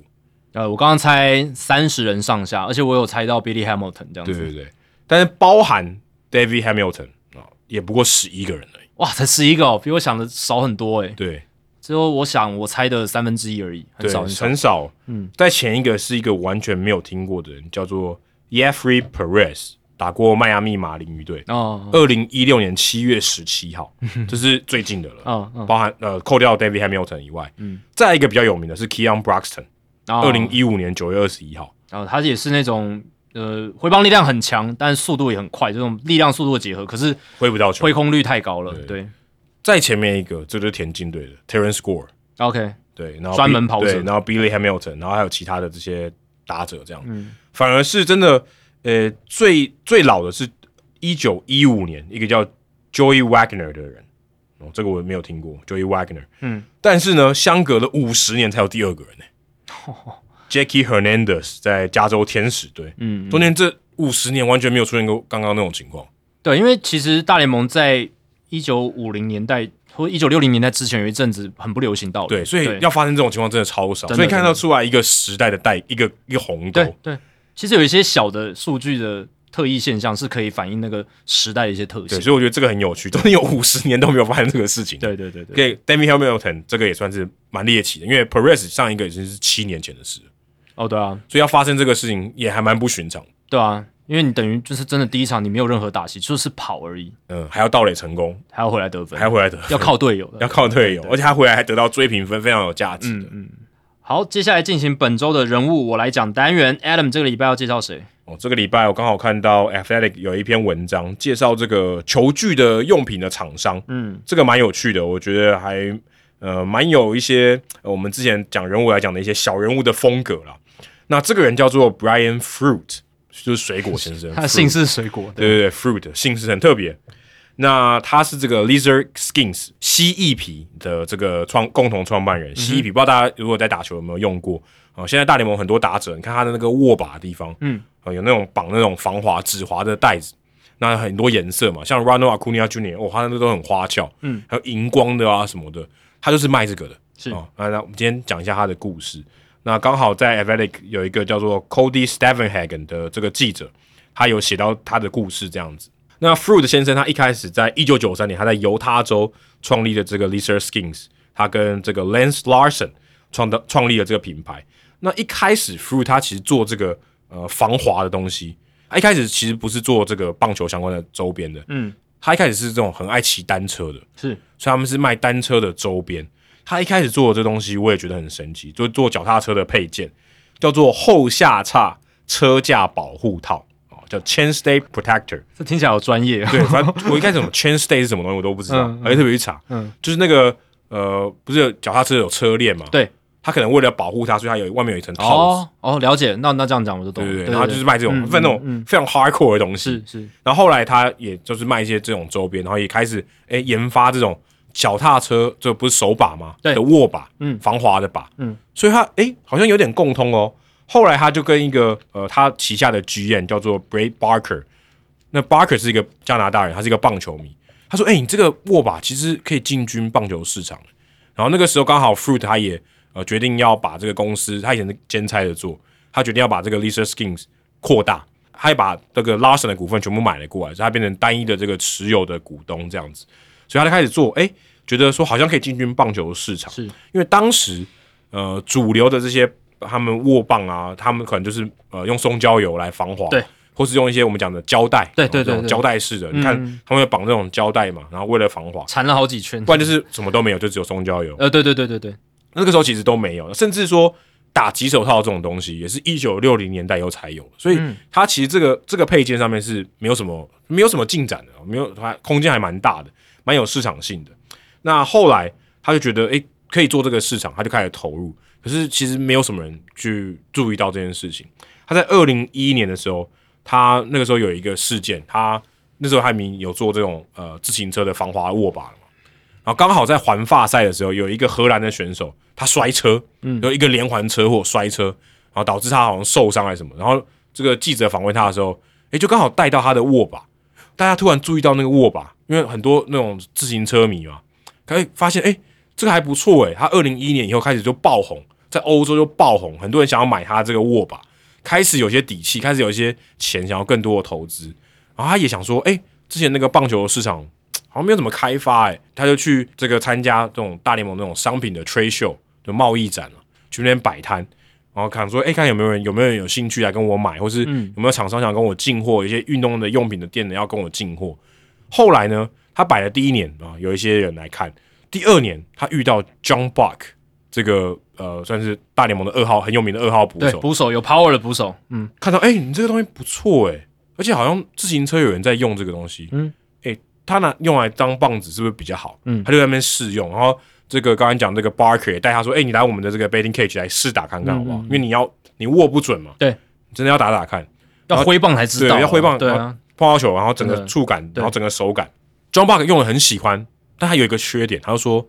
这种太厚了哦，因为我。我要握这个，他他是这当时他们做的是一点八 mm，就是零点一八公公分这样子。嗯，其实你说很薄了，是，但他说这还是太厚，因为它因为它要缠起来，而且那个手感会不一样。对对，他说可不可以做薄一点？对，他们叫他开发可能一点五 mm，或是更更薄的。嗯，那去开发这个东西，我们来我们来弄。嗯，然后后来 John b a 就把他的这个诶新的产品带到春训去，刚好那时候他在大都会，他其实转过很多队了。嗯嗯，在二零一三年。他就去这个呃大都会的春训，诶 d a v i d Ray 看到他，诶，你用这个好酷哦，我要来用。后来连这个 Lisa Skins 就把 David Ray 签当做这个第一个赞助的球员，也从 David Ray 这边开始，诶，开始越来越多人注意到 Lisa Skins。他们是在二零一三年，后来红袜队不是打到世界大大冠军吗？对，他说那段期间就从 David Ray 在春训遇到，然后开始大家开始诶开始流传，后来他们就非常积极的在棒球界推广。在二零一三年的世界大赛的时候，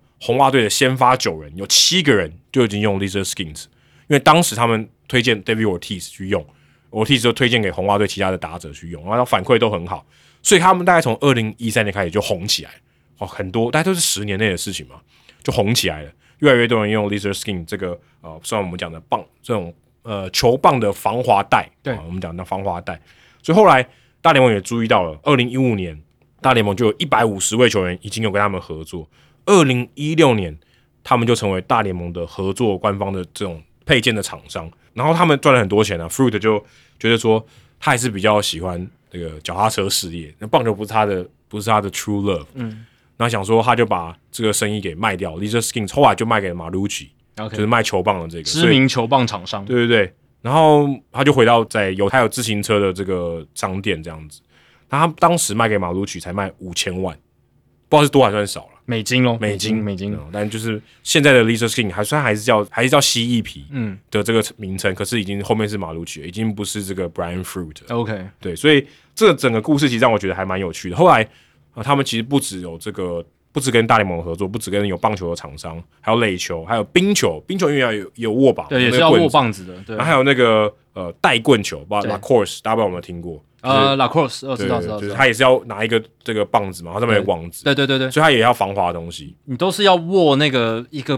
杆子、棍子、棒子，或者网球员这个也很需要吧？对对啊，网球员这个也很需要。网球可能他们是用其他的品牌，对对对，他们用其他专专门的，但概念是类似。所以他一开始从自行车，后来。这个他原本的这个声音是自行车的声音，自行车配件，后来居然卖给了棒球的球棒的厂商。对啊，跨领域也是有可以相通的地方。所以你不觉得很神奇吗？就像 Trackman，他本来也是做高尔夫啊，对，哎，做一做，哎，棒球这边生意也很多，然后反而变成更更划时代、更有影响力的这个厂商。真的啊，本来当然高尔夫他们已经有一定影响力，可是他们不在棒球声名大噪，对不对？对吧？而且说到这个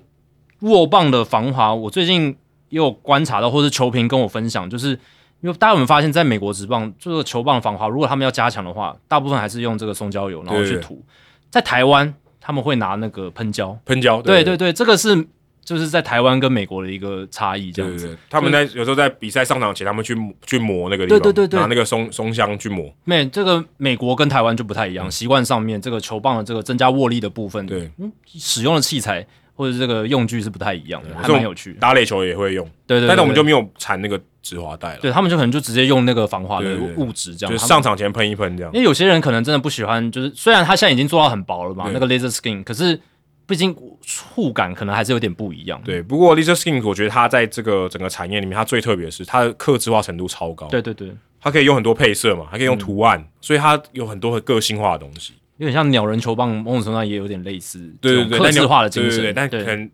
它是球棒本身跟对对对。一个指滑，但是对。指滑带相对是简单，相对简单小配件啊，对。小配件，而且他这个故事里面他有提到，虽然是一个很小的细节，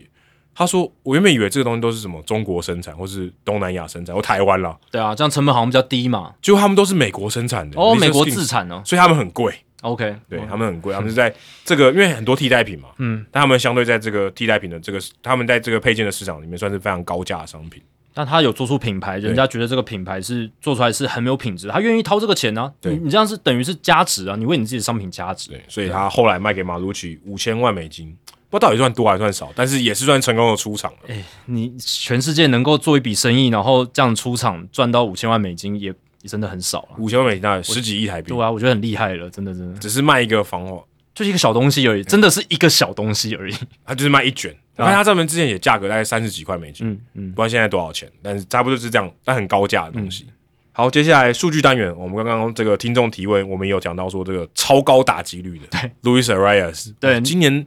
现在可能已经变成一个看点哦。真的，他在四成到底是上还是下？真的是有机会诶。虽然说真的还是非常非常难，我们必须强调，真的非常非常难。大家不要觉得四成打击率，Luis R S 今年就是诶几率很高，还是非常非常难。七十轰一样的。但他至少有至少沾到那个边，就已经很很屌了。就比如说我们可能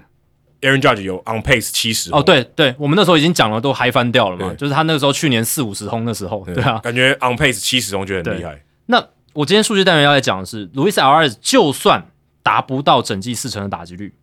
，which 就是非常有可能发生的，但是他也可能创造一个史上第一的数据记录哦。那我今天所有数据截至到台湾时间六月二十二号为止，哦，六月二十二号为止。那 Luis R S 今年有机会挑战四成的这个打击率，大家都知道嘛。而且我们现在讲的所有这些打击率的数字，都要在一个脉络底下，就是你这个打数一定要符合竞争打击王的资格啦。这个打席数要五百零二次打席哦，五百零二次才符合资格。那我们每每一场比赛三点一次，对，那我们接下来就简称符合资格的打者里面这样子。那、呃、老实说，还是嗯要达成这个记录非常非常困难。可是他有机会挑战史上最佳的 AVG Plus，就是 Average Plus，也就是打击率 Plus。那这个打击率 Plus，大家就把它想成打击率版本的 OPS Plus。基本上标准化的数据概念很简单，拿去跟联盟平均值相比，高百分比多少，低百分比多少，一百是联盟平均值，就这样。哦，大家 OPS Plus 大家都很熟悉了嘛，所以打击率 Plus 虽然我们平常很少用哦，但它这个数据是存在的。那现在在 FanGraph 上面其实有那个 Plus Stat 的这个标签，大家进去里面就可以看到各个一些数据，它都有做标准化，那就可以帮你去了解说这个数据它的脉络到底是什么，它跟联盟平均比较高还是低？哦，有时候这个脉络会影响数据嘛，那会骗人这样子，所以我们要标准化一下。所以一九零零年以来，大联盟史上符合资格打者单季最高的打击率 Plus，诶，目前就是路易斯阿拉斯本人哦，就是他。今年他到六月二十二号为止，OPS 呃打击率 Plus 是一百五十九，高于联盟平均百分之五十九哦。当时呃，也就是说在现在是三乘九八的打击率这样子，高于联盟平均百分之五十九。那这是史上最高哦。当然，今年球季还没完嘛，所以还不确定。那历史上第二名，一九一零年 Nab LaJoy 一百五十四，第三名一九一零年 Ty Cobb 一百五十三，还都同一年呢。对，都同一年，还蛮有趣的。一百多年前了，一百一十三年前的事情了。LabJoy 那一年他是三乘八三的打击率，Ty Cobb 一九一一零年三乘八二的打击率，哦，都高于联盟平均的打击率超过百分之五十这样子。可是 Aras 今年有机会真的成为这个榜上的第一名。其实这个这个我觉得比单纯说哦，我们看四成的打击率，当然四成打击率很了不起啊，但是这个可能打破的是一个百年纪录。应该说他的这个四成打击远比一九一年还更难。哎，对对对，难太多太多了哦。所以今年 RS 有机会打破这个打击率 Plus，其实是如果你很熟悉这些进阶数据，是会感感到更加兴奋的哦。那这个数据基本上就是有把脉络考量进来了嘛？因为不同棒球年代有不同的打击环境，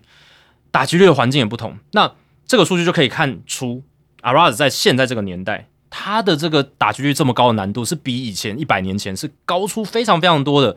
以前一百多年前死球年代，大家都是巧打为主嘛，嗯，看看用跑的、用点的、用触的、用不管什么样的方式砍的，我就是有办法去跑出内野安打等等，那来提高自己的打击率。而且那个时候是打击率王道嘛，嗯，打击率代表了这个打者的一切，几乎可以这样讲。球比较容易打进场内，真的真的，那个 ball in play 的几率太高了。所以，嗯，你从这个数据打击 plus，你就可以看出它跟当代同才的一个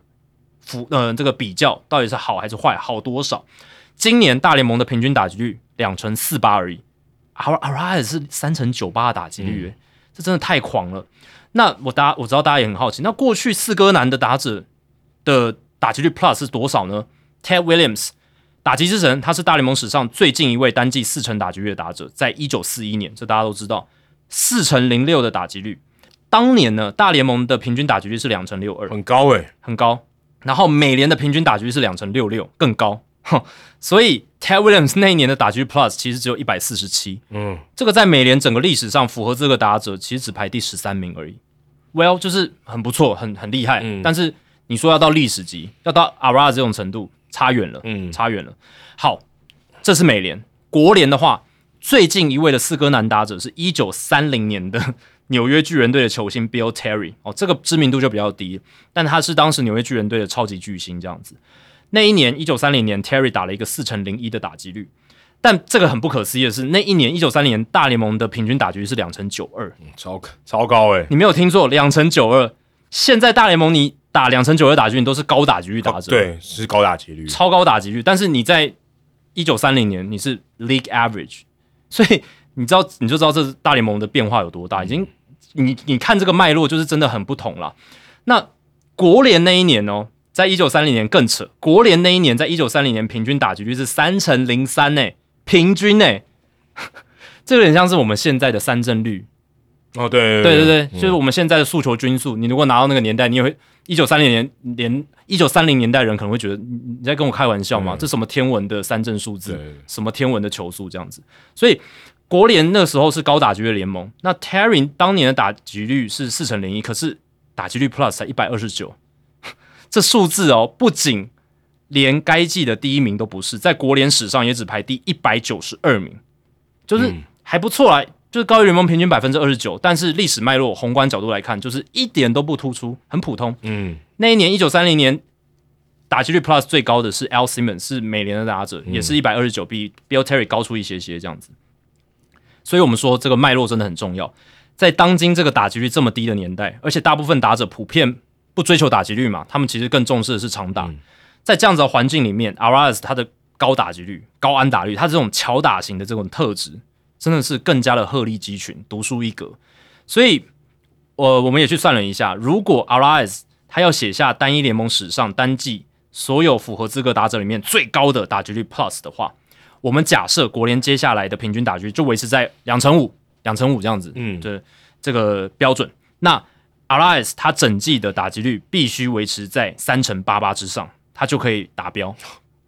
还是很难啊，讲的很容易啊，这 样还是很难，但这比四成打击率简单一些些嘛，就是你只要三成八八的话，对。对对对对，那这也代表说，我也算了一下哦，阿拉斯剩余赛季他要打三成八一以上的打击率，哎，这应该是用五百零二个打席算的，对对对对对，就是稍微就是打击数有稍微去校正一下这样子，对，那至少要累积三成八一以上的打击率，那目前他是三成九八，还是非常困难，虽然他现在打击率是更高的，可是。哎，你剩余赛季都要维持在三成八以上打击率，真的很难很难很难，真的超难。两成八一对很多的选手都来讲都很难了。对啊，你刚刚讲是两成呢，两成八一对差一成，两成八一。那我们现在讲的是三成八一哦，所以嗯就是这样啦。所以呃，两个记录，不管是要挑战四哥难，或者是要挑战这个打击率 Plus 史上第一，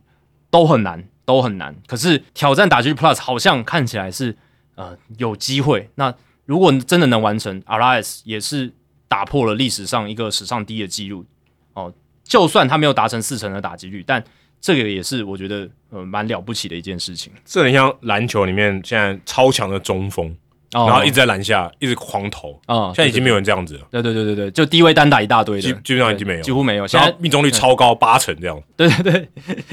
就是现在没有人用这种打法，就跟他一样啊。对，现在中锋都会拉出来，要有移移动能力。对对，所以阿拉也是有点像是那种很复古的球员。对对对，就是有点绝种了。呃，对啊，对啊，而且就是，尤其是你在这种非常不鼓励这样打法的环境里面，你还能打的这么好，你还能上场，对啊，对啊。而且我觉得他很厉害的是，他有时候会低潮嘛，嗯可能一两场没有安打，然后接下来好像又有一场五支五，什么四支四，他要打则呃不打则已，一打就是一下子好几支五可以刷很快。真的真的，他那个打击率爆真的很快。但如果 Arias 真的能达成记录，也是我很乐见的啊、就是又有一个新的话题。去年是 Aaron Judge 疯狂全垒打，那今年换 Arias 来创造一个极端的记录。至少记录的追逐，我觉得是大家很容易理解的，没错，你就看到那数字嘛，对对对对有没有达到那数字，很明很非黑即白，很容易看得出来。真的。好，以上就是《h i t o 大联盟》第三百二十七集的全部内容。如果大家喜欢我们节目的话，请千万记得不要推荐给你的朋友，因为这样做的话，你很快就会变成朋友里面最懂大联盟的那个人了。你朋友没有听到《h i t o 大联盟》，大联盟的知识就会越来越跟不上你。假如你有任何棒球相关的问题，我们的听众信箱随时欢迎来信，你可以在节目叙述和我们的官网 hito mlb.com 上面找到。还有，别忘记到 Apple Podcast、Spotify 给我们五星评价和留言回馈，让我们能够做得更好，也让还没有听过 Hito 大联盟的朋友可以更快的认识我们。如果你写的不错的话，我们也会在节目开头中念出来，分享给大家哦。今天节目就到这里，谢谢大家，拜拜。拜拜。